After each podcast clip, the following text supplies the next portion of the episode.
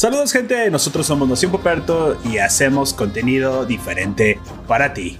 Te doy la bienvenida a un programa más de Crónicas de la Nación. En esta ocasión estaríamos hablando de una serie muy especial, una serie muy querida entre los fans. Me refiero al imperdible Avatar The Last Airbender. Sí, el que controla los elementos, no el pinche monstruo azul horrible que a nadie le gusta, pero que dices que sí para no quedar fuera de la plática. Sin embargo, a mí lo único que me gusta de esa película es cómo se ven los animales que están. Ya sé, es para levantar hate. A mí también me gustó, güey. Está bien chida, pero ya ves cómo es la gente de, de provocativa, provocadora.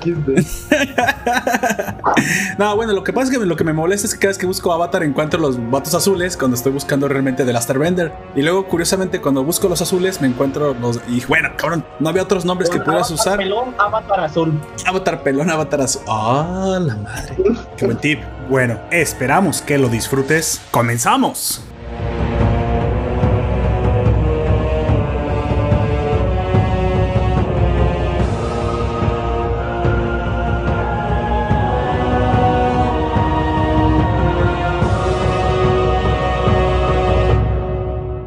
Pues bueno, en esta ocasión no estaremos hablando de la historia tradicional que todo el mundo conocemos que vimos en la serie animada, sino de uno de los más grandes secretos mejor guardados de toda la historia clásica, que es de qué está hecho el té de Airo.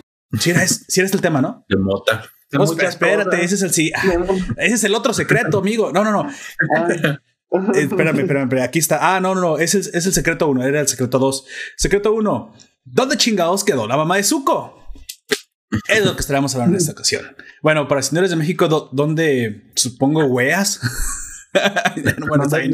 ¿Dónde Ah, sí. ¿Dónde, ¿Dónde repámpanos quedó la mamá de Zuko? Recorcholis. Recorcholis, así es, granujas.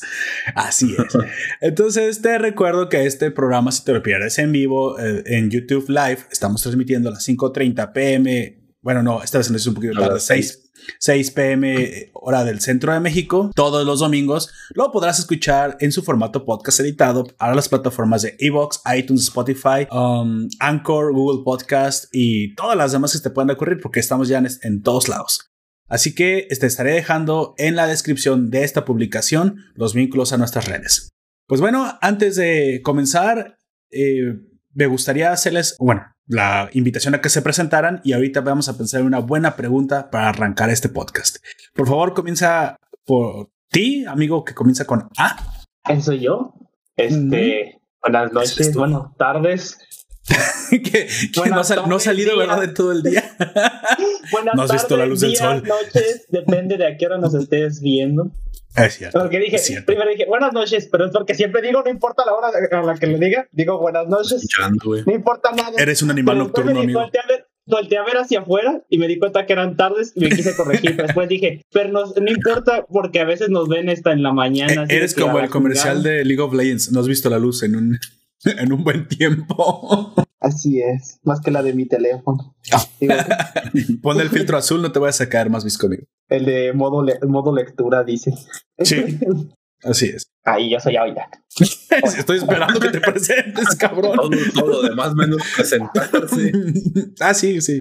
Tú también, por favor, amigo, que empiece con G, el punto G. Sí, la G del gato. Y en este caso, pues la G de Gunter, porque ese soy yo. Y Exactamente. Pues, de pingüino. Pues sí, de pingüino a, la mitad de su palabra. Esa palabra tan eh, extraña tiene unas diéresis ahí en medio de las pocas palabras en el español que la tienen. Muchas personas han olvidado, supongo, de qué son esas cosas, la, la diéresis. ¿Y cómo se llaman? yo, yo en serio la otra vez pregunté. Pregunté a una persona que no era ese nombre por respeto, le pregunté que si recordaba que cómo se llamaban esos puntos que iban arriba de la U y cuál era su función. La función me la supo decir bien, que era para que la U se pudiera pronunciar, pero no me supo decir el nombre de, de, ajá, no me supo decir el nombre de, las, de los signos de puntuación. ¿Qué le está pasando a la educación en México? También depende, porque este, de, bueno, no Sí, pues si estás bien educado no, güey, eso es de lo que depende. y este hablando de las diéresis. Nosotros estamos en el español para hacer que una palabra, eh, una letra que normalmente no tenga sonido, o una vocal, en este caso que siempre es la U, porque las otras siempre tienen sonido. Si solamente la U es la que tiene ese privilegio. La H es mudo, amigo. No, estoy hablando de vocales. Y a, y a la parte de la H no le pones las diéresis así. pues no sé, voy a ver. déjame intentarlo. A ver. no, no se pudo, güey, me mandó el demonio. Solamente se puede poner a las vocales. Bueno, pero en otros idiomas le cambia lo que es la pronunciación a la letra. Creo que solamente se le puede poner a la U, güey. O sea, es un privilegio exclusivo de la U. La U. no, no, se les puedes poner, pero no significa nada en el español. Ah, no está en español. No estamos diciendo que en español. Se les puede poner a todas las letras, pero ya que tenga otro significado, ya tiene otro significado. Por ejemplo, en League of Legends, Brown, no se dice así, se dice Brom. ¿Brom? Oh, sí, porque la A tiene los dos puntitos. Como café, pero con M. Brown. Algo así. Cafém. Ah, órale. Cafém. Cafém. Vas al Starbucks y me da un café, por favor. ¿Cómo te llamas? Brown. bueno, um, ¿qué estábamos hablando? Ah, sí, por favor. Eh, G Brown. Y también estará contigo tu servidor, Poperto en otro domingo más hablando de estas crónicas de animación que tanto nos gustan y específicamente en esta ocasión el material será un poco diferente a lo que estamos acostumbrados. Hablaremos específicamente del cómic de Avatar The Last Airbender titulado La búsqueda, con tres tomos de aproximadamente 70 páginas que nos cuenta la historia sobre al final de pues de, la serie animada, ¿verdad? Es, es, al final de la serie original cuando Zuko se acerca a la celda, supongo que spoiler, a la celda donde está encerrada su hermana, la loca Azula, y después de que el avatar venció al Señor del Fuego Osai, se nos revela mediante las palabras de Azula que la madre de Zuko sigue viva. Sin embargo, hace años que Zuko pues pensaba que su madre había muerto. Esta noticia le provoca un gran shock, entrando precisamente en un estado de ansiedad en el cual desea demanda, um, vamos, básicamente exige. Sin embargo, ya sabe que él no, lo puede hacer a la fuerza que Azula revele el paradero de su madre.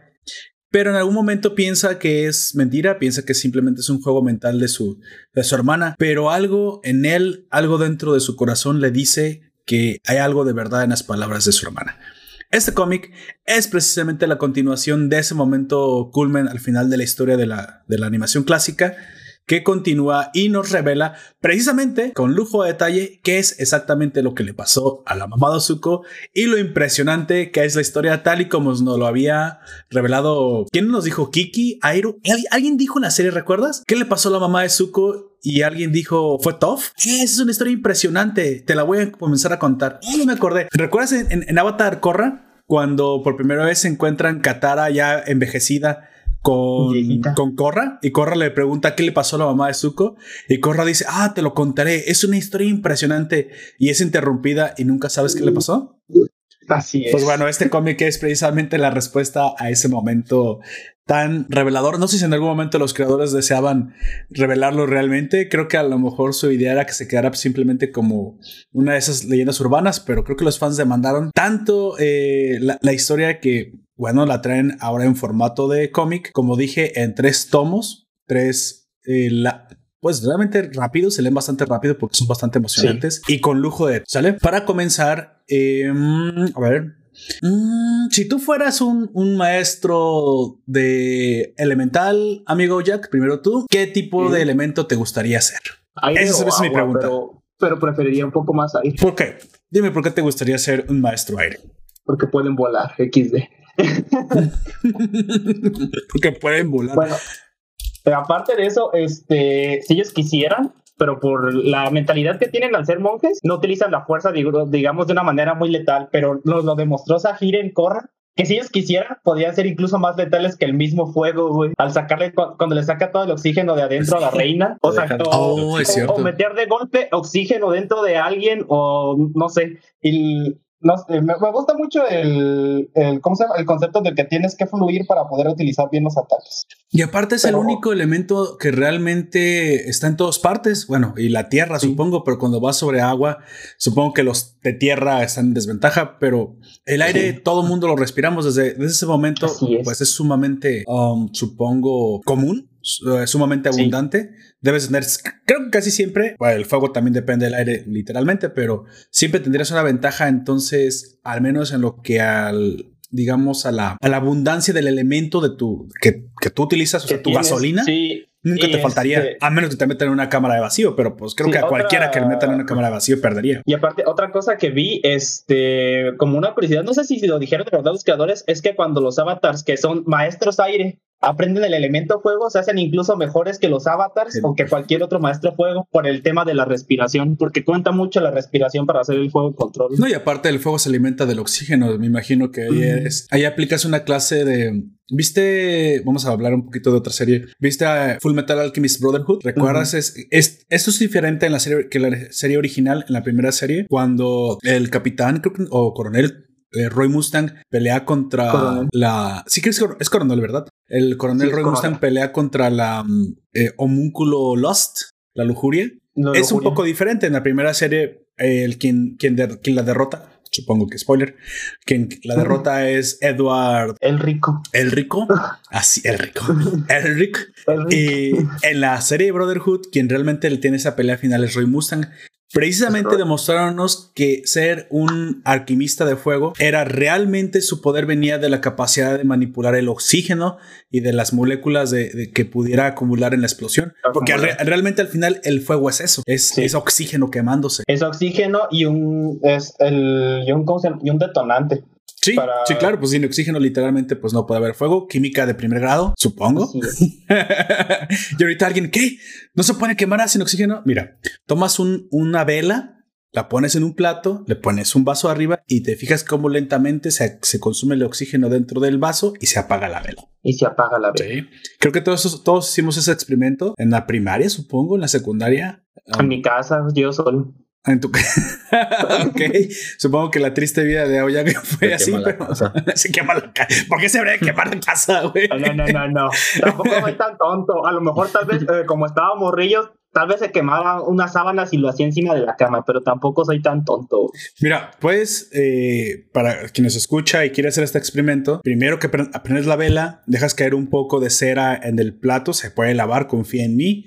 Nada, que es un plato de cartón ¿no? y prende su casa. Este, No. un plato de cerámica, si tienes, y ya pegas la vela ahí para que se quede paradita y le pones un vaso que no sea de plástico. ¿Te imaginas un vaso de plástico? Que Tampoco le pasa mucho. A lo mejor no Yo se creo quema. que sí. Se, se dobla. No, no se quema. Se dobla o algo Mira, así. se- el peligro viene en que, que se derrita un poco ese plástico y te caiga en la piel. Porque el plástico Ah, sí. quemado en la piel te arranca. pero una la vela piel. no tiene tan. No, no hace lo suficiente como para. No, no, no, yo hablo del plástico quemado de un vaso, güey. Es muy peligroso. Y aparte, no, no veo, no veo por qué tendrías que usar un vaso de plástico que se puede prender. Pues todos tenemos vasos de vidrio en nuestras casas, ¿sale? O si no, cómprate una vela, dos veladoras, te acabas un. Ay, sí. Güey, pues supongo, pero si es una voladora de vaso, tendrías que tener un vaso más grande para tapar ese vaso. ¿Qué onda? Bueno, sí, una- la idea. Ya, ya Una vela de cumpleaños es más fácil, pero bueno, este. Esa es la, la- la respuesta de nuestro amigo Aoyak. A él le gustaría ser maestro aire control. ¿Y tú, amigo Gunter, qué tipo de maestro te gustaría ser? ¿De, de matemáticas? Eh, de matemáticas, no. No, gracias. no, gracias. No. No tiene nada de malo, eh, Eh, gente, ser maestro de matemáticas. No. No, porque no quiero ser maestro de niños en general. No. Eh, pues no sé si maestro tierra o maestro. Iba a decir fuego por lo del aire que estaban diciendo ahorita. Ajá. Lo que más te Pero guste, es lo que más te llame. entre Tierra o, o aire, pero como la primera que piensas es la primera que quieres, pues Su- suele tierra. ser maestro tierra. ¿Por qué? Así es, porque podrías hacer construcciones rato, monumentales tú solo, prácticamente. Ah, la madre quiso jugar Minecraft en la vida real. Así, Así es. Bueno. aunque me caga el Minecraft en la vida. Bueno, y yo creo que a mí me gustaría ser también. No, que para qué me hago. Creo que iba a decir a todos maestro fuego. Me gusta, me gusta la capacidad del fuego que tiene la destrucción y aparte porque mi personaje favorito de Avatar es Zuko, precisamente. Ah, no, Entonces, ma. no tiene Una ninguna instantánea de, de sabor. No, bueno, el príncipe de la Tierra de Fuego, pero también puede aplicarse para esa, para esa connotación. y no, fíjate, y nos complementamos porque nuestro oyente Yesutok, que ya está en vivo chateando en el YouTube, nos pone que a él le encantaría, por lo que puso, supongo, ser maestro agua. ¿Sale? Él también responde a la pregunta. Bueno, Yesutok, Estaría Ya. bien, ¿no? A, mí, a mí son los que más me gustan, el elemento agua y el elemento aire, porque son los más, eh, ¿cómo se llama? Los más versátiles y que puedes conseguir casi en cualquier lado. Ya solamente nos falta corazón para poder llamar a Capitán Planeta y ya somos los planetarios. Así que. Ay, no. que niégamelo, nunca lo viste. no, no te lo niego, pero. Bueno, esperamos que nos acompañen a lo largo de esta charla y arrancamos. En esta primera parte no contendrás eh, estos spoilers. Supongo que hablaremos un poquito de la serie, de lo, de lo que trata a grandes rasgos y tres esas pequeñas, de esas, digo, sí, pues pequeño grupo de personas que hasta ahorita no hayan visto Avatar, porque supongo que la gran mayoría conoce la historia. Sin embargo, avisaremos cuando entremos directamente a los spoilers y al cómic en, en definitiva. Ah, por favor, háblame un poco, Jack, de qué se trata a grandes rasgos la historia de Avatar y el último maestro del aire de un morro pelón que contaba los cuatro elementos. Ok, continuamos con la parte con spoilers, entonces entramos directamente. a, mí me, a, mí me, pareció bastante completa la definición. mejor en una sola frase. una frase, güey. bueno, ¿nos quieres este, extender un poquito más esta, ah, esta historia, por favor? De un morro pelón que se llama que contaba este que controla el aire desde nacimiento. Y eso pues se nota por, por este su ropa y porque está. Tiene flechas, las flechas las consiguen cuando ya son maestros. Ajá, ajá. Que. Bueno, no sé si. Bueno, es que eso ya todo lo sabe, aunque no haya visto la serie que él es el avatar. Bueno, pero eso también nos puedes decir exactamente por qué es el avatar en este mundo ficticio. Sí, porque el avatar es un, eh, es un mundo en el que las personas son maestros pueden controlar los cuatro elementos, los cuales ya los mencionamos, que son el agua, el fuego, el aire y la tierra. Y el avatar tiene la capacidad de controlar los cuatro al mismo tiempo. Ok. y este, hay uno cada 100 años. O sea, bueno, si se muere, eh, bueno, no, es, hay una generación. El caso de nuestro amigo Pelonchas, no quiso ser el avatar. Así Y se quedó 100 años congelado. y se armó el desvergue porque no había avatar. Así ya. De hecho, quiero recordarles que esta es la historia en la que estamos haciendo un remake de un podcast realmente que fue el cuarto, no, el quinto episodio de la crónica de Avatar de Last Bender. De Avatar. Simplemente esa, en aquel entonces cuando estábamos comenzando en nuestros inicios, cuando nació un puperto, estaba grabando este, todavía con micrófonos de papel maché y sentados en piedras allá en la prehistoria. Así es, hicimos una muy, muy, muy deficiente para mi gusto. No lo vayan a escuchar, por favor. Aparte porque pienso reemplazarlo. Que lo escuchemos, dice. Que lo escuchemos, así es. De hecho, está, está, está mal grabado, no, no, me, no me gustó mucho. Era de los primeros podcasts, aunque realmente ese era porque era de los, de los que hicimos con llamada eh, y que la llamada tenía mucho problema porque incluso anteriormente habíamos hecho Claymore y Goblin Slayer que estaban, tenían muy buen audio, pero en eso hubo algunos problemas técnicos todavía.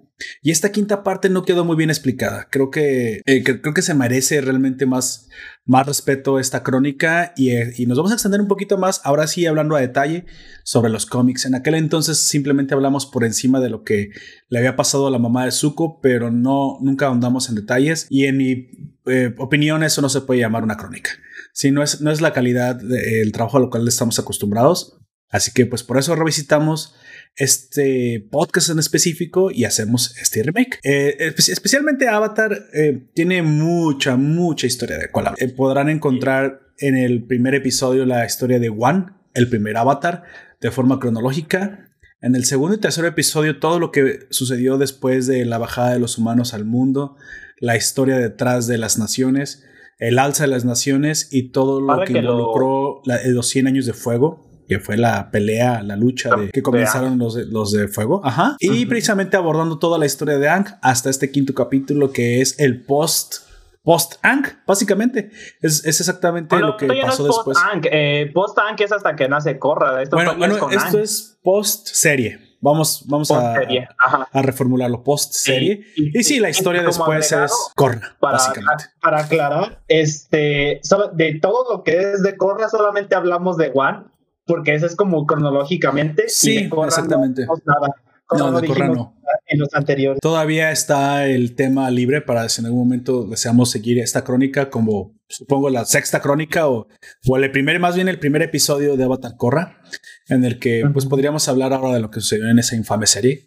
Creo que acumula más hate que gusto. Eh, últimamente he visto ¿Algo? Que se lleva que se eh, lleva no, eso tiene ah, tiene algunas este cómo se llama explicación porque no me acuerdo hace un tiempo hubo un grupo como de periodistas ajá, en varios lados empezaron a publicar cosas de Corra güey de que Corra era buena y cosas así y la gente es como de cómo chingados vas a decir eso ajá. si sabemos que es mala ah. Y, y hubo uno de que sí me acuerdo cómo se llama que se llama tomatazos así se llama la web que dijo que Corra era mejor que Ang y estaba yo no lo leí simplemente lo vi ahí eh, como pasando rápido como de y esto es caraverga qué y seguí. O sea ni siquiera me puse a leerlo pero de repente empecé a ver muchas como publicaciones qué curioso que lo digas. Esa fue la cara que les puso la madre de los rostros. Chale. Creo que no les hizo ningún favor. No. Bueno, yo creo que así es como polarizas a la gente, ¿no? Creo que voy a decir una, opinión que está justo en medio. Corra no es tan mala como la gente dice. De que los peores detractores dicen que es tan mala, es una supongo una continuación bastante interesante con muchos conceptos muy interesantes, muchos incluso mucho mejores que Avatar Ang. Creo que el ah, problema es Corra. No, creo que no es el mundo de Corra el problema. Creo que es Corra, el problema. Así es. ¿Por qué? Es, mal personaje. Básicamente está, está mal desarrollado ella, pero todo lo que está alrededor de ella no está tan mal desarrollado. O sea, de hecho, su mundo es mucho más interesante que el que está mucho, eh, está mucho mejor desarrollada la hija más pequeña de Tensi. Eh, sí, no, y aparte, es, esta, esta historia que se desarrolla en un mundo moderno, ya con armas, lo que supone para los espíritus y los, digamos, magos de los elementos, porque al fin y al cabo es magia eso de utilizarlos los elementos, cómo es que los humanos sin poderes eh, ecualizan el poder, que la tecnología lleva incluso eventualmente a no necesitar ya a, maestros de ningún tipo. Es una cuestión más política, más moral, más de problemas sociales. Es que es muy interesante ese planteamiento, pero creo que Corre especialmente está mal desarrollada. Sí. Creo que eso fue lo que le, causa el, el odio a Avatar Corra no es, no es total, creo que es solamente es el personaje, pero su mundo, en eso sí lo voy a, lo voy a a decir, me parece más interesante que incluso el mismo mundo de Bataranga. Más, este, más lleno de detalles y, creo que podías explotar historias más interesantes ahí. Amon, el primer enemigo, me parece un, me parece incluso hasta algo lógico. Cuando comienzas a tener esos desequilibrios de poder, surgen ese tipo de, guerrillas, ese tipo de, de, idealistas que dicen, bueno, pero pues entonces, ¿por qué tenemos que tener distancias contra los que tienen poder y los que no tenemos poder? Una, una vez que ya no hay tribus, una vez que las peleas entre países han dejado suceder. De repente comienzan a suceder peleas internas, ahora por estratos. ¿Te suena la vida real? Sociales. Sí, pues, es la vida real, amigo. Ya no, ya no nos peleamos entre nosotros, pero parece que estamos tan acostumbrados y somos tan amantes de, de lo bélico los humanos que ahora nos, ahora nos tenemos que pelear porque hay que buscar una, una excusa. Ay, eh, soy, infeliz. Soy infeliz y no tengo nada que hacer. Debo buscar una excusa para poder tener un sentido en la vida. Ah, tú eres hombre y yo soy mujer, entonces vamos a pelearnos. O sea, así de ridículas luego son las excusas para poderse pelear. E incluso Ahora vi una noticia de las que dijimos ayer en el noticiero con Don Comics, eh, que fue una noticia menor, pero simplemente hubo gente en Twitter que se estuvo quejando de que Avatar Corra tenía un mal desarrollo de Toff porque se había vuelto policía. Ya sabes, en el marco de que Floyd, el negro, fue pisado hasta morir por un policía. Eso escuché muy mal, espérame. Creo que accidentalmente la brutalidad policíaca lo mató. Eso no escuchó mejor. Bueno, igual ya sabes lo que pasó con George Floyd. Entonces, se murió. Ahora odian a los policías, güey. Y cualquier policía, incluso animado, está mal. que les dijo, hizo un comentario en Twitter acerca de eso y le dicen que, que, decía más o menos así para no, no lo digo textualmente porque no lo recuerdo así textual, pero decía esto más o menos. Él era un alto cargo dentro de Riot Games y decía que estaban todos muy enojados porque por la muerte de esta persona. Sí. Eh, y no estaban considerando las cosas que había hecho anteriormente como, o sea que todo lo que pasó, ya él ya tenía cargos delictivos anteriores por los cuales no sé si haya estado en prisión o no, o qué, pero bueno, comentaba entre ellos eh, estar en, por abuso de drogas, de cocaína, por asalto a mano armada a una mujer embarazada, por tráfico de drogas y no sé qué más cosas así. Y que, nadie, que todos los demás estaban ignorando todo eso. Pues claro, lo que pasa es que tienen... Y lo despidieron.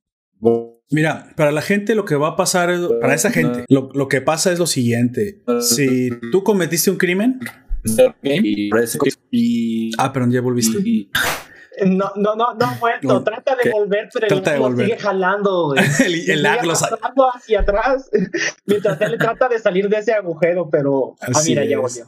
Ya volviste. Ahora sí que.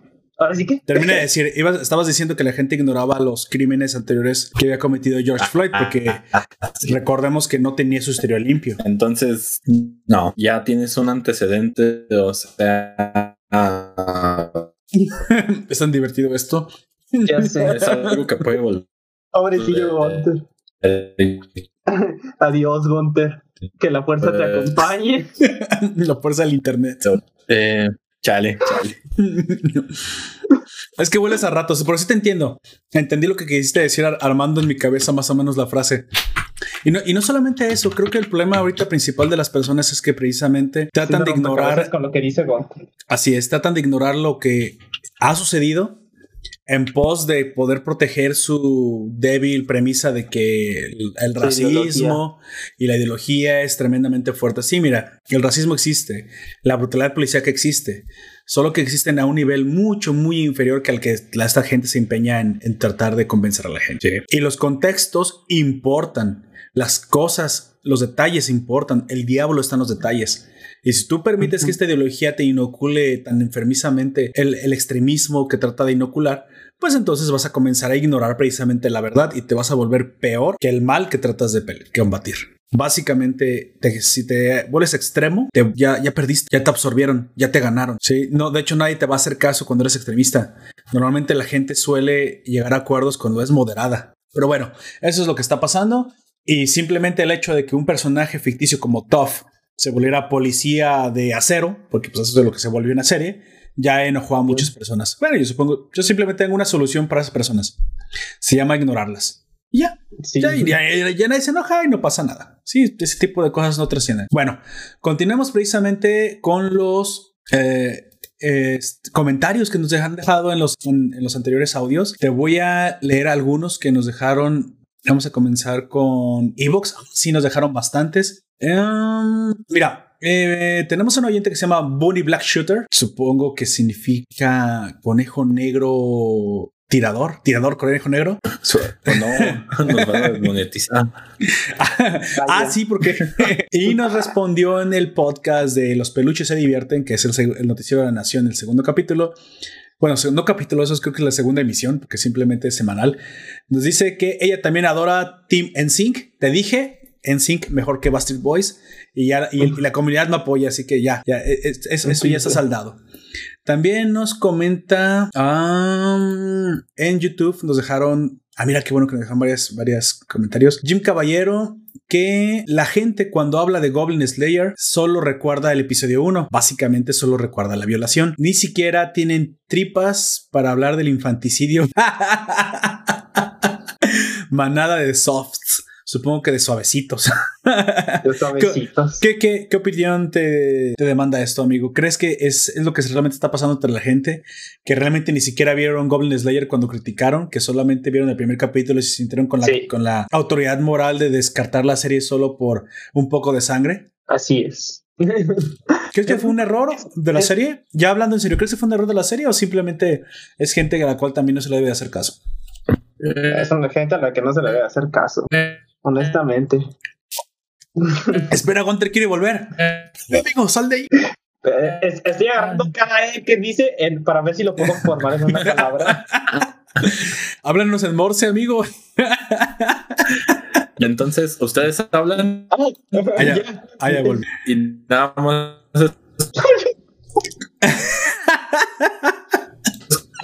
es tan divertido. Oye, ¿y si le pongo un poco de música electro atrás? ¿A Gunter? Sí, en el poco va a ser... My telephone, my telephone. Si no va así la canción de Lady Gaga. don't call me, don't call me. I just wanna hear anymore. Sale Lady Gaga con, eh, con cita policíaca en vez de rojo. A la madre, eso, estará, está muy bien. Gracias, Lady Gaga. Aunque estuvieras más, más brosa, sería todavía mejor. y bueno, hay muchos más comentarios. Sin embargo, muchos son eh, como respuestas a, a ciertas preguntas, un poco fuera de contexto ya para la época. Así que, pues bueno,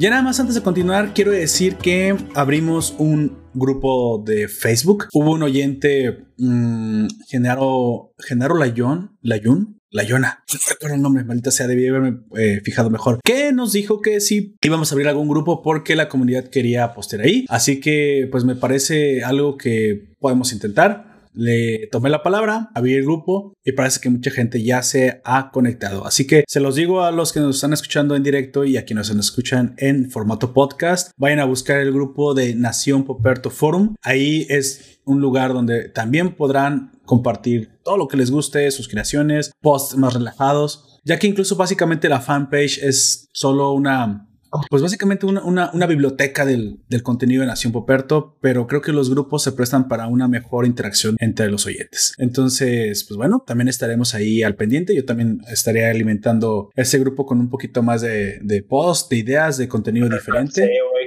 de salseo y me, y fíjate, me da gusto que los oyentes quieran involucrarse. Dije, adelante, ¿por qué no? Me, me gusta la idea. ¿Sale? Algo más antes de comentar acerca de esto, amigo, porque arrancamos con la crónica y con los spoilers. Ah, bueno, simplemente hay que decir que Avatar eh, básicamente es el, es el punto, es el vínculo entre los espíritus y el mundo ah, terrenal, los poderes los poderes de habilidades o poderes de, bueno, habilidades que puede adquirir cualquier persona con suficiente iluminación, se podría decir. No solamente los avatars, porque como vimos más, también la hija de Tenzin, que es nieta de Ankh, puede hacerlo. Pero es este, porque es también una monje, ¿no? Del templo de, aire control, entonces es como que más fácil para ella. En teoría, eh, en teoría cualquiera con la suficiente espiritualidad puede hacerlo puede comunicarse. Lo, cual es precisamente lo que lo hace tan especial. Al ser el avatar no solamente es quien Porque ellos ya nacen con eso de forma natal. Otros, como en este caso ella, tienen que entrenar para poder sacarle fruto a sus habilidades. Exactamente, exactamente. Bueno,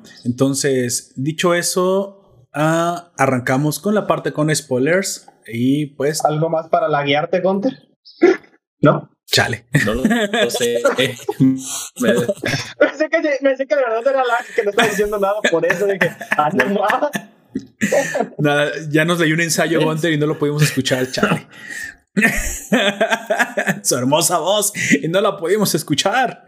Ya cantó dos veces eh, el himno de la alegría, ¿ves? Pero el lag no lo permitió. Bueno, entonces eh, todo esto arranca precisamente ah. al final. ¿Qué pasó? ¿Sí? ¿No? ¿Conter? No sé, es tan, misterioso todo esto. Chale. Bueno, eh, ¿crees que los, los creadores deseaban realmente continuar esa historia aquí con un cómic? O, o, se hubiera visto mucho mejor que lo hubieran agregado a Avatar Korra? Como, mm, como una parte animada. Porque quedaría como muy fuera de lugar en Korra, güey. Porque Zuko ya no es un personaje tan relevante ni. Azula creo que está muerta para ese entonces ya. Sinceramente no, sé qué le pasó a Zula ya después. ya después de lo que pasa no, dicen nada.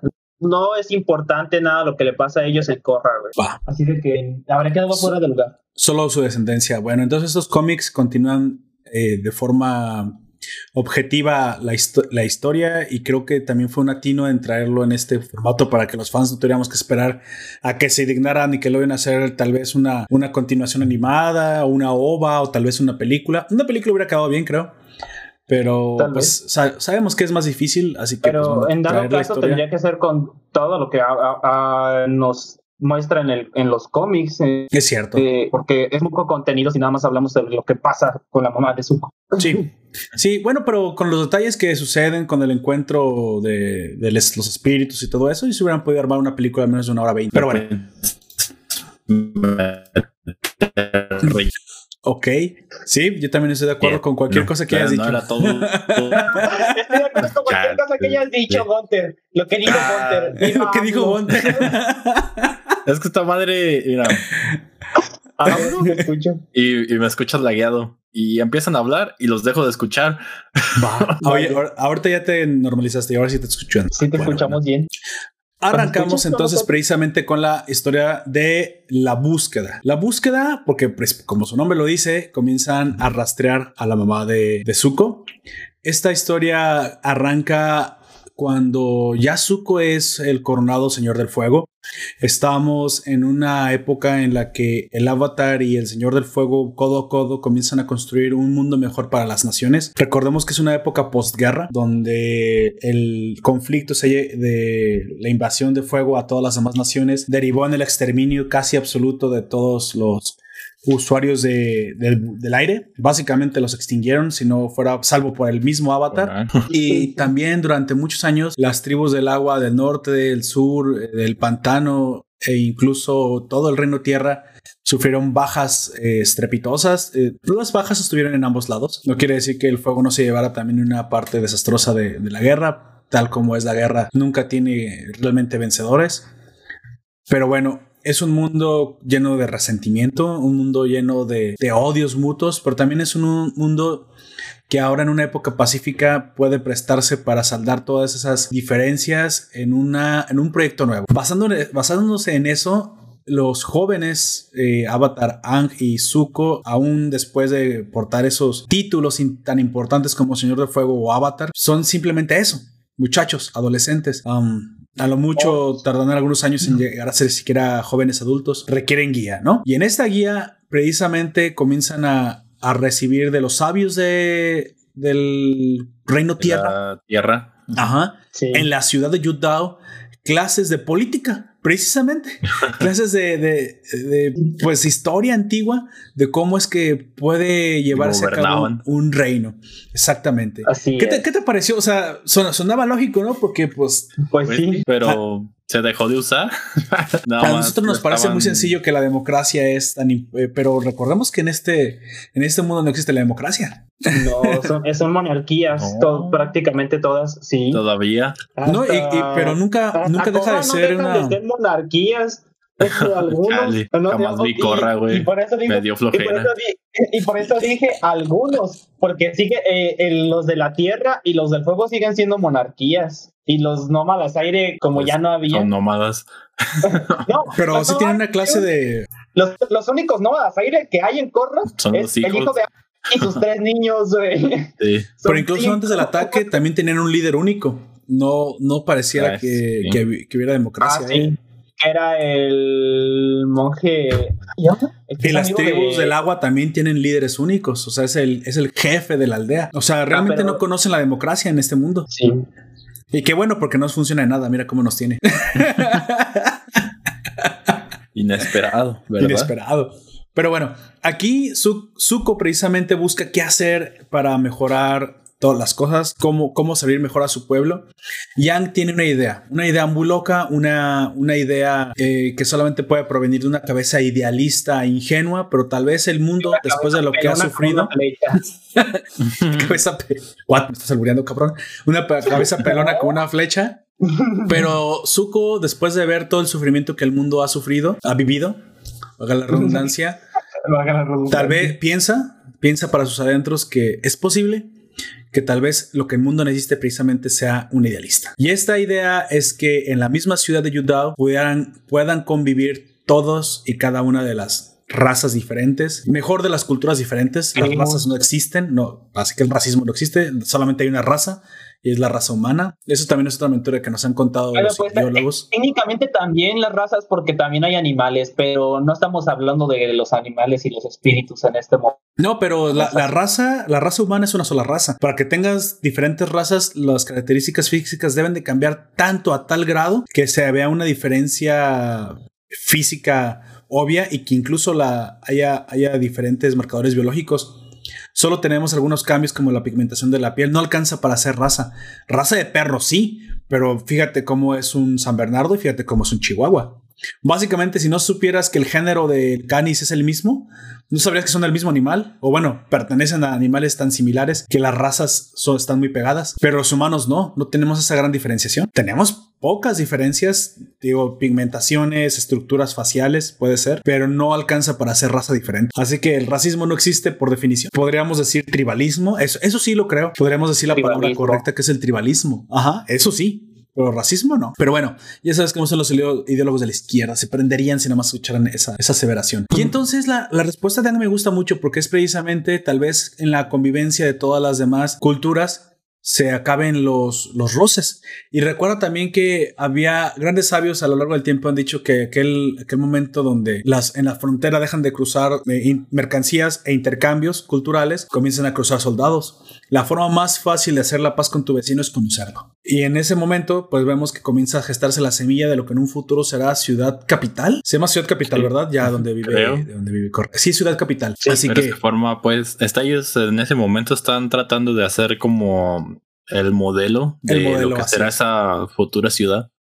Exactamente. Yo creo que ni siquiera pensaron en gobernación porque no recuerdo que tuviera alcalde. Tiene un consejo, ¿no? De, múltiples razas. Sí, me acordé. Pues tiene, tiene un consejo formado por muchos viejos sabios de todas las, las demás tribus. no tiene un presidente. Airo, es, están los de Loto, los de la Orden del Loto Blanco, que son Airo Jong el maestro de Soka, del el espadachín, que ahorita no recuerdo cómo se llama, y el de la tribu del norte de Agua, el, el maestro que les enseña. De hecho, que lo pienso, tiene un parlamento. Sí. ¿Será que el parlamento es la, la forma correcta? Pues no sé, pero bueno, ahí, ahí, lo ves, es curioso que, se, que han llegado a la solución de formar un parlamento en un mundo donde precisamente no, no han dejado, dejado de existir las monarquías autocráticas. Bueno, podemos aprender algo de historia de, de, ahí. Y en, y en, esa ciudad precisamente el, Avatar y Zuko comienzan a estudiar cómo, cómo poder llevar este plan a cabo. Sin embargo, también este cómic nos muestra momentos del pasado. Eh, durante todo el tiempo las viñetas saltan presente, pasado, presente, flashbacks. pasado. Flashbacks. Sí. En los que nos muestran precisamente eh, directo a lo que van, directo a la carrita, directo a la historia. ¿Qué pasó en el pasado? Eh, bueno, ¿qué pasó en el pasado de la serie? pero no tan distante pasado que fue precisamente en la juventud de la mamá de, de Zuko. Cuando ella era una tímida, bueno, no, sé si tímida, ¿verdad? Una eh, actriz de teatro junto a su novio Ikem en la compañía local de la ciudad, ciudad pueblo, supongo, porque pues no parecía muy grande, de Gira, en la Nación del Fuego. Parece que la joven pareja vive sus años felices, sus días felices, eh, actores, eh, supongo, comprometidos con, con, la actuación. Vemos también en algún momento en este pasado que Ikem e, e Ursa que es la, el nombre de la mamá de Zuko, están muy, muy enamorados. En algún momento Iken pide la mano de Ursa y parece que todo va bien tiempo. O sea, es una, una feliz joven pareja con un futuro prometedor. que no algo, un día. Algo modesto. Bueno, pero quiero pensar que no es que durara un día nada más, sino que los saltos nos hacen ver que eso sucede en un día, pero digo. Muy, muy rápido. Puede que ya hayan llevado un año de novios, dos años. no creo que ese, mismo día.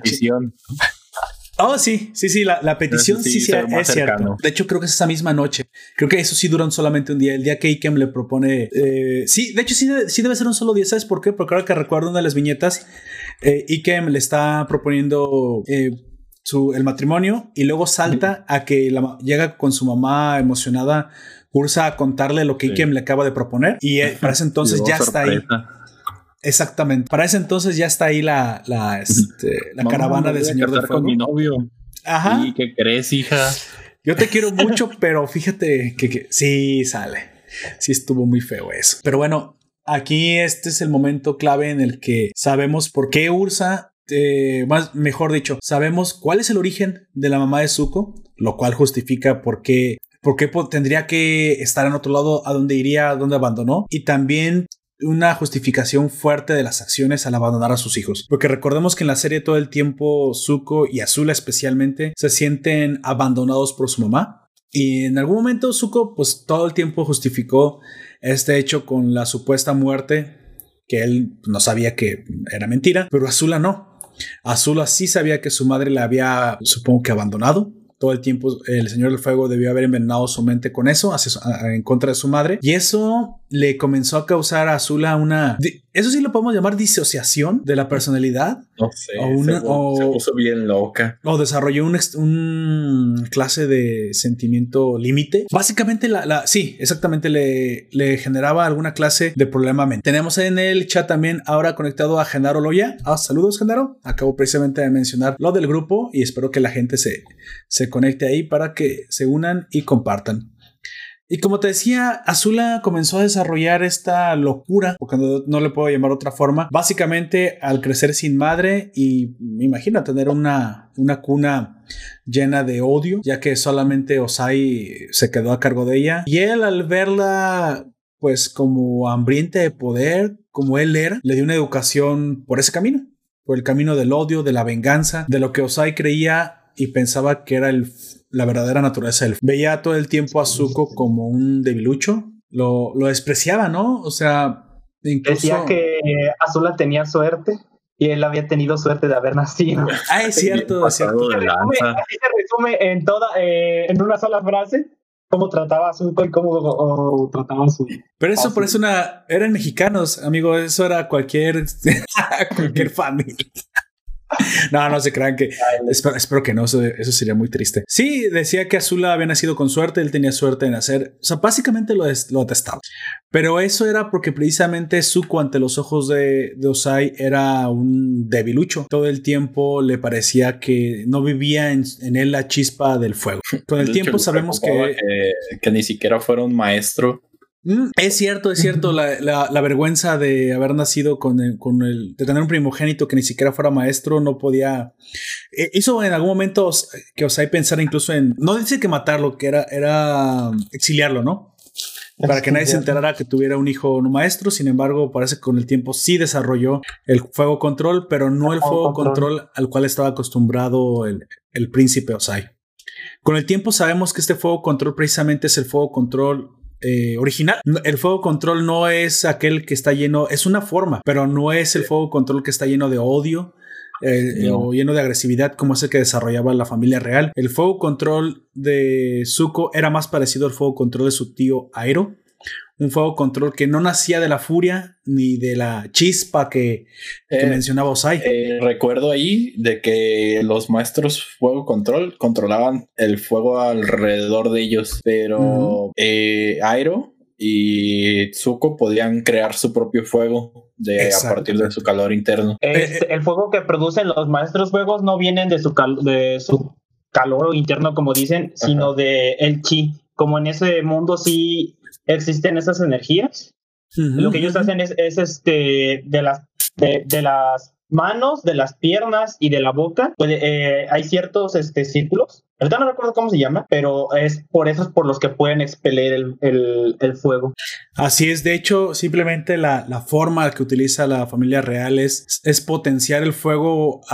básicamente, el fuego tiene dos, dos caras. Dos vertientes. Ajá, dos vertientes el calor destructivo, abrasivo que conocemos del fuego en un incendio, en cualquier eh, clase de tragedia. Que se basa en, la ira y el enojo, y el otro que, es. más antiguo y que se supone que es el original.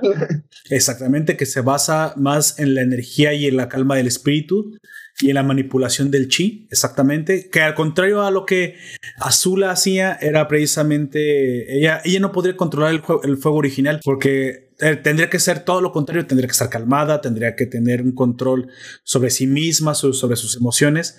Y no, básicamente era el otro fuego. Claro, parecía a todas luces más poderoso que el original, ya que era más destructivo y más caliente, de ahí sus llamas azules. Sin embargo, así, como las, las artes marciales, la fuerza bruta no lo es todo y muchas veces, ah, bueno, en este cómic se nos demostró que las artes marciales del fuego control original son suficientemente fuertes y poderosas para acabar con el fuego más, más caliente y las llamas azules de, de Azula básicamente redirige su, su fuerza hacia el mismo. Sí, les voy a conceder que no es más poderoso, no es más poderoso que, los, que las llamas azules. Hay muchas teorías de que Airo y el mismo Osai podían utilizar el, el fuego control de color azul pero que ellos no lo utilizaban porque eh, tienes que, aparte que tienes que ser, este, mantenerte en, en constante, en este caso, de enojo, Y puede ser un arma de doble filo porque puedes terminar quemándote a ti mismo. Es cierto, es cierto. vemos, vemos que Azula... Los, los chakras, eso, los chakras, que son lo que no puede, lo que no puede haber dicho, los chakras se te pueden quemar desde dentro. Vemos que Azula era muy poderosa, sin embargo, también era presa de su propio enojo, de su propia furia, y por muy, muy poderosa combatiente que fuera, eh, terminó perdiendo ante el control eh, exacerbado que requiere el fuego control original. Fuego control que desarrolla Zuko, y pues que vimos que en algún momento lo, lo vuelve el, maestro fuego pues yo creo que para este momento más poderoso de su tiempo, ya que la misma Azula no lo yo puede sí dudo, eh, yo dudo un poco eso, porque Azula seguía siendo mucho mejor que el único, el único problema con ella es ese que no sabía controlarlo de la otra manera. Si Pero es que ese, es el punto. Tendrías que usar el otro. el camino, por eso, si en algún momento ella hubiese encontrado el camino, habría sido incluso mucho más poderosa. Porque eh, ten en cuenta el tiempo que él tomó para poder aprenderlo y el tiempo que tomó ella. Y el hecho de que ella, sin que tuviese riesgos para ella misma, siempre estar en constante con el fuego azul, Siempre ella, siempre lo ha tenido. Y Zuko nunca lo utilizó. Ah, puede que sea porque no quería, o simplemente porque no se quería arriesgar a que no lo pudiese controlar. Pero velo de esta forma, o sea, para mí las llamas azules, aunque eran poderosas, carecían precisamente de control. ¿Qué, qué es todo esto? ¿En qué, se, ¿En qué se basan las artes marciales que manipulan las, los chakras? En control. Azula no era una, una fuego control. O sea, yo sé que suena como ilógico, pero no parecía, no parecía una maestra en, el fuego control. Este, bueno, vamos a hacer una corrección. Zuko es el más hábil, pero Azula es más poderosa. Ah, sí, eso sí dije. Pero el problema de ser más poderosa es que si te encuentras una persona que puede redirigir el rayo hacia ti, que es tu mejor arma, pues básicamente en algún momento la deja desarmada. Así es. Y ese es el que todo el mundo dice que es el Agnikai, el último Agnikai oficial entre eh, Azula y Zuko, y pues Vemos que Zuko se pone su coronita y dice, pues eventualmente sí es mi destino ser el maestro del fuego.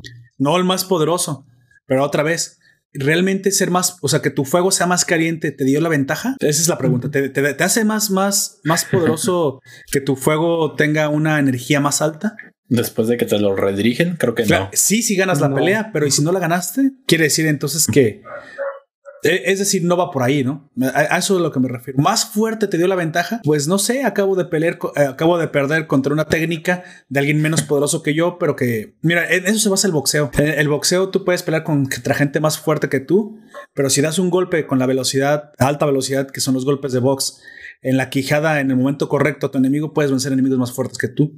Donde la técnica se cruza con la fuerza suficiente para vencerla, para vencer la fuerza bruta. Y eso es lo que yo pienso. Creo que Azula era muy, muy poderosa, pero ese camino era un camino sin salida. Iba a llegar un momento en que sus llamas fueran más calientes que ninguna otra. Claro, si peleas contra un témpano de hielo, pues, pues le vas a ganar. Pero si alguien te puede redirigir tu fuego, ¿de qué sirve entonces que sea eh, tan caliente? Pues ahí lo dejo, pues esa, es la, eterna pelea entre técnica y fuerza y es una, y es una pelea más, más antigua que incluso que, de, más antigua que las mismas artes marciales. Bueno, continuamos. Precisamente Aquí, para la suerte de Iken, llega el Señor del Fuego al pueblo donde vive Ursa. Todo el tiempo había estado rastreando a los descendientes del avatar Roku, ya que los sabios de fuego le habían comentado al entonces señor del fuego Azulón, abuelo de Zuko y padre de Osai y, y, eh, e, e, y Airo, precisamente. Airo más ¿no? no, no, es I Airo porque tú lo pronuncias con A. Entonces, la, el uso de. Con I. No importa, el, fonema es A. Lo deberías de pronunciar con E, ¿no? Ajá. El, el, e, no. aunque se. I Airo. No. No, es y airo porque no se importa porque el español, el español no se, no se maneja su pronunciación por la escritura, se pronuncia por el fonema. Airo no se escribe con i, güey. Si tú lo quieres españolizar, se escribe sí con se escribe. Sí se no, pero en el español no. Ese es el inglés. Si quieres lo españolizo y le pongo airo con a. Entonces digamos iro. Yo me llamo eh, yo, yo me llamo Isaac aquí y me llamo Isaac allá. Mira. Que se pronuncie Isaac allá, no quitas el que se escriba Isaac. Sí, pero exactamente, pero tengo que decir entonces y Isaac. Si voy a usar tu pronunciación en inglés, claro que sí, claro que sí, puedes ir a buscarlo. No, amigo, en, español no. Entonces tengo que decir Isaac forzosamente, no puedo pronunciar entonces Airo. Tendría que ser Iro, Iro, Iro. Entonces ahí sí, digo, He escuchado que muchas veces que, es un nombre que empieza con I cuando lo españolizan dicen E y, luego el nombre que aunque se, esté dicho como si fuese en inglés. Entonces está mal hecho, amigo. Puedes ir a hablar con cualquier maestro español, te aseguro que te van a decir que las conjunciones son por el fonema, eh, no, por, no, no, por la escritura. Son por la escritura. Sí, pero cuando tú escribes, cuando tú pronuncias como escribes. Si pronuncias como escribes, entonces estoy, estoy forzado a decir Iro si quieres que ponga E. No. Sí. porque eso sería para el nombre. Entonces. Pero entonces, en español no es Airo. Eh, no, en español no es Airo. Ah, exactamente, es lo que acabo de decir. O sea, no, no, no te dije que no. Sería Iro, como o hay Iro sin acento. Mira, yo, yo te doy la eh, razón. Si tengo que, tengo que poner la, la E y la I e. por la escritura, sí. entonces la pronunciación tiene que ser como la escritura. No. Si yo digo, sí, porque si digo y Airo, no, me veo forzado a escribir Airo con A. No. Claro que sí. No. No, Airo, Airo, ¿cómo se escribe, güey? No, importa cómo te llames. No es cierto, se escribe con A. Como está escrito en el. No, güey. Porque acabo de. Fonemas. Ah, claro que sí. El español es forzosamente la escritura del fonema. No, no, no. No importa cómo te llames. Como está escrito en tu registro, lo tienes que escribir en todos lados. No importa cómo se pronuncie. Ok.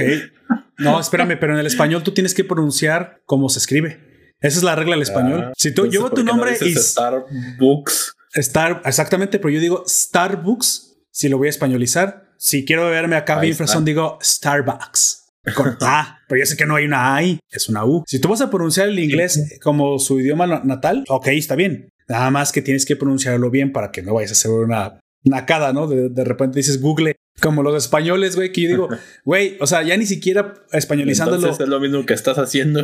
No, no, no, no es lo mismo que estoy haciendo.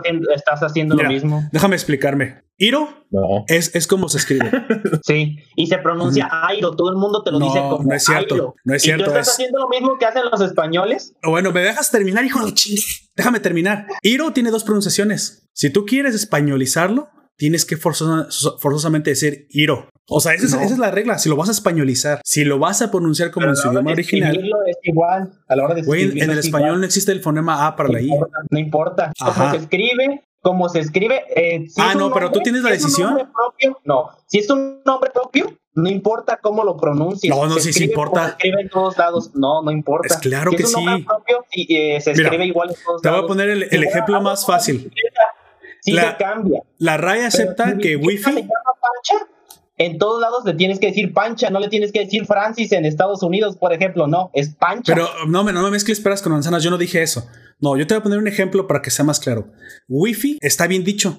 aunque esos, no, son, esos no son nombres propios. Güey, déjame terminar. Wi-Fi es, es, que, aplica para los nombres propios y eso te lo puedo apostar, güey. No.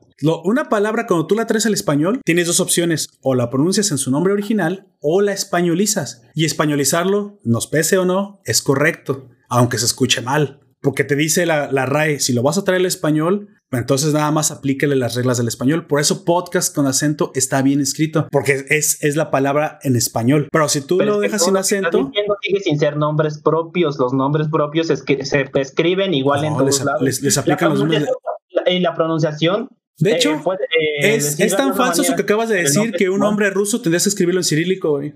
Y no lo puedes escribir en cirílico. Porque el español no tiene cirílico, tiene abecedario. Te lo dejo tarea, revísalo. Bueno, como estaba diciendo, Airo y Ursa, ya me la. Ursa, digo, Airo, sí, Airo e Ursa. No, pues son... Iro, no, di Iro. Tienes que decir Iro porque tú estás diciendo eso, tú Iro. Claro, si pongo la E, pero yo no voy a decir E, voy a decir I y Airo. Porque no puedo decir I, Iro o E, no, Airo. No decir e, Iro. No, no, estás diciendo que lo estás españolizando. No, yo no lo españolicé, yo dije I, Airo. Eso fue lo primero que dije I, Airo, güey. Tú me quisiste corregir, corregir diciendo e, Airo. y eso, no, eso, eso está difícil de pronunciar, amigo. La palabra que la boca la tienes que torcer, güey. E, Airo. Y, eh, tengo e, parálisis vocal. No, significa que no se diga así.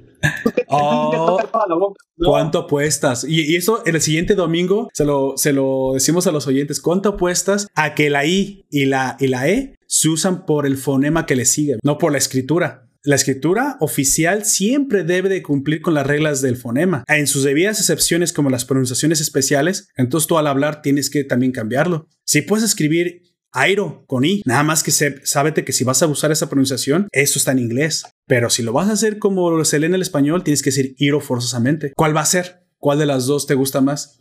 La red, la red lo acepta. Te lo digo porque yo hace años, no hace años, hace meses, vi una discusión en la, en la, en la, cuenta oficial de Twitter de la RAE, donde le preguntaban, oye RAE, ¿está bien dicho Wi-Fi o Wi-Fi? Y la RAE decía, se puede decir de las dos, cualquier palabra foránea, y no dice nada más en inglés. No, no dice nada más del inglés, dice cualquier palabra foránea que tú traigas al español, tienes que aplicar las reglas si la españolizas y tiene que escribirse como, como se pronuncia. Entonces, wifi tendría que ser con G, diéresis I, F e I. Y eso está bien, güey. Está bien escribir wifi con diéresis e, G e I, pero pues se va a ver bien raro. Entonces la gran mayoría de nosotros no escribe así wifi. Escribe con W y F e I y entonces la RAE dice, bueno, entonces nada más pronúncialo en su idioma original. Wi-Fi, Wi-Fi, de hecho, Wi-Fi. Y eso aplica con cualquier palabra del ruso, del, del chino, del japonés, del suizo. Lo puedes buscar. De hecho, ahorita, tienes un, buscador, si quieres, lo que sigo hablando. Para que veas que no, no, te estoy cuenteando con las reglas de la RAE. Ambas se pueden. La que más te guste es la que puedes usar. Nada más mantén las reglas siempre, siempre correctas. Las conjunciones dependen de la siguiente letra. Si empieza con A, es la conjunción es I. Si, si empieza con E, la conjunción es I. Pero si comienza con I, la conjunción es E. ¿Estamos de acuerdo? o sea, las conjunciones estamos de acuerdo. O sea, esas son las reglas de las conjunciones. Sí. Estábamos, nuestro debate Dice esta madre que es válido el uso de E si se pronuncia hiato. Hiato. ajá. Pero un hiato es una A y una I. Tongo, E, hiato. Ajá, es una I y una Dice que esas dos son válidas. Y Airo, entonces está bien que diga y Airo. Eh, si la palabra que sigue la conjunción no es española y comienza por el sonido vocálico y que no sigue vigente la regla porque aunque tratarse de una voz extranjera el sonido i inicial no se escribe como i o como hi. Eh, escriba su teléfono email la pronunciación de la i en inglés. Eh, la conjugación copulativa mantiene la forma y si la voz que le sigue no empieza con el sonido I, aunque gráficamente se escriba con I, eh, esta fecha se produjo en el encuentro de Franco y Hitler. Eh, eh, alemán y Hitler. ya Mierda, ya se fue, güey. Estaba tan interesante eso. Chale.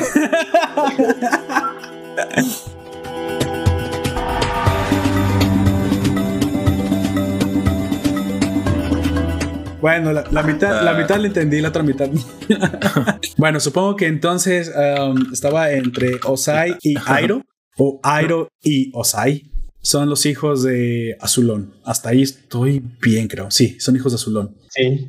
Entonces, aquí lo que sucede es que Azulón, precisamente tan, digamos, avaro, avaro como era, decide pedirle en un momento de tragedia a su padre, digo, Osai, a su padre Azulón, que le ceda el derecho de nacimiento de Airo a, recibir la corona. Ya que recordemos que Airo es el hijo primogénito. Y era el primogénito. Pero Azulón se molesta. ¿Recuerdas, amigo, qué es lo que le, le, responde molesto el abuelo a su hijo Osai? Es un momento muy triste en el anime. Este, lo que le eh, es que él, impulsado por Azula, este, le pide eso a Azulón porque Azul es la que le dice, la, que le mete esa idea a, Osai.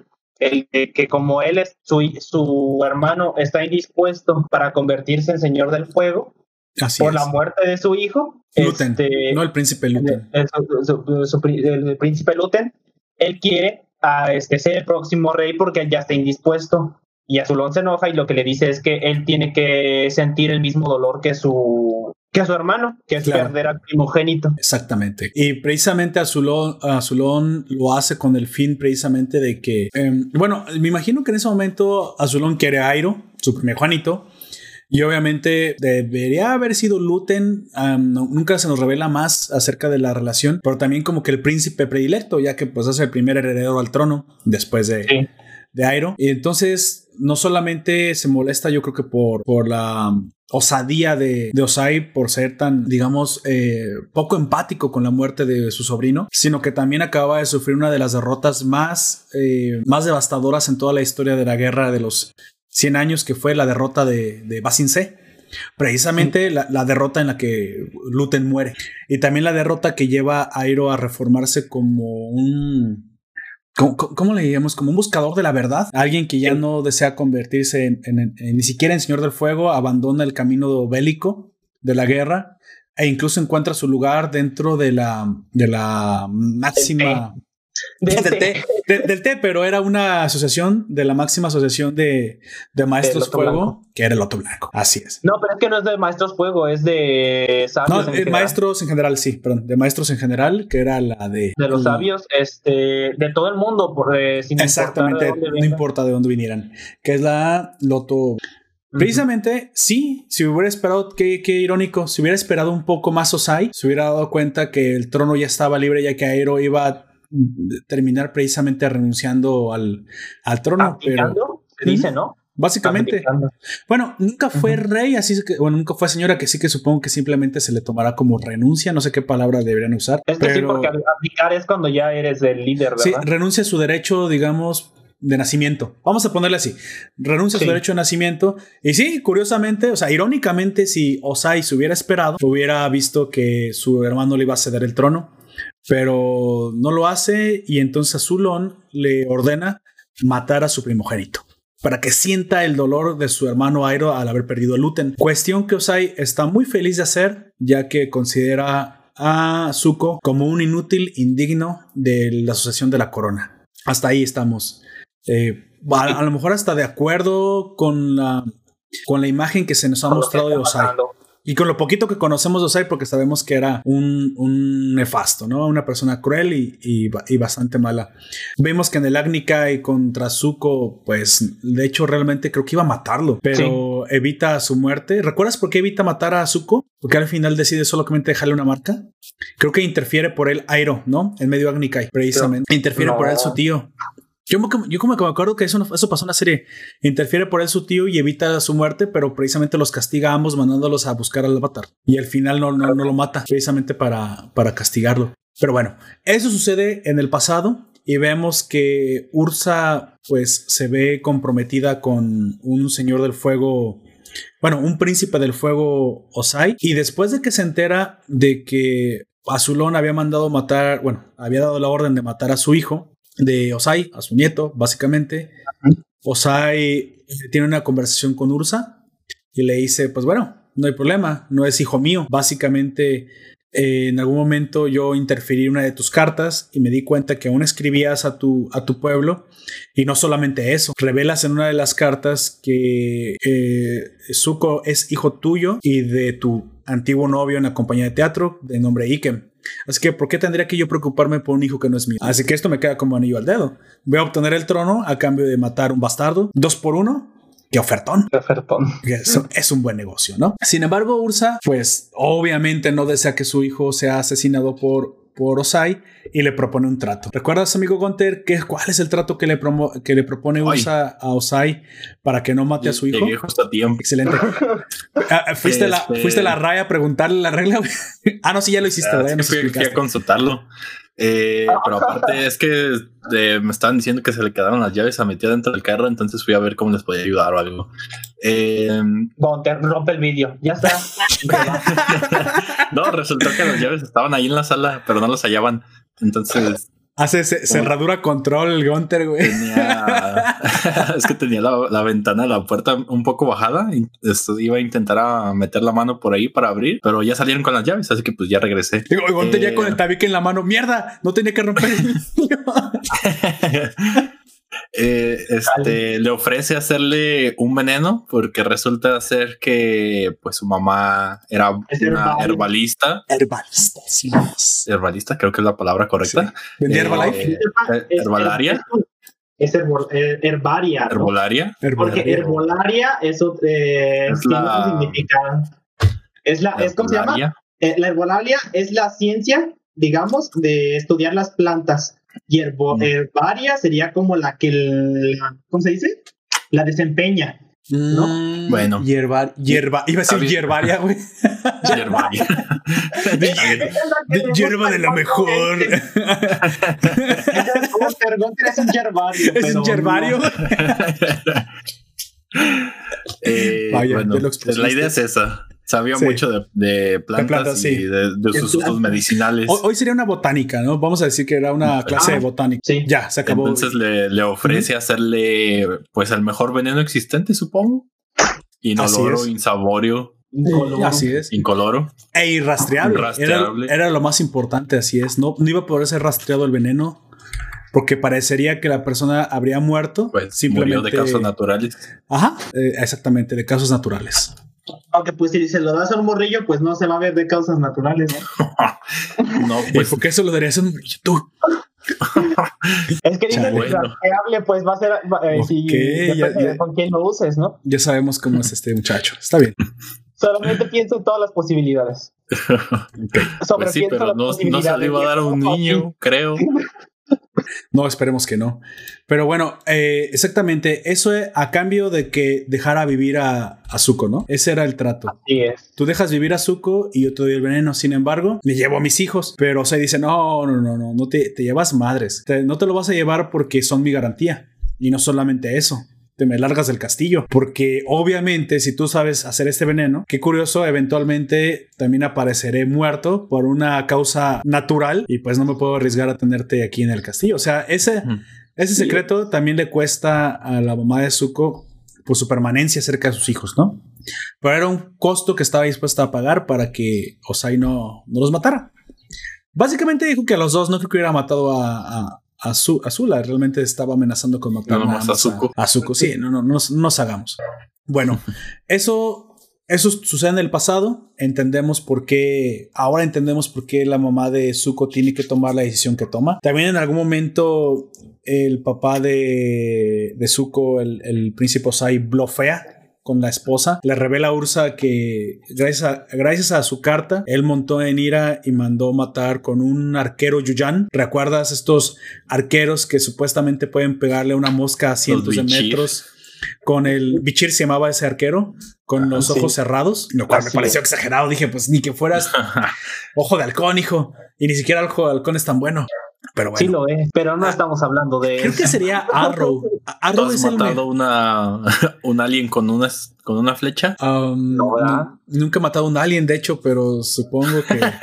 él sí, a sí. pero no sé si lo haya hecho, pero lo podría hacer. Arrow puede sacar ¿qué? 47 flechas por segundo. No sé si estoy diciendo una barbaridad, pero. Sí, pero sí es una barbaridad. Pero es una barbaridad. Pero esa sí es Arrow. Simplemente tiene super puntería. No, pero Green, Arrow es el. rápido. Green Arrow es súper rápido, es el más rápido de todos los arqueros. Alguna vez vi la comparación de flecha, flecha verde contra ojo de halcón y flecha verde era muy superior. Era, pero es que tenía una razón para hacerlo, no me, no me, acuerdo bien exactamente, pero era la velocidad era tremenda. Era, podía clavar más y oficialmente buscaban en el canon de los cómics y él podía clavar más fechas por segundo. Y aparte es millonario y ojo de halcón no, así que pues punto para ojo. ¿Qué más? ¿Por qué, no ocupa, eh, eh, no ocupa dinero? A él se lo dan porque es del. ¿Cómo se llama? Shield. Ah, sí. O sea, es, pobre. Es pobre. sí. Ay, chale. Chale. Bueno, mira, tenemos otro oyente en vivo, Tiramid Plus. Hola. Saludos. Qué, gusto tenerte aquí. bueno, ser bienvenido. Ser bienvenido al directo. Seguimos. Precisamente eh, esto le cuesta a a su madre de Zuko Ursa tener que abandonar a sus hijos, cosa que hace con el pesar en su corazón, pero es la única decisión que puede tomar para salvar la vida. Sí, otra vez que, eh, recordemos que Azula es la que de cierta forma ha manipulado todo este destino. es la que precisamente terminó costándole la mamá a Zuko. Creo que, no, no sé, mira, Zuko no sé, no entiendo por qué está, no, eso es lo que no me gusta, no entiendo esta, esta fijación con la familia. Si precisamente él creció sin madre es por culpa de su misma hermana. Ella, ella lo causó. Y a quien más tenía problemas, problemas, problemas de hermanos. Ah, cuando estaba chica no tenía problemas, siempre era una pinche psicópata toda loca. Ya, se después era como por gusto. Sí, después era por gusto. Ya después. Era como hermano, por favor, mírame, hazme caso. Así es. Mira, hermano, me quedé atorada. Mira, me subo a leva, hermano. Oh no, me quedé atorada en el Eva. Ayúdame, hermano. llega, llega Ikari y se quema las manos para sacarla del Eva. Chale, eso es que eso, eso habría sido muy gacho para Shinji no ver que su papá se preocupaba más por una desconocida que era su mamá. Ah, no era su mamá, era, una morra de pelo azul, toda deprimente. Bueno, pero era un ah, él no sabe eso. Se pensó en dar. defensa de Shinji, él no sabe. Se pensó en dar a su Es cierto, porque Shinji se enamora de esta. Rey. ¿Sí, se enamora realmente o no? Porque también en, el, en una escena del hospital también hay este. la manosea. Los elegidos menos del otro vato que se le mete el virus en el EVA. No, la que manosea es hasta. Uh, es azúcar. azúcar Langley, así es. Oscar, la, la manosea, pero con este, con. con ah, que es una que se el nombre. El del pelo blanco. El del pelo blanco. Con Kagoru. Con Kagoru se ves. Y sí. esta Ren. Quiere, quiere con todos. Pinche Shinji las tiene a todas. El güey le, le, quiere dar a todos los niños elegidos, menos al güey que se. Que y a Misato también. Oye, yo no sabía, yo no me había fijado que Evangelion es un harem. Ah, Misato también le da un beso. Es ah, un harem incluyente. Es un, es un harem incluyente. Incluye a una, a una extranjera, a su propia madre, a una adulta y a su compa el Joto. A su compa el Joto. Nos van a, bajar de Facebook. Ah, qué bueno que esto no es Facebook Live. YouTube. O sí lo soy. O sí lo soy. Güey, yo nunca pensé que Facebook iba, iba a ponerse peor que, que, YouTube. Para mí siempre YouTube fue así como que el más censurador de todos y ahora da, la casualidad que Facebook se puso bien hitleriano. No, Facebook desde hace mucho tiempo censura muchas cosas, pero a lo mejor no las notabas. ¿Crees que no? ¿Sabes? Creo que, que fue lo que lo causó. ¿Te acuerdas cuando esta, la pinche esta congresista toda roja, toda comunista, que a nadie le interesa lo que diga? Me la imaginé toda sonrojada. Ocasio Cortés. Ocasio Cortés. La Unión Soviética. ¿Recuerdas que también lo tuvo sentado ahí en un banquillo haciéndole preguntas bien pendejas, güey? O sea, de. Ah, funciona Facebook. Eh, congresista es una red social, pero vende nuestra identidad. Congresista, vendemos publicidad a las empresas basado en su identidad. Pero pueden saber dónde estoy congresista, usted no tiene por qué publicar la foto donde está en ese momento, no mames. Ah, pero es tu culpa que yo no se puso una red social. Ah, congresista, no sé, cómo, no sé cómo responder esa pregunta. ¿Es una pregunta, congresista? O sea, pobre Mark Zuckerberg, pues ¿qué tenía que responder? O sea, Sí. Usted es el producto. No sé si llevó marketing 2, pero por lo que veo es bastante roja y creo que ni la preparatoria acabó, señora. Ya acabó. Güey, o sea, y luego, ¿por qué acusan a Mark Zuckerberg de tener cara de robot? Pues es que también, ¿qué cara pondrías si te preguntan esas pendejadas? no sé, me da risa. Pero si me río, me no, meten a la cárcel. Te cierran la empresa. La cárcel, güey. Por eso digo. Prefiere él prefiere llorar que reír en este caso. Por eso yo te digo, pero si me río, me meten a la cárcel. o sea, es como. No, creo que solo le iban a cerrar la empresa. No, no, no creo que lo fueran a meter a la cárcel. O creo que la acusación no algo así, ¿no? Sí, estás riendo de mí porque soy mujer. Por vender, ah, por vender información, No, me estoy riendo porque es pendeja, pero ya que usted menciona que también que es mujer, pues qué curioso. Pero bueno. no, y hay un momento en que incluso metieron a Ocasio. O sea, fue tan. Ser un rojo es tan ridículo que en algún momento una, una, morra le reclamó a Ocasio Cortés porque no impulsaba la ley de comer bebés. Y hasta la Ocasio Cortés no supo qué responder, güey. O sea que se quedó ahí así como que, opa, espérate, no soy tan roja, espérate. O sea, soy roja, pero no feminista o no soy tan feminista. No sé qué pasó ahí. Pero fue una noticia muy, muy chistosa que le simplemente la calma, le dice, no, espérate, no, la ley no está para eso, o sea, no voy a impulsar una ley para comer bebés. Y yo pensé que era broma, güey, pero hasta que vi la, la, la entrevista y sí, supongo que también era una chava loca. Creo que estaba bien loca, era una ambientalista que decía que como estamos sobrepoblados deberíamos de comernos a los bebés y así mataríamos al hambre. O sea, es como el chiste negro de que si quieres acabar con la pobreza y con el hambre te comes a un pobre y todos sabemos que es un chiste. Pues esa morra no, güey. Esa, esa morra lo tomó muy literal espérate, era un chiste, era un meme. Pues bueno, ya, basta de Ocasio Cortés. Hay mucha gente que no sabe que, es un meme. O sea, ¿en serio? ¿Y cuántos, cuántos pobres has visto que se los hayan, se los hayan cenado? Ah, Depende de qué tribu. Depende de qué cenar estamos hablando. Sí, porque mira, si hablamos de cosas así, en, algunas islas tropicales eh, muy alejadas de la civilización, créeme que pasó. Se comieron algún pobre. Pero se pues eso no es ahorita, ¿verdad? Claro, supongo que sí, pero eso ya tiene, o sea, amigo, tiene que haber pasado mucho tiempo para que eso haya sucedido. Jaja, pobre de mí, me cenaron bien rico. Lo que sí no puedo asegurarte es que mi taquero de la esquina de confianza no se no haya recogido algún cuerpo, ya sabes que ahorita con la violencia en No sé. Y ha dicho, bueno, pues deja aprovechar. Había una pues". señora que hacía tamales de carne de humano.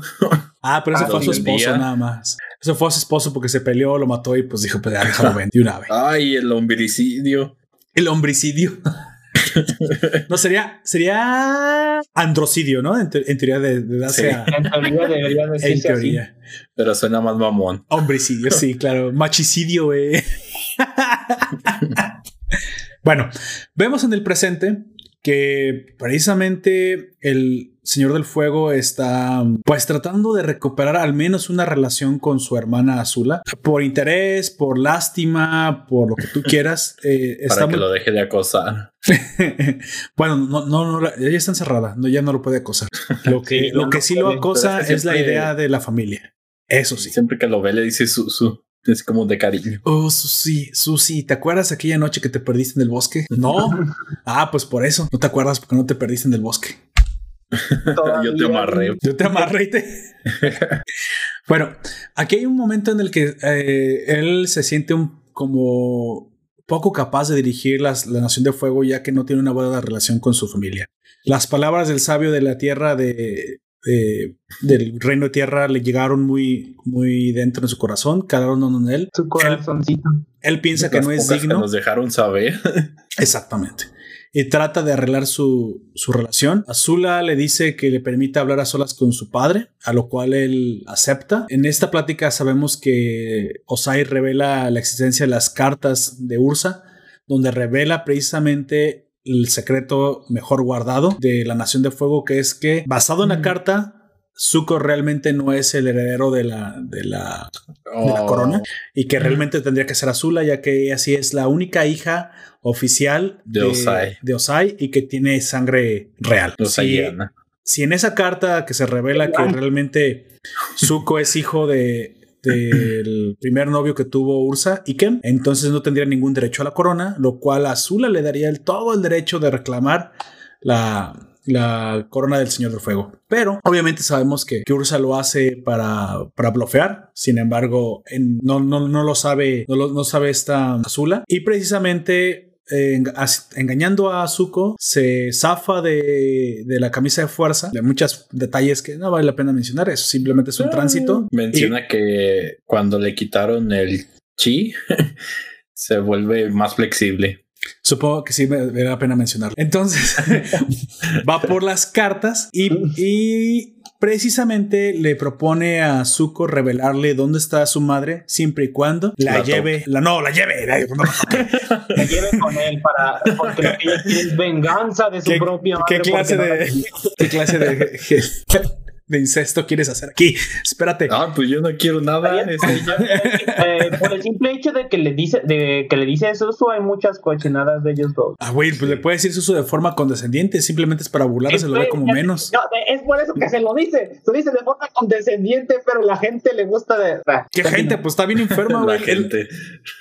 La gente está enferma. Eso es como el pueblo bueno de AMLO, güey. No tiene, no tiene cara, no tiene nombre, güey. O sea, ¿a quién te refieres? Ah, ah. Es como en la historia, no tiene cara. Y no tiene nombre. Ah, no, sí tiene nombre. Internet. bueno, supongo que sí debe haber algunas personas enfermas ahí que quieren chipear a Azula y Zuko, pero a mí no me parece ni siquiera. Se mueva. Mm, depende. ¿Cuál, cuál, cuál? Porang, Momo Porang. ¿Qué? ¿Cómo que Momo, Porang, güey? Ah, como. No, Apa por Momo. Ese es el. Güey, pero eso ni cabe. A ver. No sé. Si apa, completo, dicen. APA, si existe, lo hay. APA, lo estoy buscando en internet. APA, ¿Y por qué APA tiene que ser eh, eh, el, adagüe? Que es, es, Momo el que se mete todo completo dentro de APA, no sé. No sé, porque APA me parece más como una figura masculina y Momo tiene una figura más refinada, así que lo ubico más como. Pero en cualquier caso, no debería estar buscando esto, debería continuar con el podcast. Porque no lo sé. Creo que eso no les importa a ellos. Solo le dan a lo que le puedan dar o hacen que le dé a lo que quieran darle. A lo que, no, no lo que puedan, sino lo que ellos quieran que les den. Supongo que las personas están enfermas para shipear eso, pues bueno, ellos sí les gustará, supongo, o interpretarán que decirle Susu significa que me lo quiero dar, pero a mí me parece más bien que es una forma de denigrar al Señor del Fuego, a la figura de autoridad de Zuko. Y sí, nunca digan Hugo porque significa que se los quieren dar. ¿En serio? No. Oh, cabrón, ahorita yo he recordado todas las veces donde he visto Hugo y dije, ¿qué? Bueno, no, pero me acordé del meme. Chale. Hablando de lo que decías de Susu. Pues bueno, sí se lo lleva, se llevan a Azula en su viaje, los chicos, la banda, la banda del Avatar, en busca de la mamá de, sí, Porque Toph estaba arreglando otros pedos, dice. Solamente Toph faltó ahí porque ya su academia del Metal Control comenzaba a tener alguna, alguna clase de éxito. Así es. Y fíjate que aquí yo me puse a pensar cuando vi lo de la noticia, también unos cuantos en internet. Suelen ser tres, cuatro tuiteros, pero pues yo no sé, las las agencias de noticias se quedan sin noticias. Se quejan de que Toph era policía cuando precisamente en un principio ella rechazaba toda forma de autoridad. Pero yo tengo una, unas palabras para esas personas. Es precisamente... Es, es, que no juró destruir nada. no es que Toph, de hecho, estuviera en contra de la autoridad. No los quería. mejor dicho, ella no quería que su familia decidiera su destino. Eso no es lo mismo a estar en contra de la autoridad.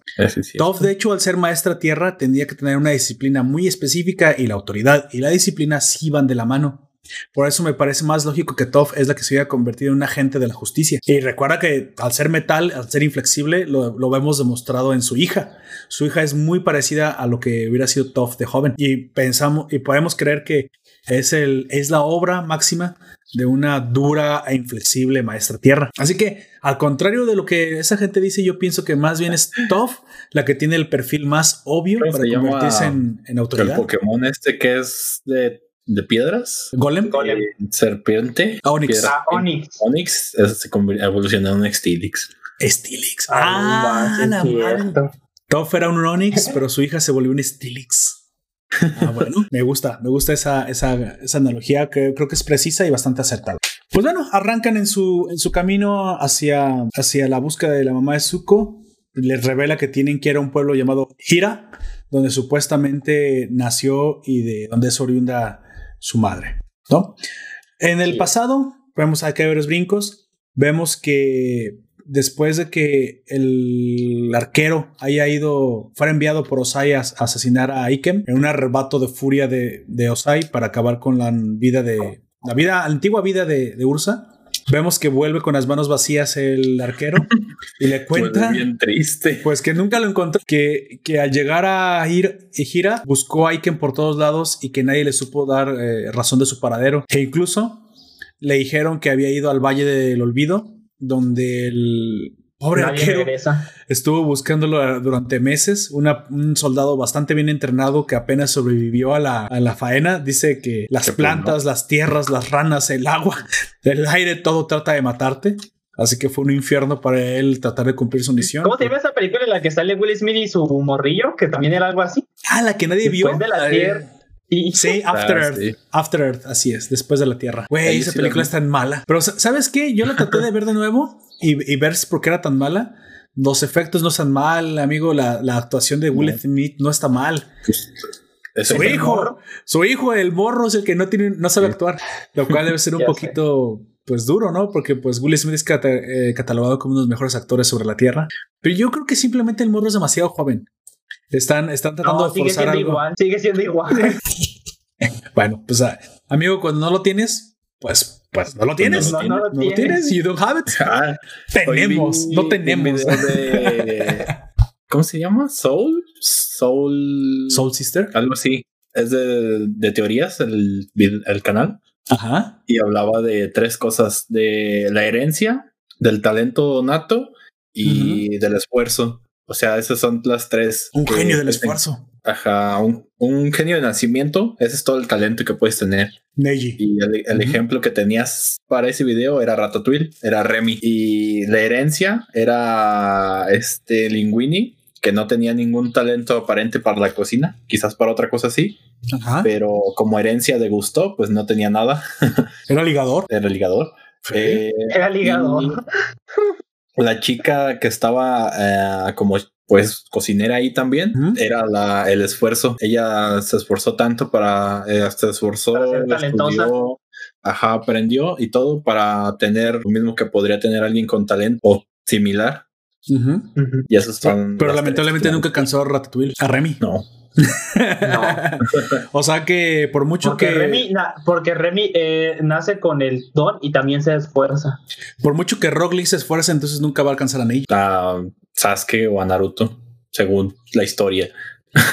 bueno, en la en esta en esta connotación que tú acabas de, hacer, me parece que Sasuke y Naruto ambos son genios de nacimiento. Sí. Así que la pelea entre ellos es simplemente una pelea de genios. Sin embargo, como Naruto sí tuvo amor, pues él va a ganar. Sí. Lo que mueve el mundo es al amor. claro que sí, Capitán Planeta, amigo. Tierra, oh, agua, fuego, corazón. Y, sale Capitán Planeta. y, sale bien rosa. Ah, era, era Capitán LGBT. Chale. ¿Recuerdas? Estaba todo el coiris el pobre Capitán Planeta. Chale. Bueno. Ni modo. Bueno, ah, y ahora dirían por qué Capitán Planeta y no, y no Capitana Planeta. Ahora van a decir, pues si es la madre tierra, ¿por qué no es mujer? Ya sabes cómo se pondrían ahorita. Porque planeta es masculino. Y porque no es el, el madro tierro. madro tierra. qué verga, Gonte. Güey, si, la Rai fue una persona en este momento, le estaría dando un ataque del corazón. Por tus mamadas. Alguien acaba de desmadrar el lenguaje de nuevo. oh, y esta vez no fue una feminista. esta vez no fue. Ah, le duele más aún. Así es. No sé qué raza. Creo que a la raza le vale madre se está riendo, Una de dos. Vemos también que Ikem precisamente escapa del destino de, muerte que había puesto sobre Osai, pues simplemente eh, escapando al, al Valle del Olvido, pero por simple decisión propia. Él habla de que después de la pérdida de Ursa, pues todo el pueblo lo veía con lástima. Decía, ay, mira, ahí va el pobre pendejo que perdió su novia. Bueno, bueno. Es como la canción del triste, güey, de José José. El pobre tipo sin ah. amor. Mira, se iban a casar y le robaron a la novia. Entonces, pues sí que no podía, no podía estar en un pueblo donde toda la gente le recordaba y le daba sus condolencias y trata de escapar, ¿no? Se vuelve un ermitaño en el Valle del Olvido, pero por azar es el destino y por una asombrosa coincidencia, un, buen, un día, un buen día para él, se encuentra a las orillas de un lago sagrado, de los cuatro lagos sagrados que existen en el Valle del Olvido, y es testigo de la llegada del heraldo de la Madre de los Rostros, que no es otro que el lobo espíritu de lobo, el espíritu del lobo gigante. Del lobo gigante. Lo que anuncia. El espíritu del lobo gigante. El mamastrófico gran espíritu del lobo gigante. Así es. Qué nombre muy redundante ese tipo. El descomunal mamastrófico gran espíritu del lobo Iba a decir lobo plateado, porque iba a decir lobo plateado. Oye, no lo sé. Ah, ya me acordé que el lobo plateado es un personaje de Beast Wars, güey. ¿Te acuerdas? Es un personaje de Beast Wars, lobo plateado, de los últimos que se les añade al grupo y que después es el ¿Ah, halcón que anda con Tarántula, la vida negra, que por el amor que se profesaban estos dos Beast Wars, estos, estos dos este, robots, eh, esta tarántula negra traiciona a, a los Predacons. Vaya, Qué buena memoria. y, qué, y, qué, y qué gran serie. Deberíamos alguna vez hacer una crónica de esa serie. Bueno, volviendo al, lobo gigante. Es que ya no la encuentras en ningún lado. ¿Beast Wars? ¿Nunca viste Beast Wars? Estaba muy buena. sí, no. sí, pero, o sea, esa serie ya no la encuentras en ningún lado, a menos que tengas que ir por medios poco tradicionales. Amigo, eh, el internet, solo diré eso. Internet, ¿sale? Por eso. Ahí está, Internet. Por eso medios poco, poco tradicionales, es a lo que me refiero. Porque hace mucho tiempo estaba en Netflix. Hace mucho tiempo, pero lo quitaron. Y aparte creo que solamente estaba la segunda, porque la primera es Beast Wars y la, la segunda es Beast Machines. O al revés. La primera es Beast Machines y la segunda es Beast Wars. ¿Alguna clase no de mecánica de animales? De anim sí, sí son... este es un gorila, güey. Para mí, esos son los Transformers que yo conocía. Yo no conocí los primeros que eran los Autobots contra los Decepticons y que eran puros, puros vehículos. Yo no los conocí. Para mí ni siquiera eran interesantes. A mí me, yo conocí los Transformers por esa serie, donde eran los herederos de los Autobots y de los Predacons, que eran Decepticones y Maximales, en los que incluso tomaban formas de vida orgánicas y las copiaban, donde Optimus todavía existía, pero no era el Optimus original, y donde Megatron todavía existía, pero no era el Megatron original, eran los herederos. No, eran los herederos. Ajá, en algún momento de la serie sí mezclan sus chispas contra, con, con, sus contrapartes este, Decepticon y originales. Pero eso ya es en el futuro de la serie, digamos ya casi al final de la temporada. Ahí había un personaje que se llamaba Lobo Plateado, que, se, que era un maximal, de hecho, que estaba al lado de, de, Optimus Prime, pero que se enamora de una, de una Predacon que era Tarántula Negra o Vida Negra, pero que era una tarántula. Y este, sí, porque había tarántula también, que era, que era la parte macho. Era un araño y una araña. un araño y una araña. y tú dirías, bueno, ellos se van a enamorar, ¿no? La, araña realmente se enamora del lobo plateado porque tiene un corazón muy puro, supongo. Estos furros mecánicos. Güey, es lo que te iba a decir. Eran furros mecánicos. Son furros mecánicos. Vaya. Sí lo son, güey. Sí lo son. bueno, Curioso. Chale. Entonces sabemos. Oferto furro confirmado, papo. Yo no soy furro confirmado, solo recuerdo. Sí, de hecho sí, sí me gusta la figura de los animales y me gusta el, que, el hecho de que puedas usar los poderes. Ah, lo acabo de aceptar, es furro. bajo, esa, bajo ese precepto, este también sería Bravestar, también sería un furro. Bravestar utiliza el poder de cuatro animales. Bravestar, acuérdate que era ojo de halcón, ojo de halcón, oído de lobo, bel, um, fuerza de oso También es furro, y velocidad de no hay ¿Cómo va a ser furro, amigo? Es un sheriff espacial que monta un caballo que puede hablar. No importa. Ah, Sigue- eh, no importa de dónde vengas, viene contigo. Sí, amigo, montar es el acto de subirte a un animal nada más. No tienes por qué hacer otra cosa. que lo montaba de otra manera. Es el que lo está diciendo. Gunter sí lo dijo. Que simplemente le gusten de manera romántica, no, te- no todo tiene que tener connotación sexual, cabrón. Exactamente lo que yo pienso. Es lo que yo pienso. Pero furro. Que si le gusta nomás sentimentalmente, sigue siendo un furro, güey. pero el que es el furro es lobo plateado, no yo. Ah, tú también porque dices que te gustan, güey. Lo acabas Me de decir. gustan los Beast Wars, pero la parte robótica. Cuando son animales están bien chafas, de hecho. Mecafílico. Mecafílico. Ah, pre- prefiero el temo- ter- término tecnofílico. Tecnópata. No, Tecnomancer. Eso no tiene nada que ver con las bilias, Ay, ahora le gustan las patas. No, Las no. patas. Ah, ah, cabrón, ¿de dónde salió eso? Tecnópata, güey. De ahí. ¿Tecnópata? Mierda con ustedes. Patas. Ahí sí no significa eso. Bueno, está bien. Ya sé que no significa eso, pero pues. No, pero- Otra, otra vez el avatar de la RAE vuelve a sufrir otro infarto, güey. Es que empezamos a decirte todas esas cosas, entonces Chale, algún chiste ¿por qué malo no? igual, el, igual hace- el otro día dijiste "Mm, patas y ya entraste en ese. Eso lo dije, eso lo adelanté. Es como únete a tu enemigo para que pierda el punto. Entonces, por eso lo dije, para que no, pero no es que haya entrado ahí. Bueno, anyway, Punto. Marrano. entonces este. Chingado, pues.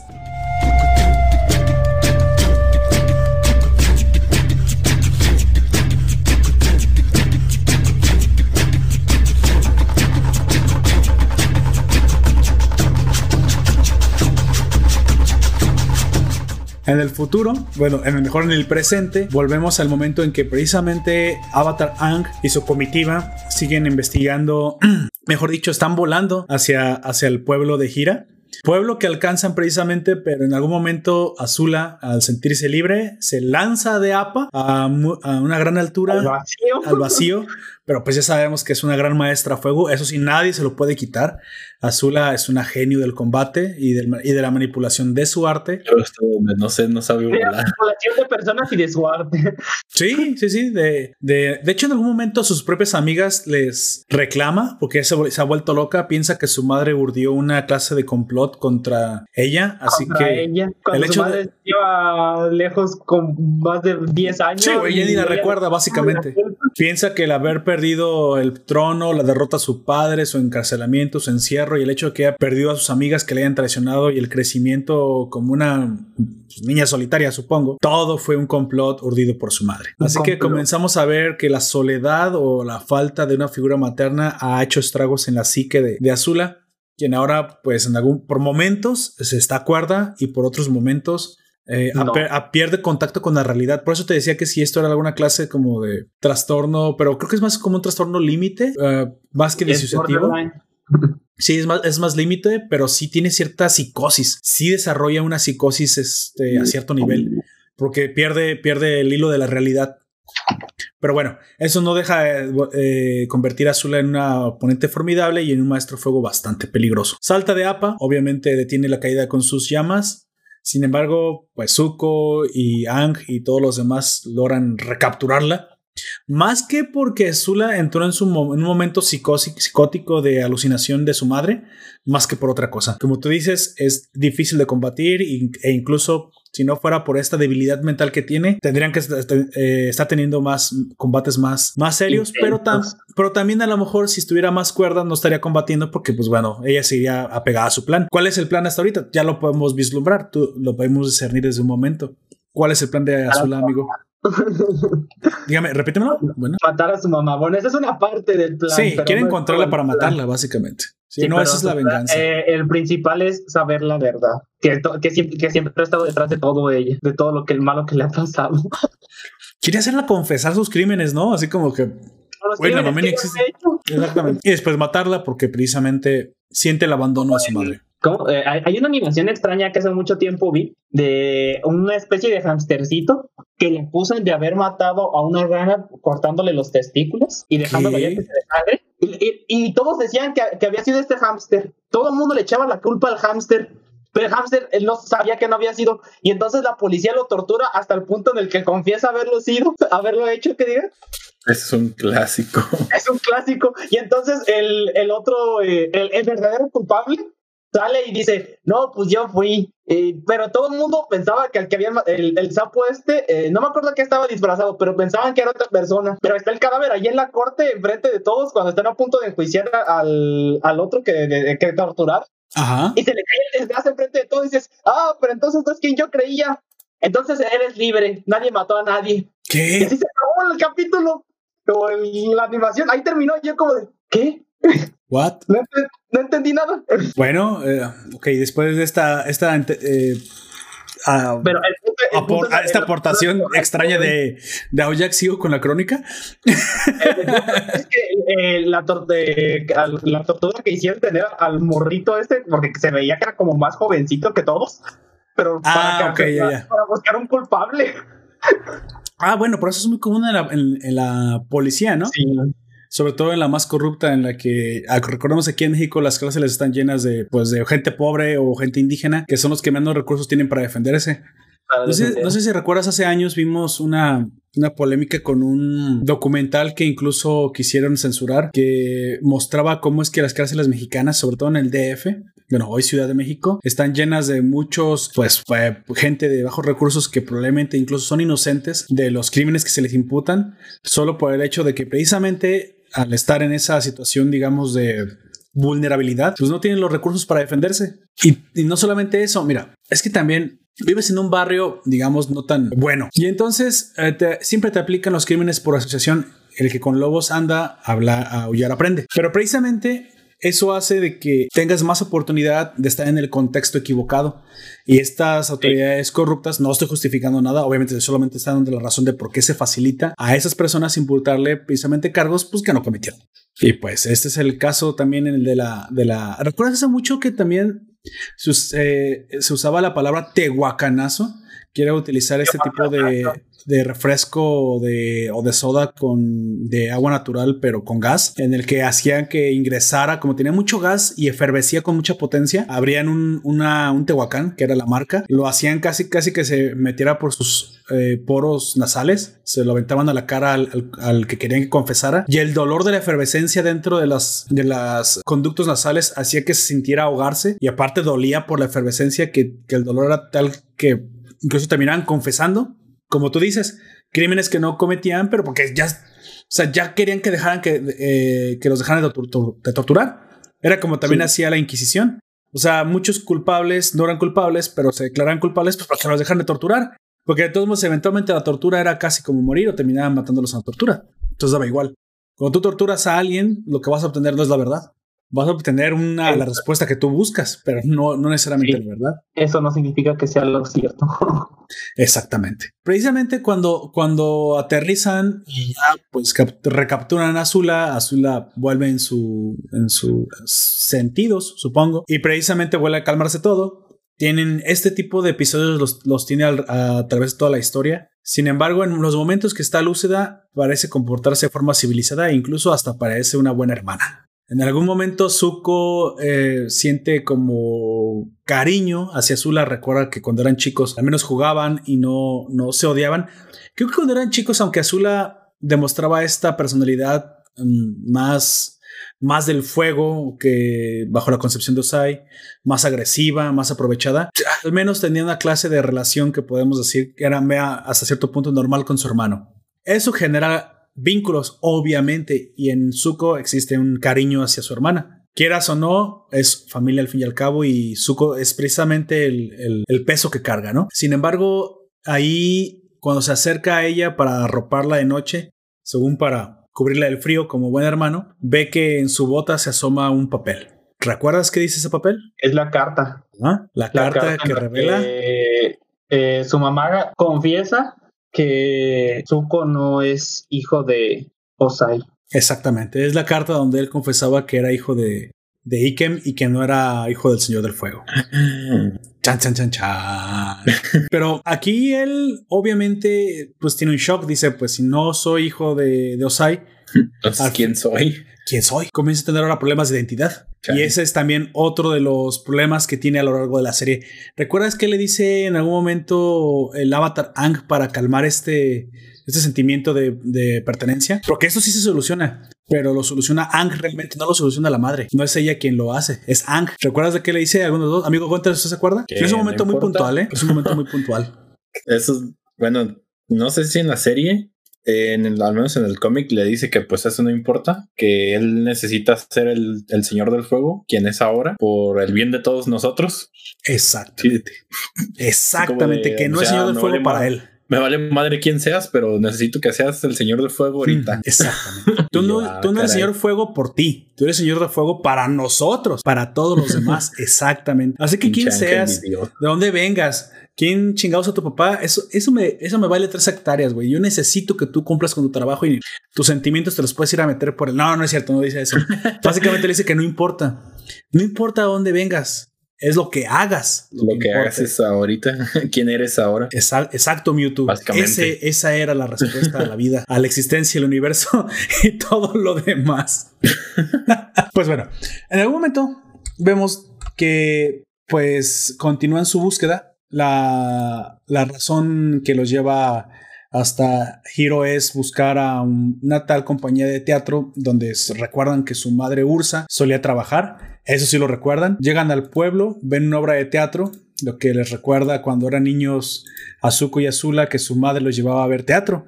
Parece ser que Ursa jamás perdió el gusto por el teatro, jamás perdió este, el gusto por el, por el arte histriónico.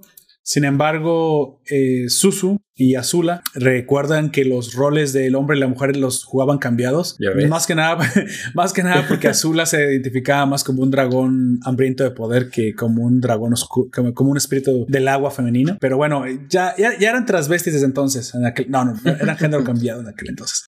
Ikem los escucha nada más que no con la cara original y sabe que estos forasteros algo se traen entre manos. Nos revela en algún momento que desde el primer momento por la cicatriz, digo, también Usuko ahí se pasó de lanza, o sea, es el señor del fuego, güey. Es el, es el rey, güey, del, del, país donde, donde él gobierna. Y aparte tiene una, una cara con una cicatriz única, güey, que solamente él tiene o que pues pocas personas pueden tener.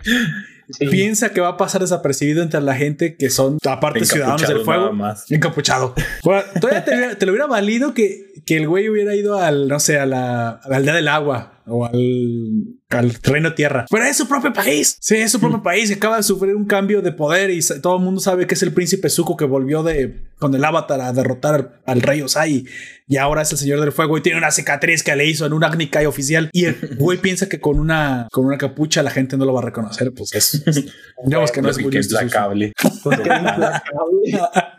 Vemos que Susu no es muy listo. Eh, que, que, que, nadie de los demás, porque todo, también, también Ango y se pone una bandana y se cubre la pura pinche punta de la flecha. Pues estás pelón y tienes una raya azul en la cabeza. ¿Quién sabe quién sea ese güey? es como Superman, güey. Ah, sí, pero lo de Superman tiene un eje, sí tiene una explicación. Explicación. No, sí. no, no tiene un rasgo distintivo único de él, güey. Los lentes tú los puedes ver en muchas personas, pero Se específicamente la cicatriz wey. y las rayas azules. mira, las rayas azules no te dicen que es un avatar. Son más icónicas. Pero te dicen que es un monje de aire. Ajá. Pero hace años la gente sabe que solamente queda un monje de aire. O sea. oh no, ¿quién será? ¿Quién es ese extraño forastero con la cabeza pintada de azul? Y pelón, para acabar de chingar. ¿Eres tú? Se parece mucho al avatar y ese se parece mucho a su mejor amigo, el señor de fuego, que de, que de seguro no que es ese jovenzuelo que coincide con su edad. Y que. el Gunter quejándose de las morras que hacen shipeos. El Gunter haciendo es. Así es. Lo siento, demasiado tiempo conviviendo con Ami. Chale. Y eso que solo es digital, güey. Si fuera presencial estarías ya más enfermo. Ya estarías diciendo mmm, patas y cosas así. No, Chale. gracias. Patas. Ah, ¿Qué onda con usted? Sí le afectó. Sí, sí le afectó, claro que sí. Bueno, en algún momento, en algún momento Azula despierta, se da cuenta que durante la mañana no tiene su, su, su carta y ataca al grupo y otra vez. el grupo La, Cal, La Calma y bueno, ella sí dice algo. Este que quiere, quiere quemar el bosque para encontrar más rápido a, su mamá. Pues, supongo que hay algo de lógica en su retorcida mente. Sin embargo, yo me puse a pensar, y si quemas el, el, bosque y la mamá está ahí y la quemas, no la vas a reconocer. que se muera su Pues no la va a encontrar. En teoría ganó. Güey, bueno. Ella quiere matar a su jefa, güey. No, es que realmente no la quiere matar ahí todavía, la quiere encontrar, pero no, no, no, o sea, es que ella también tampoco no sabe cómo va a reaccionar hacia, hacia su madre. No lo sabe. O sea, en ese momento es un reclamo entre por qué me abandonas, por qué siempre urdes planes contra mí eh, y básicamente es un por qué nunca me quisiste. no mames, pinche morra loca, no te he visto como en 10 años. Porque la mamá sí quería a Zula, güey. En el momento, en el día que ella se va, se va del palacio, le da un beso de despedida. Primero se lo da a Zula, güey. Primero se lo da a su hija, a su hija este menor. No se lo da a Zuko primero. Güey. No sé si pensaba en algún momento despedirse una, una despedida más larga con Zuko, pero no, no lo parece. Eh, Zuko se despierta en el momento que su mamá se va, pero por accidente. Pero a la primera a la cual le da el beso de despedida es a su hija. Así que la quería, si la quería con todo y lo loca que estaba, Mira, yo no digo que, no voy a tener una personalidad así un poco más agresiva, pero si hubiera estado la mamá presente, yo estoy convencido de que Azula hubiera sido diferente. la, psicosis de Azula se agrava, su personalidad se agrava alimentada por el odio del papá. Y básicamente crece sola. Y digas lo que digas, una hija necesita a su mamá, porque si no, esto puede pasar. Necesita de ambas partes para que un niño crezca de una manera sana. Exactamente, o, más o, no. o más o menos sano. o no. no madres. Sí, lamento decírtelo, Gunter, no creciste de manera sana, no te crees. No. Estás viendo los shipeos, ¿tú piensas que eso, eso puede suceder en una mente sana? No sé, tú dime. Bueno, eso fue cuando se despertó. Vuelve el momento en que Iken precisamente, eh, honoren, ahora eh, con, un nombre diferente, invita a Zuko y compañía a su casa. Una para aislarlos de los chismosos, porque pues obviamente él trata de mantener sus identidades eh, secretas. Yota precisamente pues para platicar con él, hablar con él, a lo mejor ahí Noren no, no, sabe cuánto sabe su, no sabe si ya descubrió el paradero de, este, de Ursa o que su madre se cambió el rostro, no lo sabe, no sabe absolutamente nada. Lo único que sabe es que la están buscando su, el hijo que hace años eh, había dejado en la capital y que ahora está convertido en Señor del Fuego. Es seguro que no piensa que las intenciones de Uzuko sean malas, pero mínimo tener los daños controlados, ¿no? Los invita a su, a su casa. Ya en su casa eh, se nos presenta que no es Noren el hombre y es Noriko la, el nombre ahora de Ursa. Ahora se cambió. Eh, tienen una hija, se llama Kiji. Esta, esta nueva hija que precisamente es hermanastra, supongo. Sí, hermanastra de Zuko y, Azula. Media hermana. Media hermana, sí, exactamente. Media hermana y que ahora pues son, parecen una familia que viven contenta, feliz. De hecho, demuestran que viven contentos y felices. Una vida modesta, pero, pero tranquila. De hecho, que normalmente van de la mano. Las, las vidas felices no suelen tener demasiadas complicaciones y parece que este es el caso. Sin embargo, eh, Noren escucha lo que esta comitiva tiene que decir, mm, se entera de que no saben demasiado acerca de, la, del cambio que se hicieron de rostro, solo sabe, solo sabe que Ursa en algún momento volvió al pueblo, que tenía un novio llamado Iken y que desaparecieron en el valle de la de la desesperanza, ¿qué no? Del olvido. El olvido. Desesperanza. De que fuera el de ¿no? ¿Es el ¿Sabes cuál es el Valle de las Esperanzas? ¿Bosque de los Olvidados? no, del Olvido. Yo, yo vi varias traducciones. Valle del Olvido es uno de ellos. Sí. Pero le podemos decir como tú quieras. Es un lugar de. No, está bien, olvido, es más corto. Hay un. Hay, ahí me acordé, en la historia de Sin Fin hay un. Pero no me acuerdo si es el pantano de las esperanzas, donde se le hunde el caballo a Treyu. ¿Te acuerdas? De, la desesperanza, sí. Sí, creo que es así, pobre, pobrecillo caballo, se hundió. Entró en depresión y se, y se hundió, güey. Oh, ¿Tú, piensas que esa Treyu que se va a entristecer? Exactamente. Yo me quedé pensando después de eso. Los caballos se deprimen. Sí, sí, se deprimen. Güey, no se pueden deprimir, es una emoción humana, no se deprimen, se sienten, se sienten temerosos, pero no es una, o sea, la depresión es literalmente una mezcla de nostalgia y tristeza autodestructiva, güey. O sea, no pueden sentir eso los animales porque no pueden pensar. Se parece al rostro, si quieres, a la, de la tristeza, pero no pueden entrar en depresión. Ahora, pero parece que el pantano no se tragaba a los seres depresivos, se tragaba a los seres que sintieran a una clase de tristeza o desesperación. Y eso sí te lo puedo creer que es una, es una reacción más, más eh, primitiva, más natural, más animal. Eso sí. Pero la depresión es compleja, amigo. La depresión requiere forzosamente inteligencia para poderla sentir. Si no, te imaginas, ¿sabes? ¿De qué estás deprimido? No, pues es que hace varios años que no supero la, la pérdida de tal, tal, tal, tal y cómo evolucionaron los eventos. ¿Te imaginas un perro, güey, recordando eso? Hace años una banda de perros me atacó, me robó mi hueso favorito y desde entonces no he podido superar la pérdida de... Güey, para el perro solo existe un día de mañana y vámonos. O sea, no se puede. El perro todo sad porque le quitaron su hueso. y le bajaron a su perra, güey. Llegó otro alfa y pues le quitó a la perra. Eso sonaría más como algo de humanos, ¿no? Que, o sea, que le quiten a la pareja, no, no que le quiten a la perra. Yo no le diría así a la pareja de nadie, porque eso sería homofóbico, obviamente. Y en Nación Popper todos estamos alineados. Homofóbico. Eso no es homofóbico. Ah, perdón, es que ya homofobia, machismo, feminismo, todo es lo mismo, güey. Es el, es el, ¿cómo se llama? Es, es el baúl del ofendimiento. Es como la caja de Pandora. Inserte ofendimiento aquí, ya todo es, todo es igual, güey. Es la caja del ofendimiento de Pandora. Bueno, volviendo, si es cierto, no sería homofóbico, sería machista. Anyway, precisamente Iken les revela, pues que eh, hace años no se escucha de esas personas que ellos buscan y que lo último que se supo de ellos fue que habían ido al Valle del Olvido. Ellos emprenden su camino precisamente hacia este lugar que de la boca de la misma Noriko es un lugar muy peligroso, lleno de magia y espíritus, que pocas personas que se han adentrado en él se les ha visto de nuevo. Salir. Pero pues... ¿sabes qué creo? Que sí salen. Sí, con un rostro nuevo. con otra cara. Así, la gente, ah, cabrón, entró Juan, pero salió Miguel. Ah, no, no, no, no hay ninguna, estoy seguro que no hay ninguna relación de, eh, con eso. Así que sí, la, la, gente que entra ahí se pierde para siempre. alguien con su misma actitud y su misma voz. No, no creo que sea. Oye, y si tienes un tatuaje, también tendrás que pedirle, oiga, no me puedo borrar ese tatuaje, fíjese que. No, no, no. Solamente puede cambiar rostro. ¿Te recuerdas lo que te dijo tu mamá a los 15 años? Que esas madres eran permanentes. Ahora tienes que pagar el precio de eso. Oiga, pero me va a cambiar la cara y el tatuaje no, eso no me va a servir. No, porque yo soy la dama de los rostros, no de los tatuajes. ve, con el, ve con la dama de los tatuajes a que te lo cambie, pero esa va a ser más inflexible que yo. Así es. Así es. Te va a poner un pito. en la cara. en la cara. ¿Por qué un pito, güey? ¿Qué pedo con ¿Y por qué no?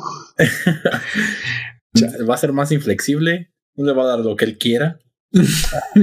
bueno, pues simplemente yo pensé que se iba a negar, no, no que le iba a jugar una broma pesada. ¿Por qué no? ¿Por qué no? ¿Por qué no los dos? Chale. bueno, hay que aprovechar todo lo que se puede.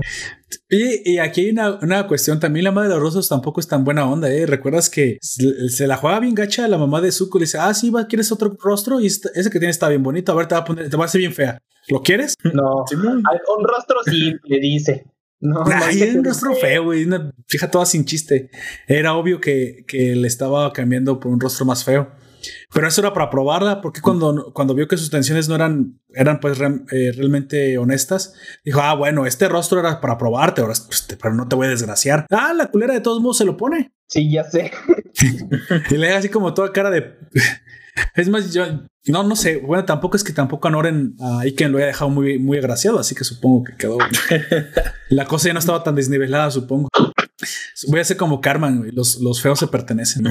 no más que dice otra cosa, ¿no? Los negros se bueno, Eso ya es peligroso decirlo ahorita, lo pueden, pueden tirar. Los, ah, ya no lo voy a decir. Ah, ya sí. Pero es un capítulo. Yo no lo dije, lo dijo Carmen, es un capítulo. Y fíjate que es lo curioso ese capítulo, que sí, que sí, sí terminan andando los dos estudiantes afroamericanos, ¿eh? Sí, terminan andando. Entonces Carmen tenía razón. Chale. Bueno, precisamente en este. por tu culpa. No, es culpa de South Park que les digan a ellos. Obviamente en este, en este bosque hay muchos peligros y uno de ellos es que existen espíritus por todos lados, ¿no? En algún momento en su viaje a cuando iban a llegar a esta ciudad, eh, también encontraron el espíritu del lobo.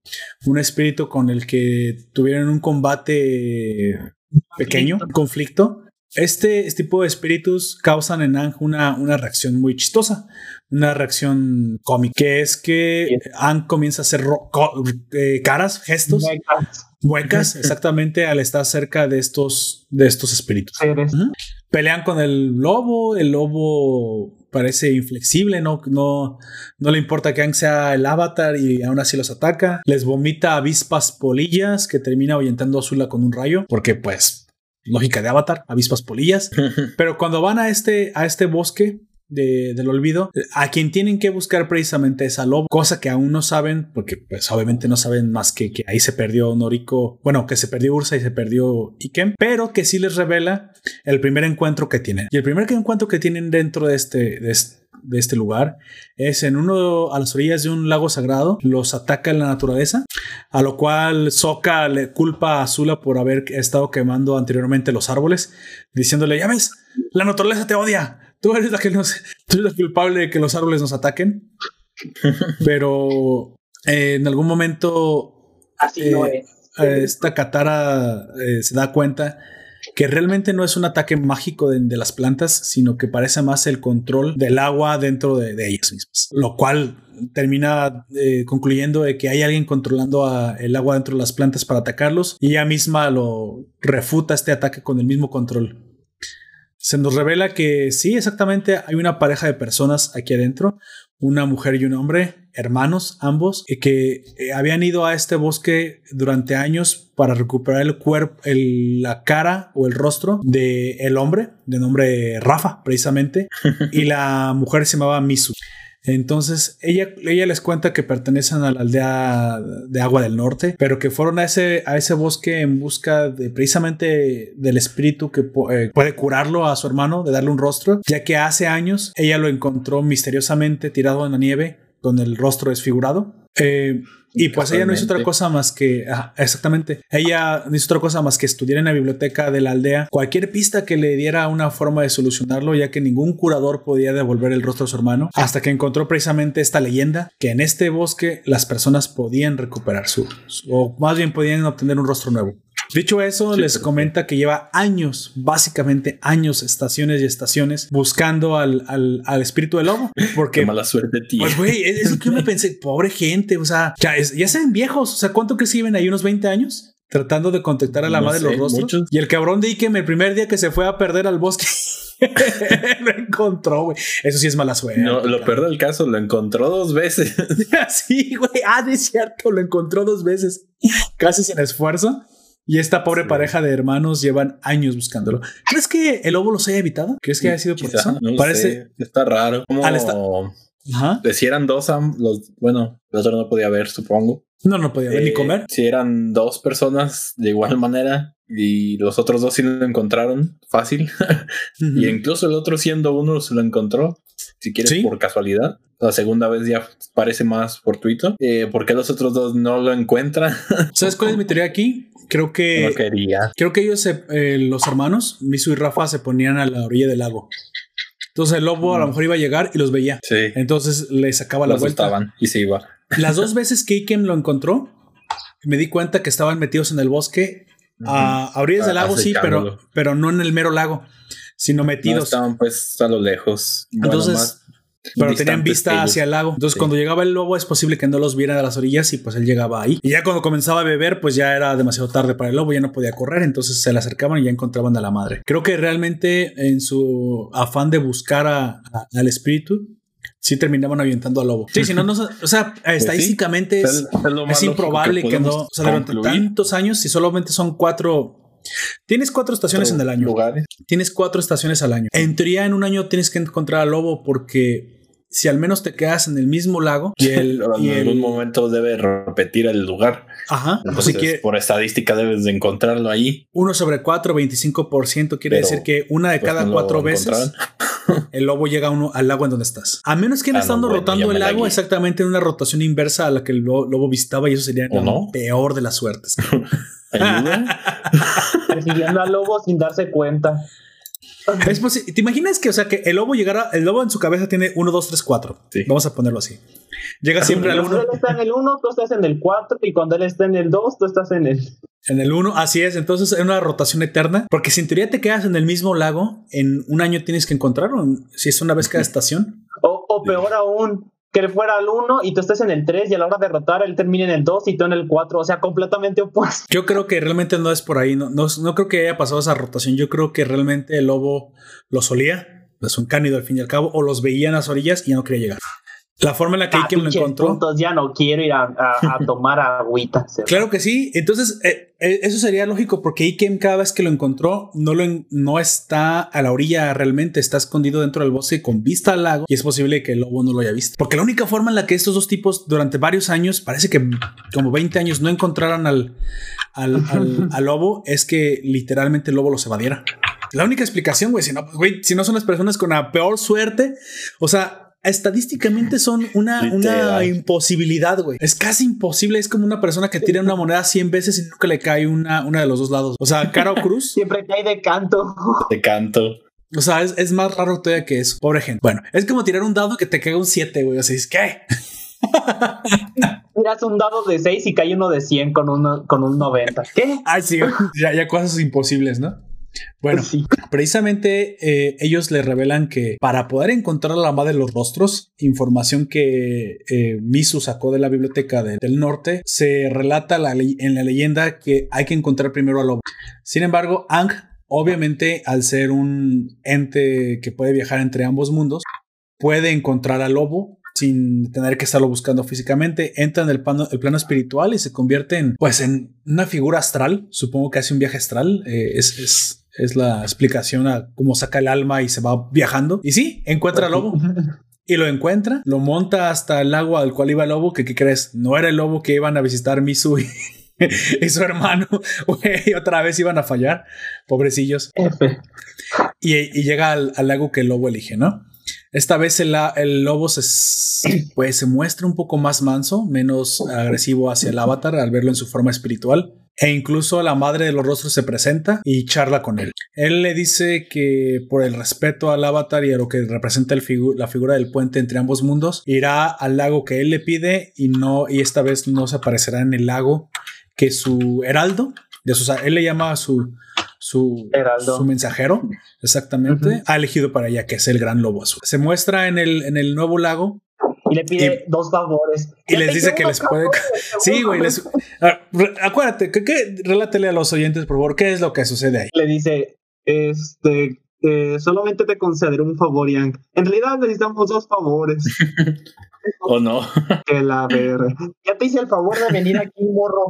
Todavía quieres más. Así es. No te, Me no te... que le dijeron que no hay Firulais por tus caprichos. y ya yo nomás quería agua. sí. Y pues ya les, Azula pierde el control. el Kuto. Ey, pero si viste los lagos, pues, parecían como un charquito. Y son bien profundos. No eran un charco. ya sé. Se ven como un estanque pequeñito y están bien mamalones toda una fauna y flora ahí adentro viviendo. Ya sé. Y tú, ah, qué bonito charco. es como esos eh, videos en los que va caminando un tipo y se ve un charco chiquito que cuando camina por ahí se sube. Se cae. sí. Porque es una coladera,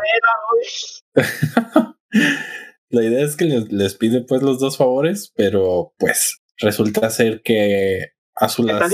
Primero discuten como entre ellos para ver eh, qué hacer. Entonces hace la, la verga me vale verga, perro. Y dice, del rostro de Norika. Y dice, oh, sí, Norika. Tiene una cara muy bonita, pero le, se la cambié por una muy simple. y les enseña el rostro y pues se dan cuenta que es su jefa. Así y es. los ancianitos que estaban aquí por 40 años buscando a la...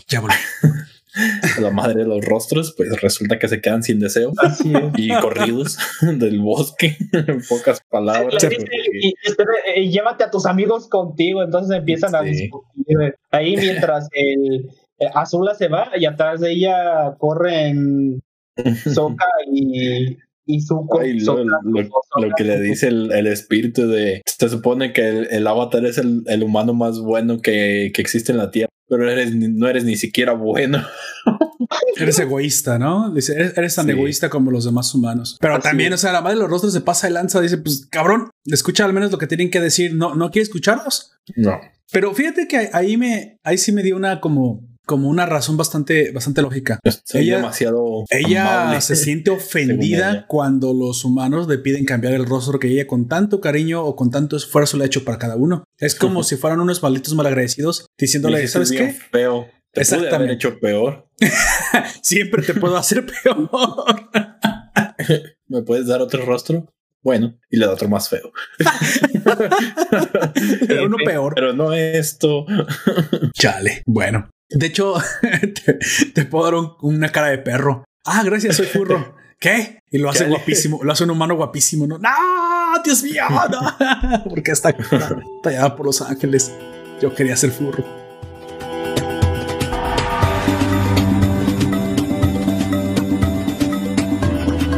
Bueno, entonces, la, la, la madre de los rostros es de hecho la que dice que ella es bondadosa. O sea, ella se presenta como un espíritu amable y que de hecho respeta bastante al, avatar. Por eso le hace este favor de aparecer en, el lago que ella, que ella no había elegido, pero por favor, por un favor especial a él, lo hace. Así es que, pues cuando ella se va, pues el avatar dice, espérate, espérate, esta, esta gente ha buscado durante varios años y pues en serio necesita de tu ayuda, al menos escúchalos. La madre de los rostros no quiere saber nada de los humanos ya y se une en su lago. Pero Ang va, va de necio como es, le vale madre, va y la sigue. Sale ese, nada, nada hasta el fondo del lago. Y este, y recuerdas que le dice le dice que ella se ha vuelto egoísta, lo cual pues hace enfurecer a la madre de los rostros. Dice, la egoísta soy yo. Ustedes son los que me están pidiendo todo el tiempo que cambie mis obras de arte y la egoísta soy yo. Ustedes son unos malagradecidos. Entonces, regresa más para reclamar a, a Ang, enfurecida, que para hacerles el favor, pero en la trifulca contra los animales que ella manda a que los ataquen, Ang utiliza aire control. Y este aire control le vuela la máscara al hermano de Misu. Al ver que Rafa carece de un, de un rostro, o sea, no, no es que su rostro fuera feo, no es que fuera desfigurado. No tenía, güey. Todavía no tenía cara. No, por eso decía que no comía. Pues no, pero parece que le sucedió que al este como esta magia del espíritu que le robó el rostro también impedía que muriera. Supongo que era una maldición al mismo tiempo. Pues sí. Así no te vas a, no vas a poder comer, pues pero, no, se alimentaba. No se alimentaba. Todos sabemos que cualquier también ser vivo muere. Menos viejo que su hermana. Parece que esta maldición ha parado el tiempo en él también. Pero si está viejo, ¿no? Porque cuando vuelve su rostro, sí está viejo. Nada más que a lo mejor eh, no tiene las canas que tiene su hermana. No. No, no, no podemos saber este, realmente. no sé, más joven, pues, en esos aspectos. Sí. Bueno, al ver que se quedó sin rostro, el avatar eh, pronuncia unas palabras que resuenan en la cabeza de la madre de los rostros. Dice, parece como cuando el ladrón de rostros Ko se robó el rostro de... Y ya dice X. Dice la madre de los rostros. Yo del ladrón de rostros y es cuando ella reacciona. ¿Qué acabas de decir? A ver, a ver, paren cállense, dejen de atacarlos. A ver, tú, tú, el, el vato de la flecha en la cabeza. Este, eh, con esa bandana no te puedo reconocer, pero la flecha mm, que me da una pista. Sí, el avatar. Tú debes ser el avatar. Dime, dime. tú, tú el, el, el, de la cicatriz en el ojo. Tú eres el avatar, ¿verdad? Ah, no, no, es el otro. es que sus disfraces son muy buenos, gente. Sus disfraces me confunden. Son demasiado buenos. Nunca en la pinche vida la mamá de los rostros, obviamente.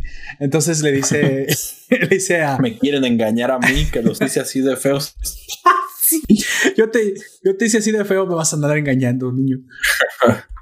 Entonces le dice: A ver, a ver, ¿cómo que el ladrón de rostros co ese es mi hijo, aunque ese no es el nombre que yo le di. y ni siquiera. Oye, sí, ¿cómo es que.? A ver, a ver, a ver, está muy raro. A ver, ¿qué acabas de decir? Ese nombre me parece familiar, pero no me parece familiar. ¿What? no lo sé. por lo de ladrón de rostros. No, no lo dije yo, lo dijo la mamá de los rostros, güey. Yo nomás estoy diciendo lo que literalmente ya dije. Sí. Creo que exactamente lo que dice Aoyak, la parte del ladrón de rostros, pues sí. Parece ser como es como se conoce a su hijo en el, en el bajo mundo, supongo. Aunque Ko, ah, oh, ¿sabes qué? Es probable que ella, ella supiera que así se le dice a su hijo. O sea, sí sabía que a su hijo se le decía el ladrón de rostros Ko. Solo está aclarando que ese no es el nombre que ella le dio. Y también no sabemos cuál es el nombre que le dio. Sí, pues eh, ¿cómo te llamas? Hijo de la madre de rostros, pues a lo mejor se puso Ko por eso. Bueno, Parece ser que en algún momento en la mitología de estos espíritus, el ladrón de rostros de, se aparta del, lado de su madre y la extraña tanto que se la pasa robando rostros. Esa es la mitología que hay alrededor de, la razón por la cual este espíritu ataca a los humanos. Y de hecho Ang le dice, sí, claro que sí, yo lo conozco. A una de mis vidas pasadas le, le, robó un rostro a su, a, su a, una persona muy querida para él, que recordemos que es la esposa del, del último avatar de agua ¿Te acuerdas cómo se llama el último avatar de Aguantes de Este. Ah, la madre, ah. acabo de ver. Urdok, Urak. Tiene un nombre así. Turok. Urok. Ah, Urok. Como Turok, pero sin la T. Charlie, pensé que iba a cazar dinosaurios. Tan, tan, tan, tan, tan. dinosaurios. Güey, el Turok está bueno. ¿Nunca te has pasado ningún Turok? Yo me pasé el último y está bueno, ¿eh? bueno, a mí me gustan los dinosaurios y sí te sacas. Bueno, yo que jugué en el Xbox, eh, en el primer Xbox hace muchos años, pero sí.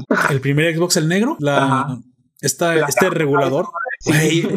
esa cosa estaba. Es, podías eh, hacer hotcakes arriba de él. en el pie.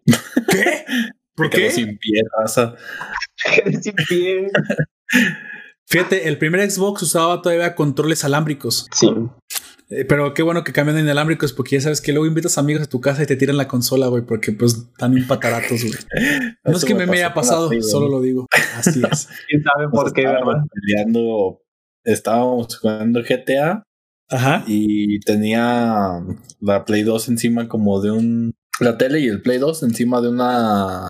como de una cajonera alta. Y estaba, estaba pues mi primo aquí en la casa y estábamos peleando porque él quería jugar, pero yo no había jugado nada y él quería seguir jugando. Entonces le dije que no, que, que ya me tocaba a mí. y estábamos discutiendo. Me toca, no, me toca, me toca. Y entonces él traía el control y yo por lo quitar, jaló, jaló el control, tumbó la play y lo volteó a ver y yo como de qué juego de hacer ¿Era Play 1 o Play 2, amigo? La Play 2, la Slim. Y ahora sí se puede eh, reventar más fácil. Era mucho más delicada que la Play 1. Eh, digamos que el mueble estaba como a un metro setenta, un metro. Y estábamos me toca, no, me toca, me toca. Y entonces se, cayó eso directo al suelo. Se abrió la tapa y se salió el juego. No. Y yo, y yo a ver si funciona todavía, porque estas cosas son bien delicaditas luego. Sí, sí son delicadas. Pongo el juego lo subo otra vez y lo cierro la tapa y le doy otra vez a reinicio. le doy otro madrazo, dice. Otro madrazo. un madrazo lo mató, un madrazo lo revivirá. Empieza otra vez el juego y yo. no. Pues mira, yo creo que era porque era la Slim, ¿eh? porque la original sí, tenía muchos problemas. Un golpecito y, y sí la mandaba al demonio. No sé si les dije la otra vez, pero aquí tengo en el cuarto una FAT de una la versión FAT de la Play 2, pero no le sirve la bandeja, no sale. No sé si el lector funcione, pero pues corre los juegos por USB. Sí. Entonces, pues no hay problema con eso. Ah, pero tengo la duda de, si funciona el... de, hecho, no deberías decir al aire que corre los juegos por USB, amigo. no? Es un buen método, lo pueden utilizar. Sí, pero es un método pirata. puedes copiar tus discos originales y meterlos como en un formato ISO. Pero tendrías que hackear la, consola para que te los lea. No digo, no digo que no. se pueda hacer. No, sí, sí, no, sí lo tienes que hacer, amigo, porque oficialmente no, deberías de poder cargar los juegos por USB. Lo que hackeas prácticamente es una memoria. Usas el, slot de la memoria. El, hecho de hackear es lo que está mal. Es lo que está mal, amigo. O sea, si tú no utilizas el juego como ellos quieren que tú lo utilices, exactamente. Yo no digo que no.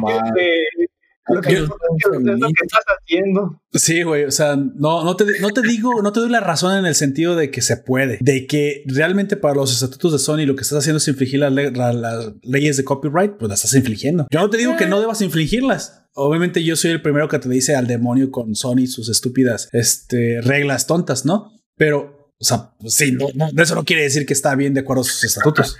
Al fin y al cabo, ellos crearon pues la consola y ellos pueden decir misa sobre lo que quieren que tú hagas con la consola. Que de ahí tú le utilices para cosas alternas. Pues. Pero Pues últimamente creo que el consumidor también termina haciendo usos y condiciones, supongo, hasta cierto Entonces, usos y condiciones. Usos y condiciones. Sí, supongo, pero hay usos para cosas que no te imaginabas. Es que, es que realmente lo que compras, lo que compras es una licencia de uso de las cosas. Si tú modificas la consola, estás en teoría atentando contra las patentes y ahí sí te metes en problemas. Modificaste un complemento. La consola sigue siendo original. No te digo que no, pero obviamente si lo utilizas fuera de los lineamientos, hay que ver los lineamientos. Pero de todos modos, no deberías decir que cargas ISOs en ninguna consola, ¿eh? en ninguna. A menos que explícitamente lo permita. Y muy probablemente va a decir que deben ser ISOs instalados en los discos internos oficiales de la, de la consola. Que hasta, donde yo sé, absolutamente ninguna consola oficializa el uso de ISOs en memorias externas. Ninguna, amigo. Ninguna. No. Así que pues. no. Continuemos. Porque bueno, eso después, de, después de regañar a Gunter, en, el, en, el, en la semana habrá un especial de cómo cargar tus ISOs en una Wii. Así que espero muy pronto. ¿Cómo sacar a Gunter de la cárcel? También. Me pueden sustituir por Murdoch. ¿Qué? ¿Qué? ¿What? Ya que salga él también de la cárcel. ¿Murdoch? ok, esa referencia sí me lo vas a tener que explicar. De gorilas, güey. Eh, a Murdoch lo meten a la cárcel y ah, entonces Ace, el de las chicas superpoderosas, lo sustituye en el bajo. Chale. Bueno. Supongo que sí, ya, ya también invitamos a Murdoch el podcast. Bueno, continuamos. En, este momento, la madre de los rostros escucha lo que dice. Ahora sí, lo que tiene que decir el, el, el y se apiada de los hermanos, sabiendo que pues esta, este robo, este hurto del, rostro de Rafa, el hermano de Misu, pues es un hurto espiritual. Eh, e incluso ve los rastros de la magia de su hijo en, el pobre tipo y pues solo por eso, pues pues sí, su solución al problema del rostro. Eso, eso sí es antinatural. Porque, nada más porque me dijeron que los ayudara. No. Sí. Es porque en parte es mi culpa, dice. Sí, exactamente. O sea, en parte de que mi hijo haya hecho esto, pues sí no es natural. O sea, no debería estarle robando los rostros a los humanos. Este, y ella se siente responsable de tal cosa y devuelve y devuelve su rostro. O sea, el mismo rostro que tenía. Parece ser que este es el, el, el, rostro que le había robado. Lo que, nos puede es que los puede crear. O sea, básicamente es una, es una artista. Yo también pensé que ella tenía unos rostros limitados por ahí que guardaba dentro de una bolsa. No, no, no los puede crear de la nada. Ella es una artista generadora de, rostros. Acuérdate que dice que cada uno es una creación única de ella que hace con mucho cariño y con mucho esfuerzo. Así que poder repetir tu propia obra, pues no era difícil para ella. Y de hecho, cura, cura, si podemos decir enfermedad, pero devuelve el rostro a hermano Emisu y ya. Entonces aquí tenemos un momento muy emotivo que también molesta a Azula Ah, bueno, anteriormente se había molestado más, que es que cada vez que la familia se, se, hace importante los vínculos en, la historia, tanto Katara como Zuko todo el tiempo le, se dicen que pues, se apoyarían mutuamente hasta el final de los tiempos, ya que son familia. Eh, también Kat, eh, y Katara tienen un vínculo especial. Entonces Zuko se siente como que el, el, que está fuera del grupo, porque ella no, él no siente que pueda tener con su hermana un vínculo especial y todo el tiempo se siente como menos. Y en este caso, pues termina siendo peor, porque pues Misu y Ra le demuestran que, que Misu se sacrificó durante años tratando de salvar a su hermano y al final de eso da frutos lo que demuestra el poder del, cariño fraternal y eso, y eso todavía molesta más, no molesta sino entristece más a, Zuko. Obviamente aquí Azula sale corriendo hacia, hacia el lugar donde está Noriko. Eh, se acaba de enterar pues que su madre es la, aquella esposa del director de, de teatro que los recibió al llegar a la, al pueblo y que ya incluso han estado en su casa. Es obvio dónde va, Zuko lo dice, ya sé a dónde se dirige mi hermana y no debe llegar antes que nosotros. A todo esto, agradecida a Misu les hace un, con su agua control, les hace un atajo y les revela un lugar como una especie de túnel en el bosque, el cual pueden tomar para llegar antes que Azula a su destino. Eh, que de hecho sí, funcionó bastante bien, funcionó a pedir de boca, toman ese atajo y Zuko y Yang llegan antes al, lugar del encuentro, ¿no? Llegan a la casa de Ikem. Ya es de noche cuando llegan y Ikem pues le abre eh, la puerta a, a, Zuko y básicamente ya sabe a qué va. En los ojos de Ikem se puede leer o en su rostro se puede leer que él ya sabe, muy probablemente supone que encontraron a la madre los rostros Y que, y que aparte la madre del rostro soltó toda la sopa, les contó todo. Digo, pues si volviste y volviste del lugar donde yo sé donde todo pasó, pues es, es obvio lo que sabes. Sí, es, ya, ya sé, ya sé que vienes. Que sabes que yo sé que tú sabes que yo sé. Exactamente lo que acaba de decir Oye. No sé, tú dime, pero acabo de decir que sabe lo que sabe, que tú sabes que yo sé, pero que sabía la. Espera, ya la cagué. No, no, la, la madre de los que sabe. Mierda. en la película de, de, la referencia también él sabe. Pero él sabe. Les, pregunta aún así, no sé. Ah, la madre. Dime. Sí, tú dime.